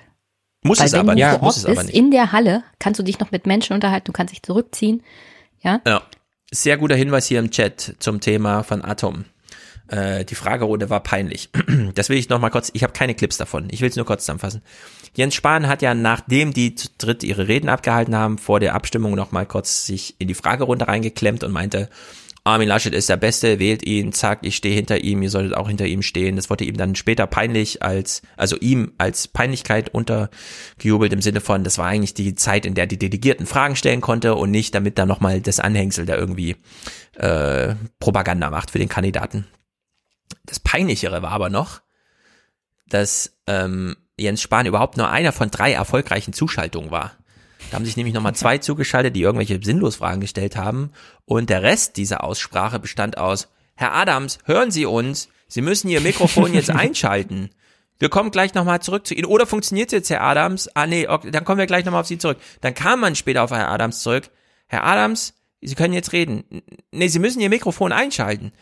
Herr Adams, können Sie bitte Ihr Mikrofon einschalten? ja, daraus bestand, und, und dann zu behaupten, es waren ganz, wir haben es ganz toll über die Bühne gekriegt. Also die Aussprache bestand original aus zwei Fragen, die ein Kandidat beantwortet hat, ich glaube Laschet, Jens Spahns kurzem Statement und ansonsten technischen Problem. Ja, und dann hat man nach sieben Minuten gesagt, ja, dann schließen wir jetzt die Aussprache der Kandidaten. Wir wählen ja hier nur einen CDU-Chef, ist ja nichts groß dabei. Und zack, ja, also es war echt peinlich. Ich will bloß darauf hinweisen, dass Jens Spahn natürlich in der Halle war, weil der hat kurz später dann seine Rede zum Präsidiumsmitglied gehalten. Ja, umso peinlicher. Von draußen angerufen. Umso und hat von draußen noch. angerufen Ach, mit seinem Handy, hat sich reinschalten lassen. Ey, wenn du schon so einen dämlichen Move ah. machst, dann stell dich auf die Bühne. Ja, Aber fandet ihr es so schlimm? Also, weil ich muss gestehen, Inhaltlich ich hatte so ein bisschen, ich hatte so ein bisschen danach das Gefühl, das ist halt jetzt der eine große, in Anführungsstrichen, Aufreger, den man sich halt jetzt so rausgenommen hat, damit man daran was aufhängen kann. Ich persönlich fand mich hat das jetzt nicht gewundert. Ich fand das jetzt auch nicht super schlimm. Dass es ihm jetzt, es hat ihm jetzt maximal geschadet und der ist irgendwie, weiß ich nicht, 300 Delegierte haben ihn weniger gewählt und so und der wurde dafür abgestraft. Das glaube ich auch nicht so richtig. Nee. Also er wurde dafür abgestraft, dass er halt seine Gesundheitspolitik so macht, wie er sie halt macht. Das halt, glaub, Nein, er wurde dafür abgestraft, Mick. Ja, aber genau selbst wenn, also, aber genau Jenny, das sagst du jetzt so, das wissen wir nicht. Das nein, wir Dann nein, wird er halt nein. mit 500 Er wurde nicht für die Gesundheitspolitik abgestraft. Das verzeiht ihm die CDU. Er hat tatsächlich, also ihr versteht dann wirklich nichts von dieser Partei. Was er da gemacht hat, gehört sich nicht. Er kann sich nicht in eine Fragerunde einwählen. Keinen hat das überrascht, was er gesagt hat. Das Problem war, dass er es in einer Fragerunde gemacht hat. Ja, dass Jenny, so und so nur vier ja, Mitglieder ja, zugeschalten waren, die Fragen stellen durften. Und einer davon war vergessen der Jenny. Wir haben das Argument Partner verstanden. Wir wollen trotzdem noch mal kurz sagen. Genau, Jenny, wir haben das Argument verstanden, denn dieses Argument haben wir von jedem Hauptstadtjournalisten schon gehört. Das ist nämlich dieses Problem, dass sich alle einfach nur an diese Meinung dranhängen, ja, da wurde jetzt abgestraft wegen und so weiter. Die Delegierten telefonieren nicht miteinander und strafen ihn dann ab oder sowas, ja, sondern da sitzen einfach Leute da und sagen dann, will ich, will ich nicht, keine Ahnung. So, und wir dürfen nicht den gleichen Fehler machen wie Stefan Dittjen, dass wir zehn Jahre zu spät feststellen, ach so, vielleicht haben wir uns doch mal da ein bisschen gehört. Wir wissen nicht, nee, wie Stefan, die Delegierten aber ich verstehe auch, dass das unterstellt wird, dass das halt eine Reaktion ist, die die nee, das würde ich ja auch nicht sagen. So sehen. Er ist halt einfach aber du musst dich auch nicht dafür irgendwie ver Brüdern oder verbünden und sich auseinander irgendwie per WhatsApp da zu verschwören, Jens Spahn dafür abzustrafen. Es kam halt bei den Delegierten nicht gut an. Punkt. Ja, aber ich sehe da jetzt da drin nicht die Dramatik, die da drin Nein, absolut zum nicht. Teil Nein, danach ja auch aufgemacht wurde. Also ich finde schon dieses abgestraft finde ich das falsch. Jens vergessen. Spahn wird eine wichtige Position in der CDU behalten. Ja. Das wird jetzt daran nichts ändern. Das war jetzt eine Momentaufnahme. Das ist in vier Tagen wieder vorbei und dann Richtig. sind die ihm auch nicht mehr böse. Das Daran ist wie kommt Olaf halt Scholz. und so. Olaf Scholz wird auch immer der schlechteste Stellvertreter und dann, zack, ist er plötzlich Kanzlerkandidat. So, das ist bei Jens Spahn auch. Ich würde trotzdem nochmal, Jenny, dafür werben, wir wissen nicht, was die Delegierten denken. Das ist das Prinzip. Deswegen gibt es da eine geheime Abstimmung und so weiter. Wir können nicht einfach sagen, die haben ihn abgestraft, weil diese eine Situation misslang. Dafür sitzen da auch zu krasse Profis. Die wissen natürlich vorher, wen sie wen, wie wählen. Und das sind Delegierte, die stimmen das sowieso mit ihren eigenen Ortsvereinen Aber ihr so denkt, dass sie ihn abgestraft haben Nein, wegen seiner nein. Gesundheitspolitik. Ja, vielleicht. Jenny, stopp, stopp, stopp, stopp, stopp, stopp, stopp, jetzt nicht verzetteln. Das stimmt überhaupt nicht, Jenny. Das hat Mick vorhin eben so als Alternative in den Raum gestellt. Das habe ich nie behauptet.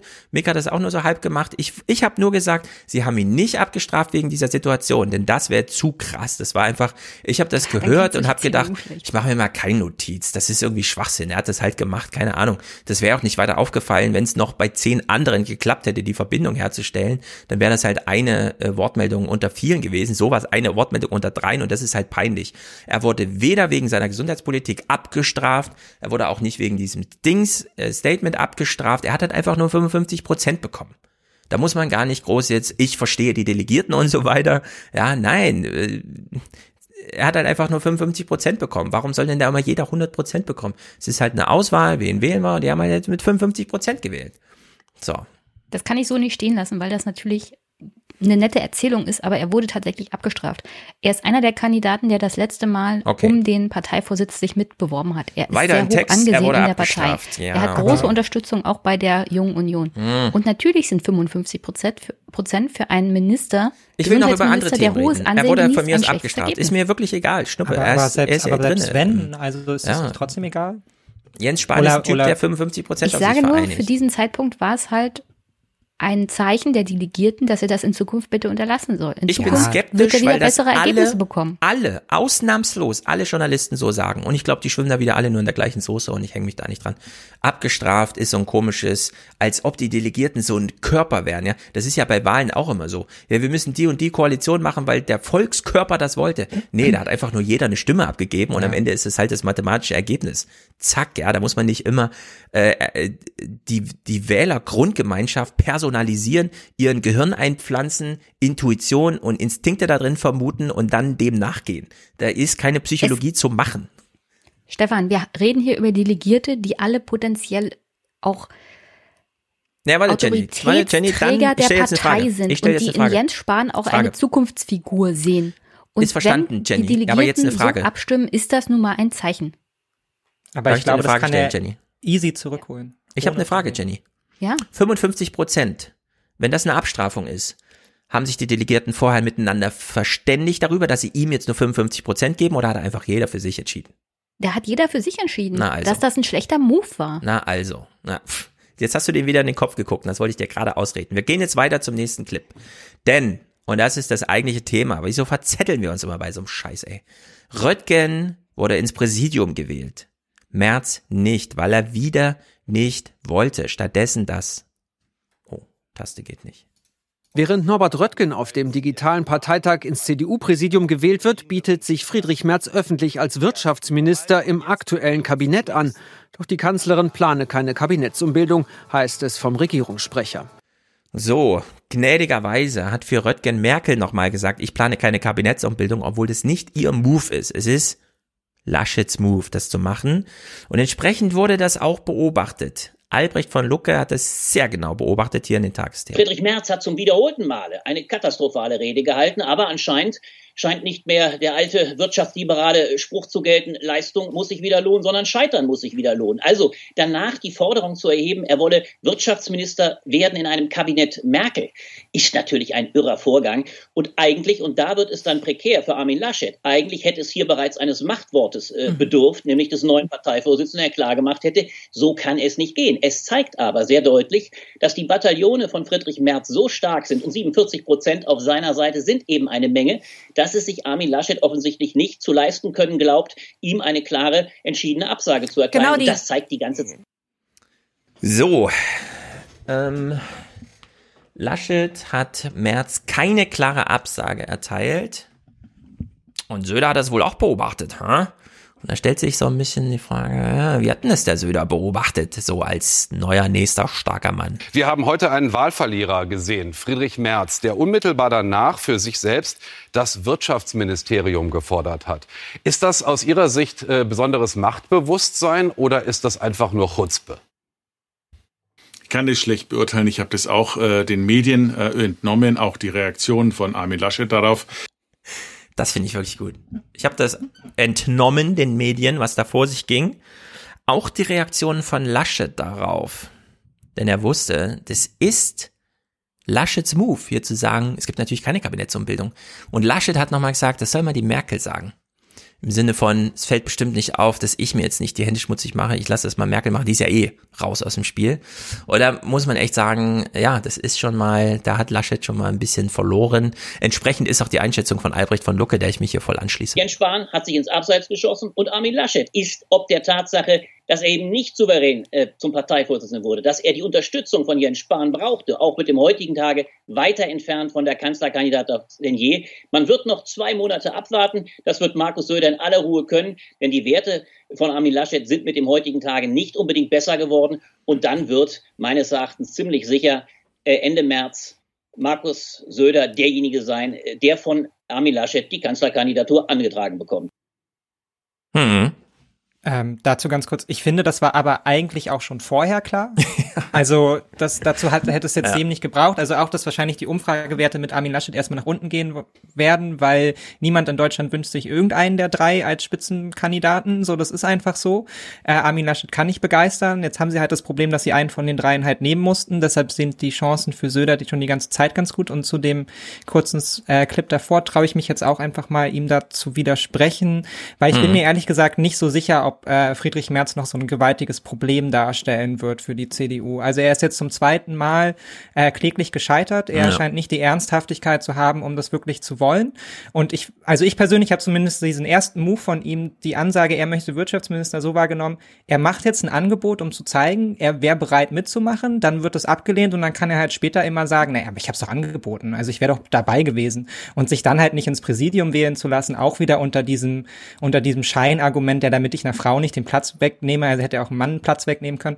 Ähm, ich für mich deutet das alles hin auf so eine Richtung von, eigentlich will ich jetzt auch raus. Ich habe jetzt auch keinen Bock mehr. Ich habe das jetzt zweimal versucht, so, ich bin der gescheiterte Kandidat, es ja. wird super schwer dagegen anzukämpfen. Und zu die alt. Kraft und die Mut habe ich jetzt nicht, um damit weiterzumachen. Ja. Was soll er da jetzt noch polarisieren? Ganz genau. Ich weiß nicht, Jenny, wie siehst du das? Du hast mehr CDU-Einblick. Und du hast dich vor allem gewählt, Jenny. Ich habe schon wieder den, die Frage ah. verloren. Was ist hier los? Na dann, beschließen wir das alles mit, Gedanken, einem, mit einem letzten Clip, denn meine Vermutung ist auch. Oh, jetzt ist er wieder da. Ja. Sorry. ähm, ich glaube, was Albrecht hier anspricht, ist nicht allein die Tatsache, dass Merz als Anführer dieser 47 Prozent halt ein Problem darstellt, sondern dass die 47 Prozent an sich ein Problem darstellen werden. Das tun sie ja. Also diese Partei ist, ja. ich weiß, es ist auch so eine Floskel tief gespalten, aber die Frage für diese Partei stellt sich halt auch schon, in die Zukunft nur wie oder lieber in die Vergangenheit. Und es gibt einen signifikanten Anteil an dieser Partei, die lieber in die Vergangenheit will. Und das wird auch ohne März ein Problem darstellen.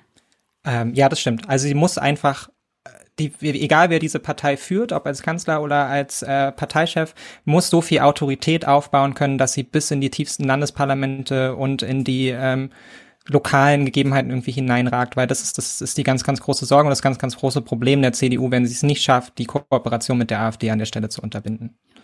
Und wir haben ja unter AKK gesehen, dass es vor allem in den ostdeutschen Verbänden nicht unter Kontrolle zu kriegen ist.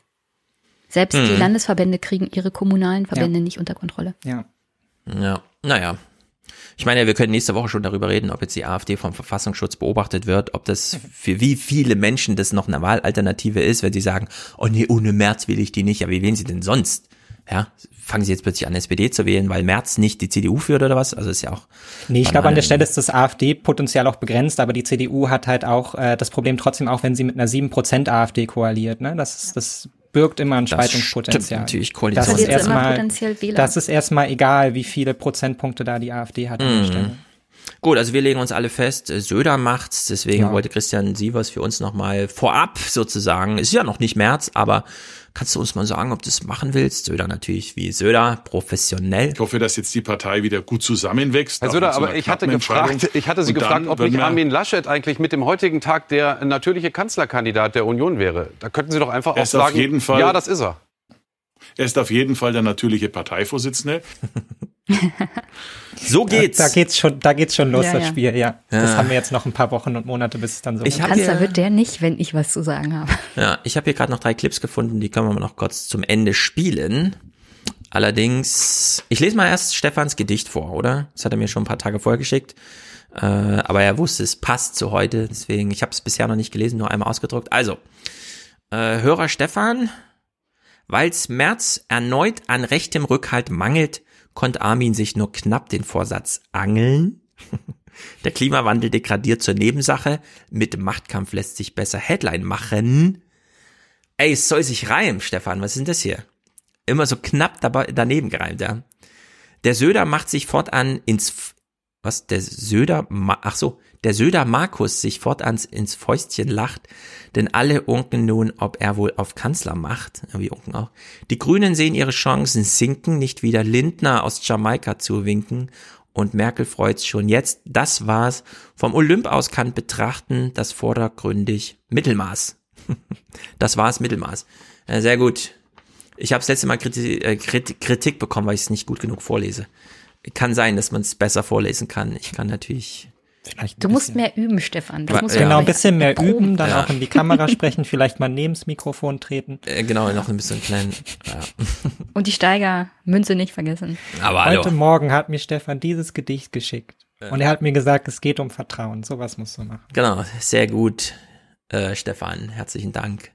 Grüße an dich bis nächste Woche. Wir uns- entschuldigen uns für diese Vortragerei. Stefan gelobt Besserung. Ich gelobe Besserung. Das nächste Mal lese ich es vorher nochmal. Und stelle mich auf ganz knapp nicht gereimte, wo ich das letzte Mal noch so gelobt habe. Das ist sich alle rein bis auf den letzten, alles jetzt hier so. Ich verstehe den, ich teile den Humor, sag mal so. Ähm, drei kleine Clips noch, die nochmal das ganze Problem jetzt umfassen. Vieles davon haben wir schon behandelt.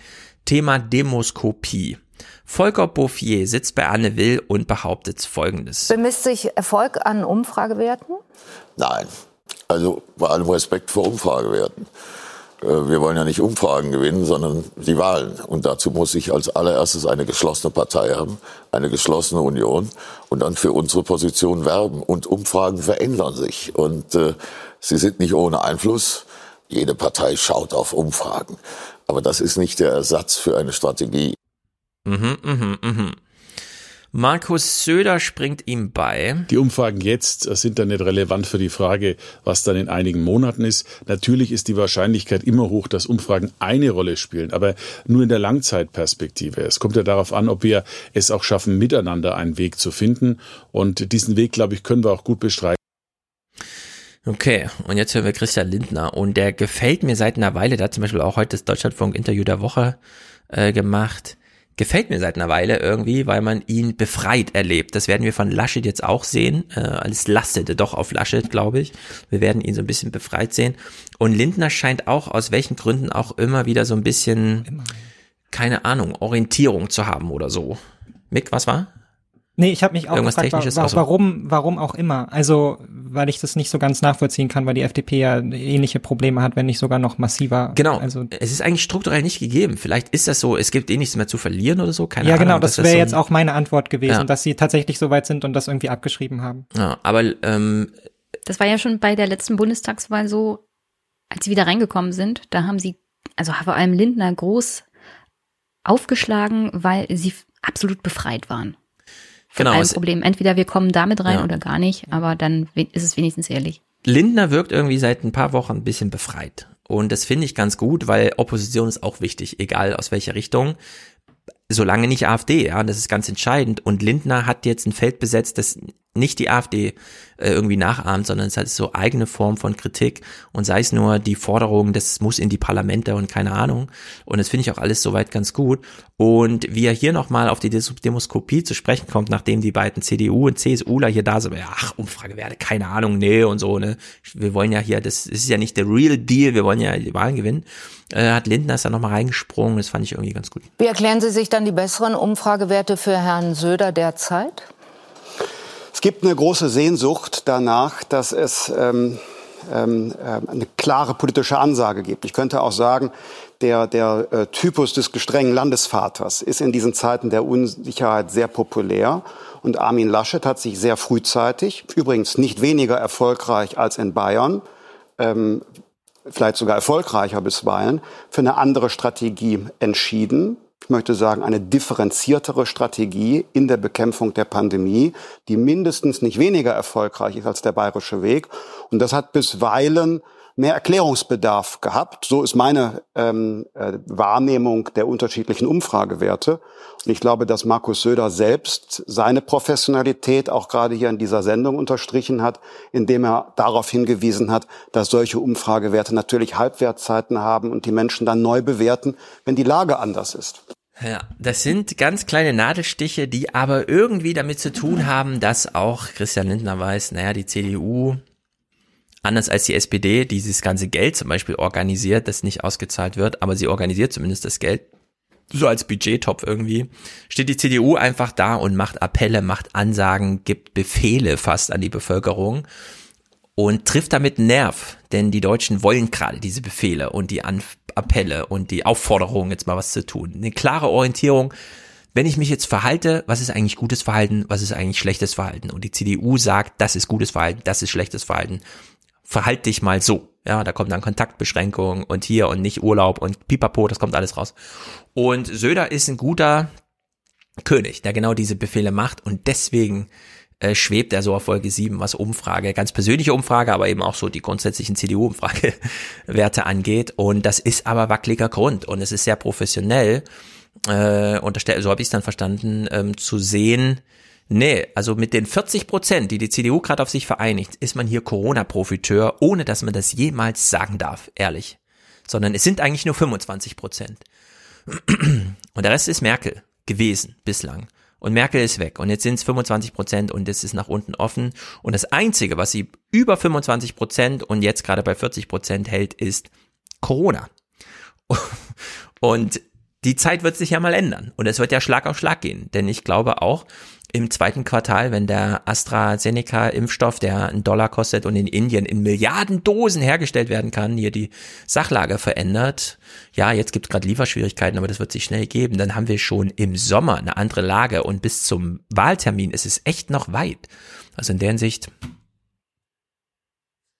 Äh, ich gucke gerade äh, alle zusammen, äh, richtig genau, äh, Christus hier im Chat. Ja, ich gucke den gerade in die Köpfe, aber ich mache das hier als Angebot. Ich behaupte nicht, dass ich jetzt Markus Söder oder Christian Lindner verstanden hätte im Sinne von irgendwer will irgendwen abstrafen, sondern ich fand einfach nur das Statement von Christian Lindner sehr interessant und habe das jetzt hier als Angebot geäußert. Ja.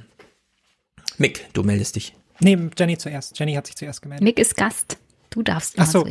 Ähm, ja, ich wollte jetzt nur kurz sagen, ich glaube nicht, dass es nach unten offen ist. Also der Vollständigkeit, Vollständigkeit halber muss man, glaube ich, ansprechen, dass Parteibindung ein wahnsinnig ja. wichtiges Ding ist und dass man politikwissenschaftlich nicht mehr so genau sagen kann, wie viel Einfluss Wahlkampf an sich hat und ob der überhaupt irgendwas verändert, wenn es darum geht, ja. ähm, Menschen von anderen Parteien abzuwerben und zur eigenen Partei zu bringen, sondern das hat ganz viel damit zu tun, dass man damit mobilisieren kann und Haltung verfestigen kann und dann sind mhm. alle CDU-Wähler ganz happy, dass sie CDU wählen. Aber ich glaube, die 25 bis 30 Prozent hat die CDU sicher und die hat sie so lange sicher, bis diese Wähler sterben. Das ist einfach so. Das stimmt, ja. Aber es sterben eben auch eine Million pro Legislaturperiode. Ne? Genau, es sind noch, ich habe oh, ausgerechnet, ja. es sind noch zehn Jahre. Nein. ja. Jenny? Äh, zwei kleine Hinweise. Diese Umfragen zu den möglichen Kanzlerkandidaten, da waren immer so circa ein Viertel an Leuten, die gar nicht entschieden waren. Also das ist auch eine erhebliche Zahl. Selbst mit Söder in diesen Umfragen drin. Und was die Corona-Lage angeht. Also ich glaube, es gibt einen Grund, warum sie jetzt wirklich händeringend angefangen haben, das mit den Schnelltests zu machen und die Medikamente zu besorgen. Das mit der Impfung läuft nicht so gut, wie sie es wollen. Vielleicht klappt es in drei Monaten. Aber die Geduld mit diesen Appellen und den Ansagen und dem ewigen Lockdown nimmt selbst bei den rücksichtsvollsten Menschen langsam ab. Ich ja. glaube, spätestens im April würden die da richtig Probleme bekommen. Und deswegen müssen, muss jetzt unbedingt eine andere Lösung her, auch für die CDU. Die Zahlen deuten eigentlich darauf hin, dass die Leute langsam die Schnauze voll haben. Ich glaube auch, bei denen, die keine Corona-Leugner sind, sondern sich auch an die Regeln halten. Aber es wird langsam zu einer echten Belastung auch für die es Menschen. Es ist auch einfach ein wahnsinniges Risiko, dieses Thema, was man dann doch so schwer steuern kann, mit in die Bundestagswahl zu nehmen als Wahlkampfthema an irgendeiner Stelle. Und ich glaube, deshalb ja. formulieren sie hier auch zum ersten Mal so, ja, natürlich, Umfragen spielen eine Rolle, aber nie so gewaltig, weil damit verschafft man sich so ein bisschen Raum, um dann im Zweifelsfall auch mal sagen zu können, meine Prozentpunkte sind jetzt hier eingebrochen, gerade für eine Weile, aber ich komme da auch wieder raus. Ihr müsst jetzt da gar nicht von den anderen Parteien irgendwie anfangen, von wegen, die haben keine Chance oder so, sondern es ist ein ganz klares Signal hier auch aneinander.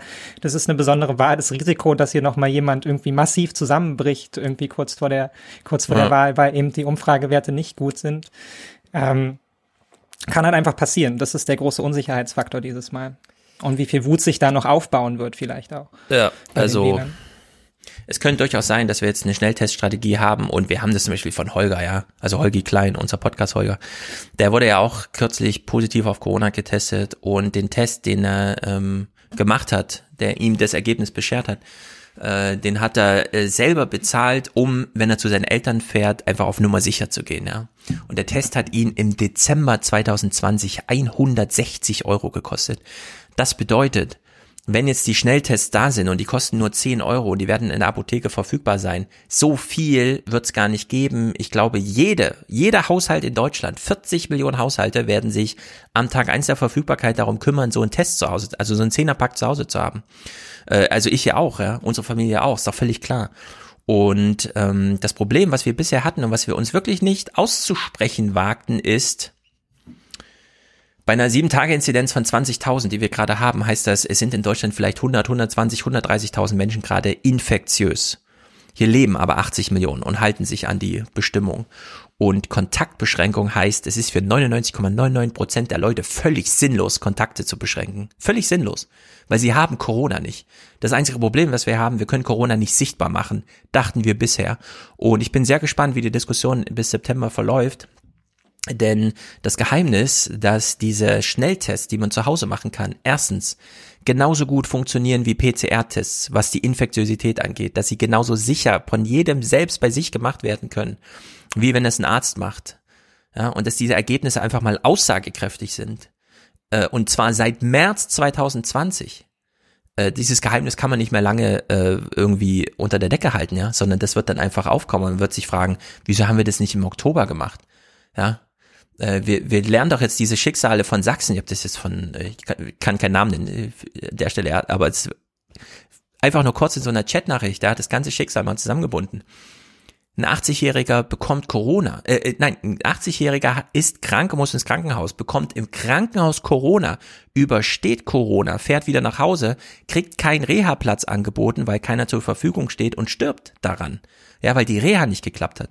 Das sind doch Schicksale, die wären alle vermeidbar gewesen mit einem äh, 10er-Pack Corona-Schnelltest für 100 Euro. Ich werde am Freitag mit Wolfgang diese Clips spielen. Seit Monaten. Es ist das Coronavirus-Update von Sandra Zizek hier in Frankfurt, die selber mit den Lehrern hier in Hessen in der Safe Kids Studie den Test gemacht hat, kann man den Lehrern erwachsenen Menschen, die selber keine medizinische Ausbildung machen, einen Schnelltest nach Hause geben, ihnen einmal sagen, wie es funktioniert und dann valide Testung durchführen. Und die Ergebnisse sind, ja, kann man, unterscheidet sich minimals von PCR-Testen.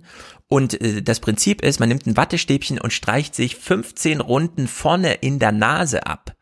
Ja, also nichts mit bis hinter zum Gaumen und der ganze Kram, den wir jetzt immer die ganze Zeit reingedrückt bekommen unter der Maßgabe, überleg dir nochmal, ob du einen PCR-Test brauchst. Eigentlich würde deine Krankenkasse das Geld lieber sparen. Ja, mach mal lieber 14 Tage Quarantäne. Nee, es reicht ein Test in der eigenen Nase, 15 Runden, also 15 Sekunden lang abstreichen, reicht um ein valides äh, äh, Testergebnis zum Thema Corona, das dann aussagekräftig für, also heute bin ich nicht ansteckend ist. Und da muss man sich ehrlich fragen, äh, was erlaube Bundesregierung, dass wir am 24.01.2021 diese Tests noch immer nicht Und da gilt Nachfrageorientierung noch immer nicht zur Verfügung haben, um allein diese Produktion mal anzukurbeln. Ja? Das ist, es sind unglaubliche Verhältnisse, Zustände, die wir hier haben, inklusive, dass wir die CDU gerade sehen. Also wir haben uns alle schnell getestet, ja. Warum durftet ihr denn? Ja, das, also äh, hier äh, steht doch noch einiges im Sinne von, wir müssen uns viel verzeihen, ähm, dieser CDU-Corona-Politik auf dem Prüfstand bis zum Wahlkampf, ja. Und dass wir nächstes, also dass wir dieses Jahr einen Wahlkampf haben, ist vielleicht auch ein kleines Geschenk des Himmels, denn vielleicht schaffen wir es die CDU hier mal wirklich abzuurteilen. Denn ja, sie hat aus der Corona-Politik einen BER-Flughafen gemacht, der einfach acht Jahre lang nicht funktioniert. Ja, das Und Ding das ist halt, dass die SPD dass die SPD mit im Boot sitzt. Ne? Also das ist halt so, damit kriegt man halt keine, keine linke Mehrheit zustande, wenn gleichzeitig halt ähm, Corona-Notfallzahlungen, die halt im April kommen, sollten dann im Dezember kommen und die für November nicht, angesagten ja. dann halt im Februar. Ähm, so funktioniert's dann halt auch nicht. Ne? Das ist, da hängen die halt beide mit drin. Das, da wird der eine genauso abgestraft wie der andere an der Stelle. Ja. Das heißt, es wird so oder so. Ich schwierig. würde mich fragen, wie sie es schaffen, den Lockdown durchzuhalten nach Mitte Februar, wenn es diese PCR-Tests gibt, also diese Schnelltests. Ja, mit dieser britischen Virusvariante, die dann nun richtig reinschlägt, ja, die hätte man komplett vermeiden mhm. können. Also überhaupt nicht einfach ganz laienhaft, aber das hätte man einfach vermeiden müssen. Bei dieser Nein, hohen Inzidenz ich, ist ich meine, einfach ich meine, wie argumentieren Sie das? Wenn du testen kannst, da spielt es ja dann keine Rolle, welche Variante du hast, sondern bist du krank oder mhm. bist du nicht krank. Mhm. Und wenn jemand auf die Idee kommt, seine Rechte, Grundrechte wieder vor einem Gericht einzuklagen und das Gericht sagt, naja, wir haben ja hier diese Tests, eigentlich ist es unlogisch, diese ganzen Grundrechtseingriffe zu machen, wenn wir einfach mal alle testen können, die irgendwie im öffentlichen Leben sind, wird schwer zu argumentieren sein. Nee, das wurde eigentlich ganz gut von den Epidemiologen und so weiter mitkommuniziert, dass man sagt, die Tests sind ergänzend zu den AHL-Regeln. Aber ich glaube, es ist die Angst trotzdem.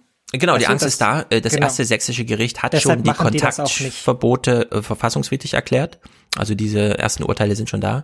Äh, trotzdem ähm, liegt es, also es gibt inhaltliche Gründe, warum man sagt, äh, es geht jetzt nicht mehr ums diagnostische Testen, sondern ums epidemiologische. Das heißt, jemand, der sich negativ testet, hat nicht kein Corona, sondern man konnte es nur nicht nachweisen. Aber jemand, der sich über einen Schnelltest positiv getestet hat, ist erstens meldepflichtig, auch wenn er es selbst gemacht hat. Und zweitens, er kann sich dann aus dem Verkehr nehmen und muss es dann auch. Ja, also ein positives Testergebnis, das man selber bei sich hat, führt zu einer einen Anruf beim Gesundheitsamt und dann gleichzeitig in diesem Gespräch mit einer Quarantäneanordnung, was bedeutet, von den wirklich vielen unsichtbaren Infektionen, die da sind, kriegt man die dann auch wirklich sichtbar und eingefangen. Und äh, das ist, hat natürlich große epidemiologische äh, Effekte, wenn man in diese Ketten der Infektionen einfach wirklich durchbricht. Und zwar Tage früher, als wir es jetzt hm. machen. Tut mir leid, ich habe das nicht richtig konkretisiert. Ich wollte darauf hinaus, dass du halt den ganzen Umgang mit der, mit der Krankheit dann auch ändern kannst als Bundesregierung. Also du kannst nicht mehr argumentieren, wir lassen alle Gaststätten zu, wir lassen alle Theater zu, alle möglichen Veranstaltungen, wenn du theoretisch das Virus sichtbar machen kannst. Der Lockdown und die Maßnahmen, Maske etc. gelten natürlich weiter. Ja, ganz einfache Menschen, Antwort. Ganz einfache Antwort. Du kannst dieses Sichtbarmachen nicht verpflichten, sondern diese Tests zu Hause funktionieren nur aufgrund privater Motivation. Du willst deine Nachbarschaft, deine Freunde, deine Familie nicht in Gefahr bringen und testest dich deswegen selbst. Deswegen kannst du aber noch nicht ausgehen, dass alle, die ins Museum gehen, deswegen sich äh, erstens haben testen lassen. Selbst wenn du es an der Eingangsschranke machst, ja, äh, der negative Test bedeutet nicht, dass du kein Corona hast sondern es das heißt nur, die hochinfektiösen sind auf jeden Fall zu erkennen. Ja, das, du hast damit noch nicht alle aussortiert. Das heißt, äh, ich glaube nicht, dass es juristisch ein großes Problem ist, äh, diese Aussagekraft weiter an PCR-Tests einfach zu binden. Also wirklich das der Medizin zu überlassen, das diagnostische Testen. Ja, aber ich glaube, genau darin, genau deshalb wollten sie es halt nicht, ne? Weil ja, dann die, ja, die Gefahr aufkommt, dass halt das Argument von Jenny gemacht wird, nämlich, naja, aber wir testen uns doch jetzt, dann können wir doch bitte auch wieder Ganz genau. rausgehen genau. und normal genau. leben, aber am Ende weiß man halt nicht, wer sich testen lässt. Und ich glaube, es besteht dann schon die Gefahr, dass sich natürlich das Infektionsgeschehen wieder ausbreitet. Oder dass man halt auch einfach als Politik vor der Situation steht, vermitteln zu müssen, na, wir haben jetzt die Tests, aber wir machen den Lockdown trotzdem weiter, obwohl obwohl es eigentlich, obwohl alle auf den Zahnfleisch gehen, keinen Bock mehr auf Lockdown ja, haben ja, und ja. sagen, nee, ich teste mich doch, aber ich will jetzt hier auch wieder raus. Und damit schafft man natürlich eher noch mehr Wut an der Stelle, wenn man das Gefühl mhm. hat, naja, eigentlich würde es jetzt wieder gehen. So. Genau, diese Gefahr besteht. Ich werde das mit Wolfgang auch anhand von Clips, weil das wird auch alles schon so diskutiert. Also wo die Gefahren sind, äh, soziologisch, ja, also wirklich in der sozialen Dimension, nicht jetzt in der biologischen.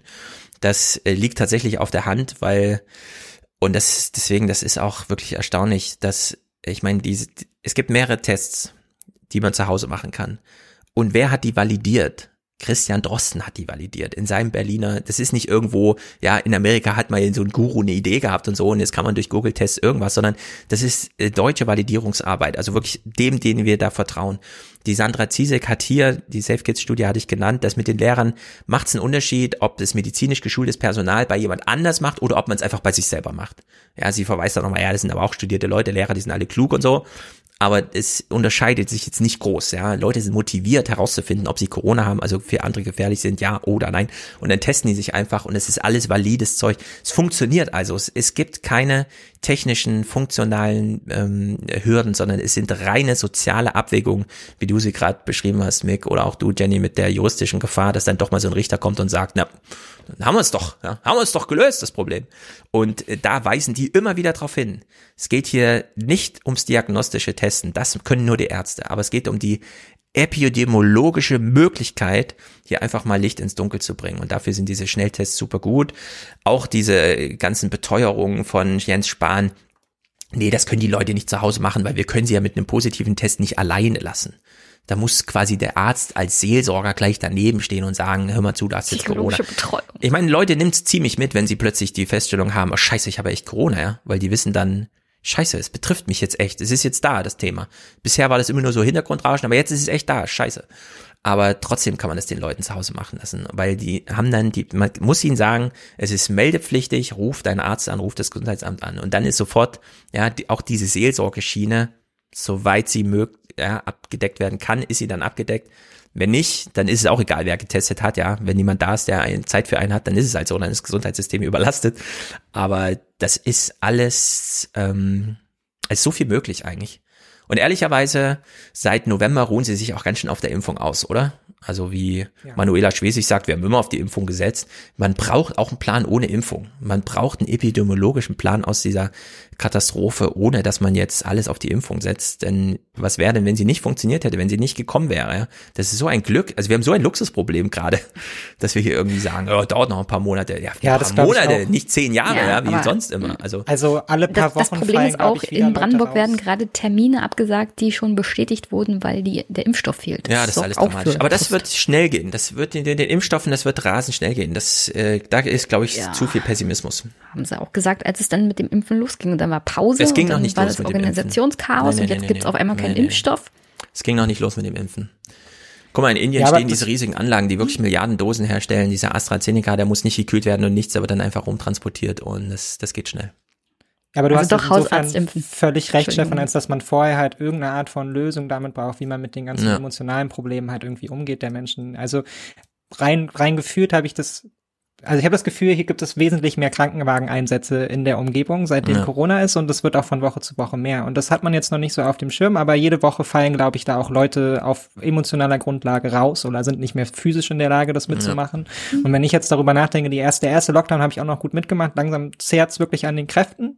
So, es ist schwer, sich irgendwie emotional wieder aufzubauen. Und wenn ich mir überlege, als Student mit 26 keine Vorerkrankungen, also ich warte dann darauf eventuell bis halt September, oder vielleicht noch länger. Mhm. Ja, und das geht vielen anderen auch so. Und das ist eine sehr, sehr lange Distanz, die man da noch irgendwie überbrücken muss, so im Zweifelsfall. Ja. Und es muss irgendeine Möglichkeit geben, vorher so ein, so also wir führen das größte soziale Experiment aller Zeiten und es muss irgendeine Möglichkeit geben, das vorher wieder zu unterbrechen. So. Ja, man, muss jetzt man kann Menschen nicht einfach sich alleine überlassen ja. für so lange Zeit. Jo, Jenny, letzter Gedanke. In Brandenburg gibt's einen Corona-Untersuchungsausschuss, hat die AfD ins Leben gerufen.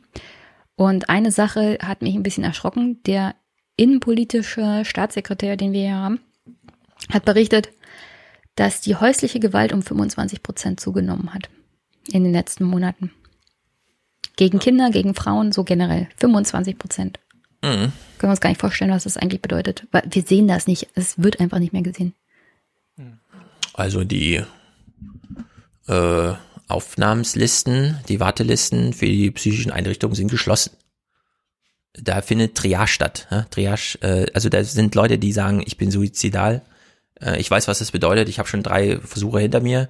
Der vierte, den kann ich, glaube ich, nicht lange abwenden. Muss ich sagen, die Station ist leider voll. Äh, wir müssen dich leider so abweisen, als wären hier keine Intensivbetten frei. Ja? Und dann versucht man noch irgendwie als Therapeut, keine Ahnung, versprich mir in die Hand, dass wir nächste Woche telefonieren und du dann noch lebst.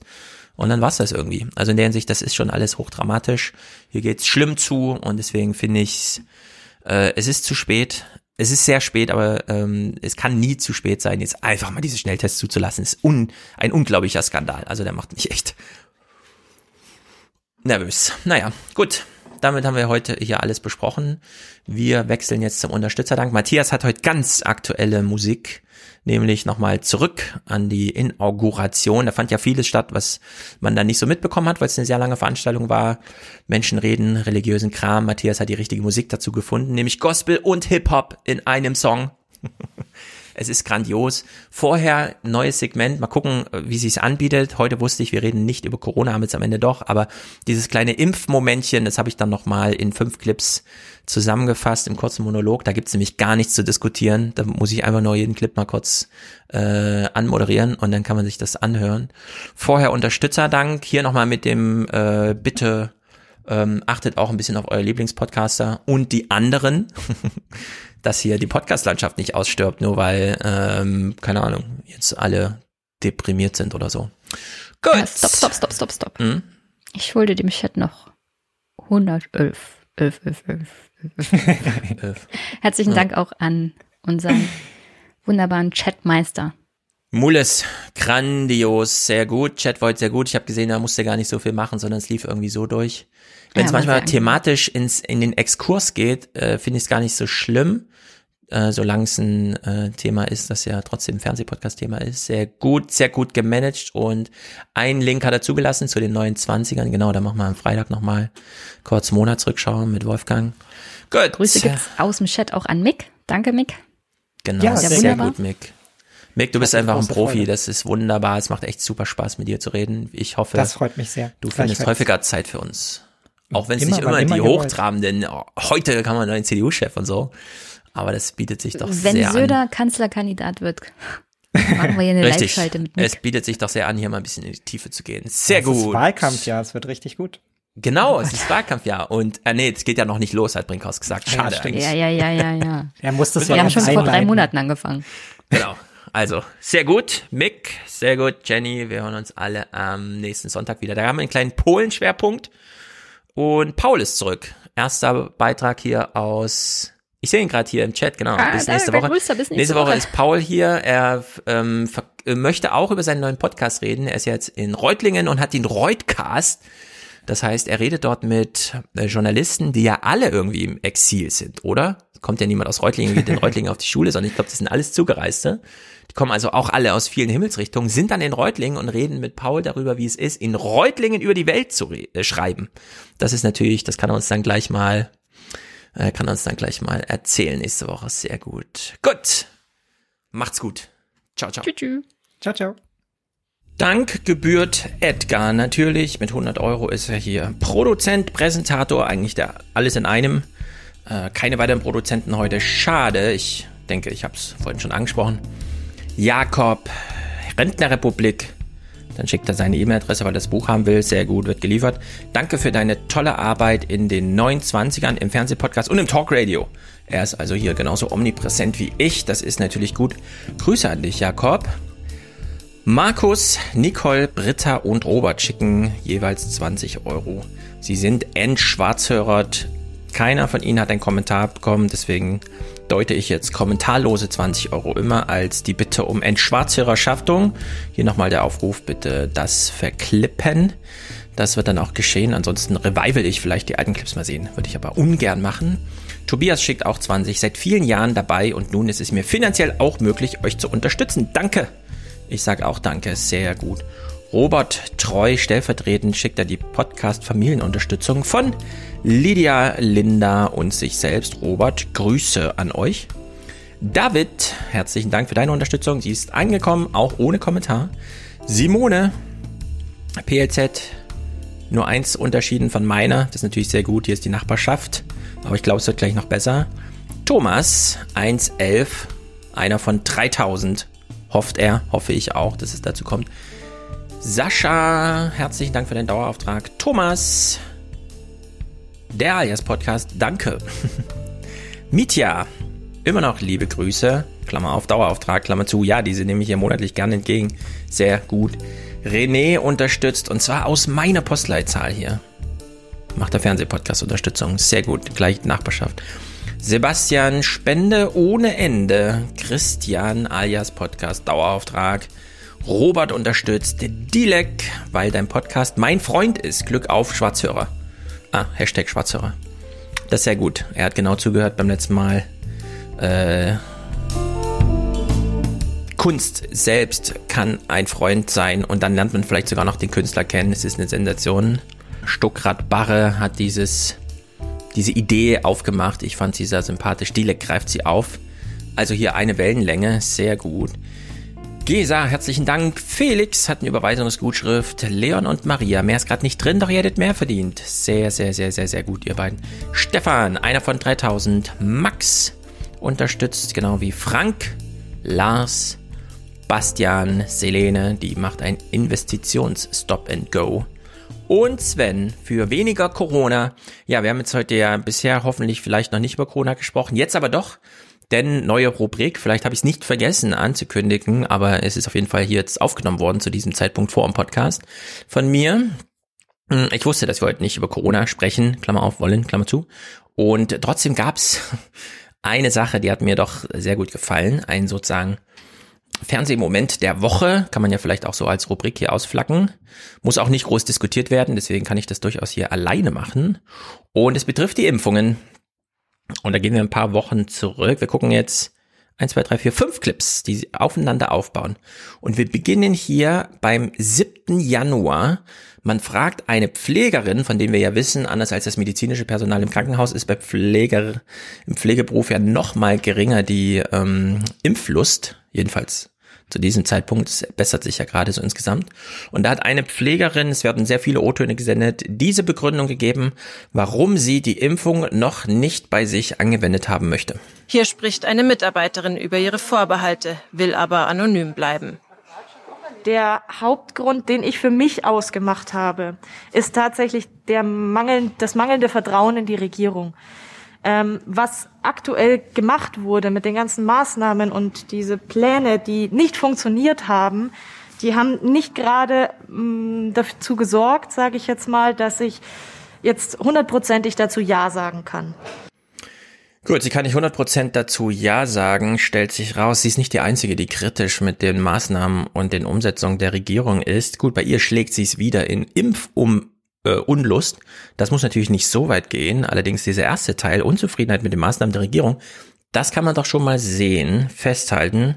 Und ihr pflichtet bei niemand anderes als die Regierung selbst, wenn auch nicht tatsächlich in der Regierung, ist doch Karl Lauterbach nun doch ein großer Regierungsvertreter und er hat bei Ilna schon vorige Woche Folgendes gesagt. Nachträglich betrachtet, die, die Einkaufsstrategie der EU war nicht gut. Man hat mit zu wenig Geld zu spät gekauft und somit waren die Firmen nicht in der Lage, die hatten nicht die Sicherheit, dann große, also sagen wir Produktionskapazitäten aufzubauen. aufzubauen. Okay. Und somit wäre also eine frühere Bestellung viel größerer Mengen mhm. auch die Ursache dann gewesen, dass viel mehr vorab produziert worden wäre. Das hat, das haben die Vereinigten Staaten gemacht. Hat auch Kanada gemacht. Das die haben die fünffache Zahl der genau. Einwohner. Also die Amerikaner haben im Prinzip gesagt, die Impfungen sind im Vergleich zur Pandemie gratis. Also die Kosten mhm. der Pandemie sind so hoch, dass die Impfungen überhaupt keine Rolle spielen finanziell und haben von jedem Impfstoff, der sagen wir mal eine Chance hatte, so viel gebucht und produzieren lassen, dass die wahrscheinlich durchgekommen wären, wenn zwei Impfstoffe erfolgreich gewesen wären. Das war also eine diesbezüglich wirksamere Strategie. So, im Nachhinein betrachtet, er macht's vorsichtig, er macht's aber deutlich. Im Nachhinein betrachtet, klar, wir können heute immer nur nachträglich darüber reden, aber die Menschen, die damals beteiligt waren, die hätten es von Anfang an wissen müssen, sage ich mal so frech ja, man hätte natürlich von jedem, der ein Impfstoffangebot macht, so viel kaufen müssen, dass es grundsätzlich für alle reicht, auch wenn nur der eine geliefert hätte. Und das ist die Trumpsche Strategie gewesen, der Trump-Regierung. Zwei Impfstoffhersteller reichen, wir kaufen so viel, dass es am Ende reicht.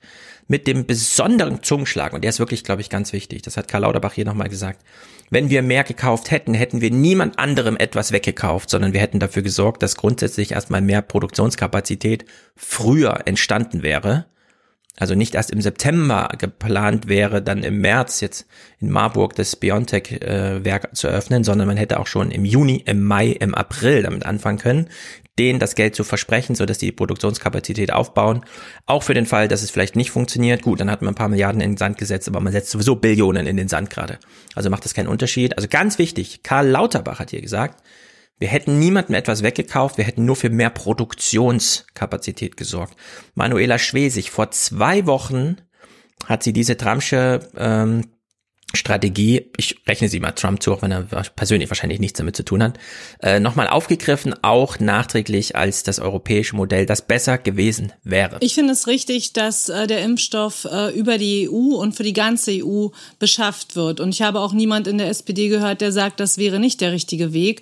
Ähm, aber meine Meinung ist, dass ich oder umgedreht, ich kann nicht verstehen, warum die starke und auch reiche Europäische Union nicht auf alle Impfstoffkandidaten gesetzt hat und gesagt hat, ja, wir bestellen bei allen Impfstoffkandidaten 100 Prozent für die Bevölkerung der Europäischen Union. Was wäre passiert? Der Sechser im Lotto wäre, wenn alle Impfstoffkandidaten äh, tatsächlich äh, sofort erfolgreich wären. Das wäre ja ein, ein, Glück für diese Welt. Mhm, mh, mh. Man hätte doch einfach mal für alle.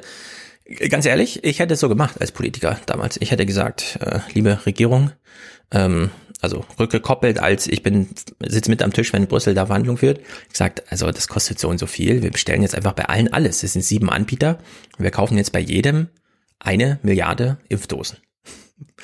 Und äh, die hätte man dann entweder weiterverkaufen können oder als, okay, wir wissen, wir sehen jetzt, wir brechen manche äh, Produktionskapazitäten im Aufbau ab und sparen darüber noch mehr Geld.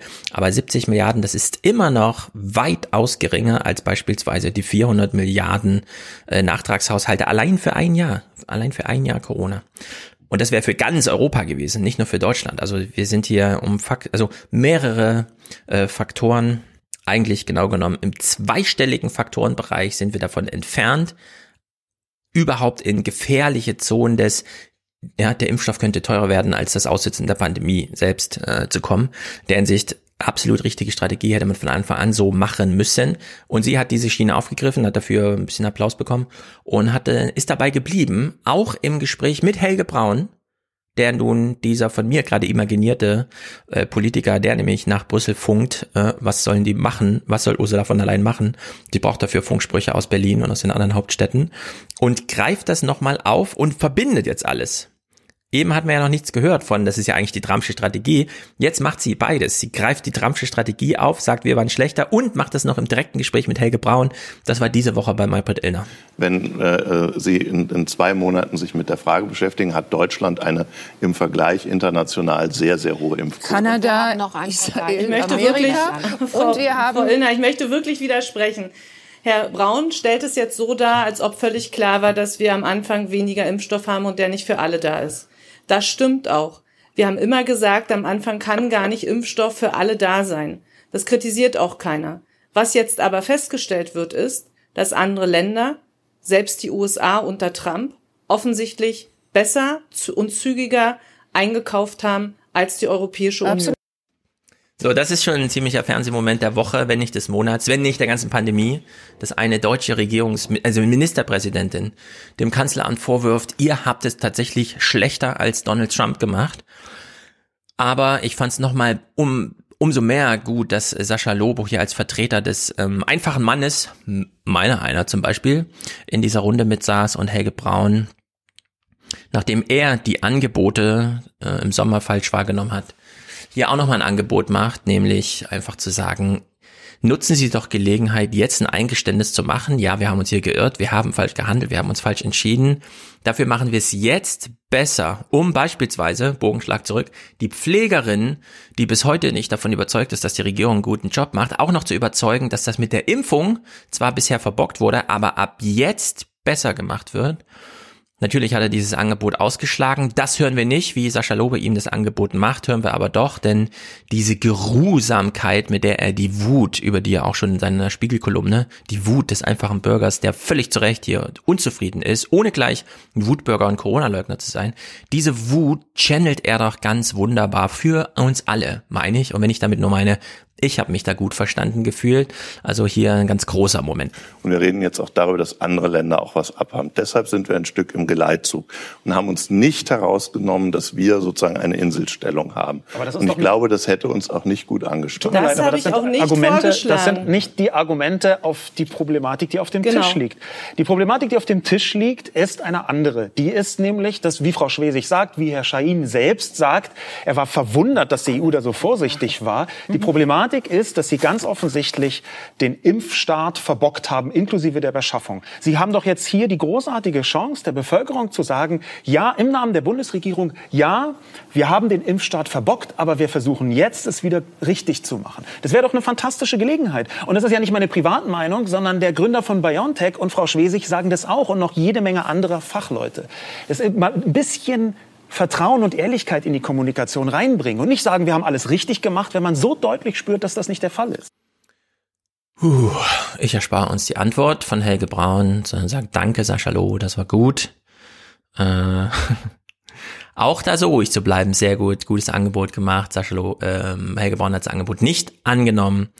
Und es nähert so ein bisschen so eine Arbeitshypothese, die man haben könnte, nämlich, dass man, wenn man in zwei Jahren sich die ganze Corona-Krise nochmal anschaut und modelliert, was totaler Quatsch ist, deswegen sage ich jetzt gleich, es ist Quatsch, was ich jetzt sage, aber vielleicht wäre es besser gewesen, die Corona-Pandemie einfach ohne die Politik zu machen. Der vernünftige, gesunde Menschenverstand und die Wirtschaftspower, Schnelltests, Impfung, Maskenproduktion hätte vielleicht doch das eine oder andere gemacht, was wir äh, was uns besser durch die Corona-Pandemie gebracht hätte als ein Schnelltestverbot bis Februar 2021. Man kann sich es nicht noch, überhaupt nicht vorstellen, dass jetzt immer noch Schnelltests verboten sind. Aber gut. Darauf übrigens diese Woche noch äh, die neue 20er.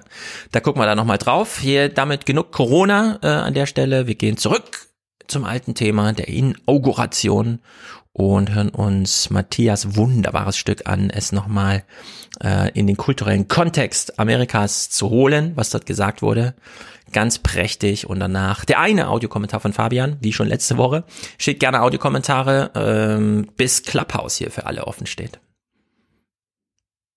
Ladies and gentlemen, the President-elect of the United States, Joseph Robinette Biden Jr. and Dr. Jill Biden.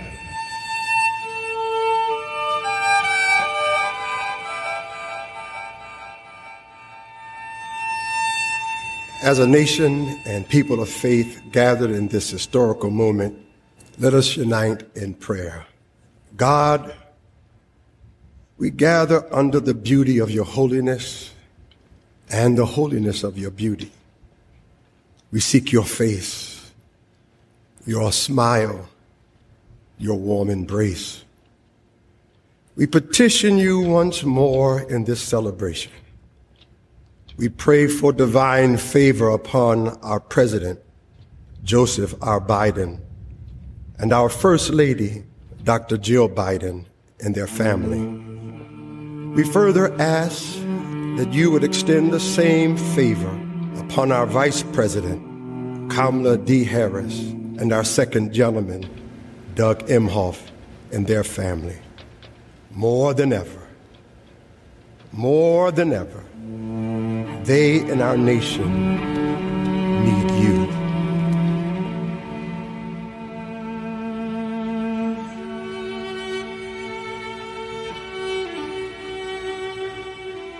We need you, for in you we discover our common humanity. In our common humanity, we will seek out the wounded and bind their wounds. We will seek healing for those who are sick and diseased. We will mourn our dead. We will befriend the lonely, the least, and the left out. We will share our abundance with those who are hungry. We will do justly to the oppressed, acknowledge sin, and seek forgiveness, thus grasping reconciliation. In discovering our humanity, we will seek the good in and for all our neighbors. We will love the unlovable remove the stigma of the so called untouchables. We will care for our most vulnerable, our children, the elderly, emotionally challenged, and the poor.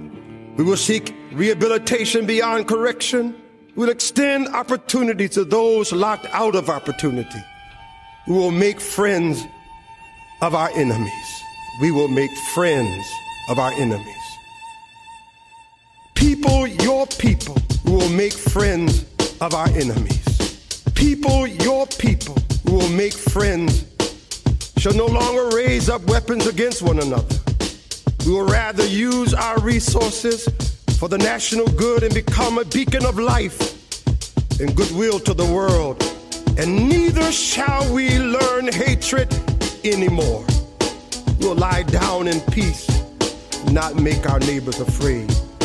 In you, O oh God, we discover our humanity.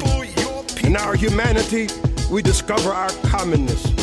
Beyond the difference of color, creed, origin, political party, ideology, geography, and personal preferences, we'll become greater stewards of your environment.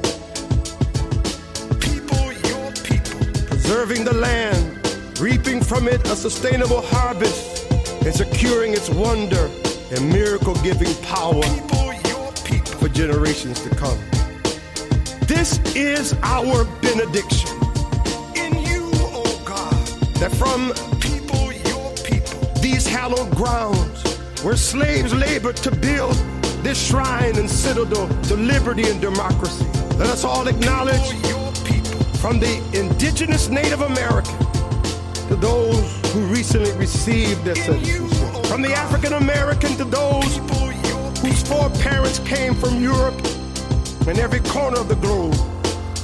From the wealthy to those struggling to make it. People, your people. Every human being, regardless of their choices. In you, oh God. That this is our country. People, your people.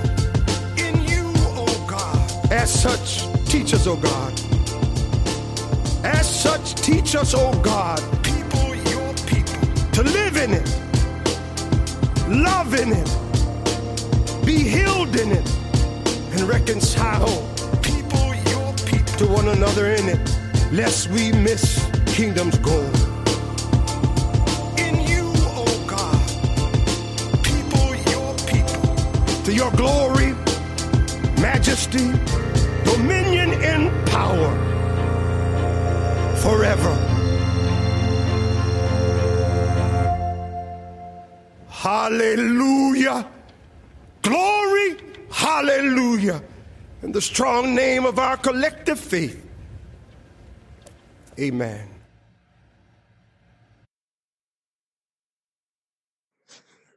Hallo liebe Alias Crew, hier ist mal wieder der Fabian aus Düsseldorf. Ihr sprecht gerade über Kitsch, äh, nämlich ob uns Kunst in eine andere Dimension führt und ähm, insbesondere in Zeiten der Pandemie dieses Berührtwerden wichtig ist. Ähm, meine persönliche Einschätzung ist Kitsch Level 7 von 7.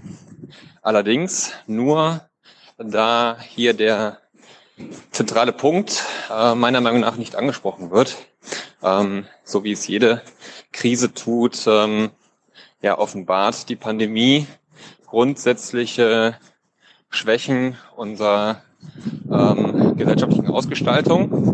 Und dementsprechend wäre ähm, der Kitsch abzustreifen, beziehungsweise eine Relevanz ähm, tatsächlich ähm, herzustellen gewesen in der Hinsicht, dass wir auch ohne Pandemie, ähm, ja, sag ich mal, Einschränkungen des kulturellen Lebens für diejenigen Bevölkerungsgruppen haben, die tatsächlich nur mit äh, Wurst, Brot, Käse etc. abgespeist werden und äh, ja spätestens am Ende des Monats eigentlich kein Geld mehr zur Verfügung steht, um kulturelles Angebot wahrzunehmen beziehungsweise äh, kulturelle Teilhabe tatsächlich zu erfahren. Und äh, daher denke ich, dass es wie so oft eigentlich der Anspruch zu formulieren ist, ähm, dass wir aus den Krisen, die wir erfahren und den äh, Problemlagen, in denen, die wir in diesen erkennen, ähm, das große Ganze ableiten müssten. Ähm, wir werden sicherlich ja, mit äh, einer anklopfenden schwarz-grünen Koalition äh, nicht von heute auf morgen äh, die relevanten Punkte verändern können. Aber es lohnt sich doch, dafür zu streiten und insbesondere solche Diskurse auch in, in Krisenlagen zu führen, da wir auf diese Art und Weise meiner Meinung nach in der Lage sind, Solidarität und äh, insbesondere ein Gefühl oder auch ein Bewusstsein für eine Schicksalsgemeinschaft ähm, implementieren könnten. Nämlich da heute viel mehr Menschen davon betroffen sind, von dieser kulturellen Armut, als es äh, gemein der Fall ist. Und dementsprechend äh, wir eine, einen größeren Resonanzraum für einen solchen Diskurs vorfinden können. Gut, äh, das waren meine Ergüsse dazu und ich höre mir das jetzt weiter an. Liebe Grüße, tschüss.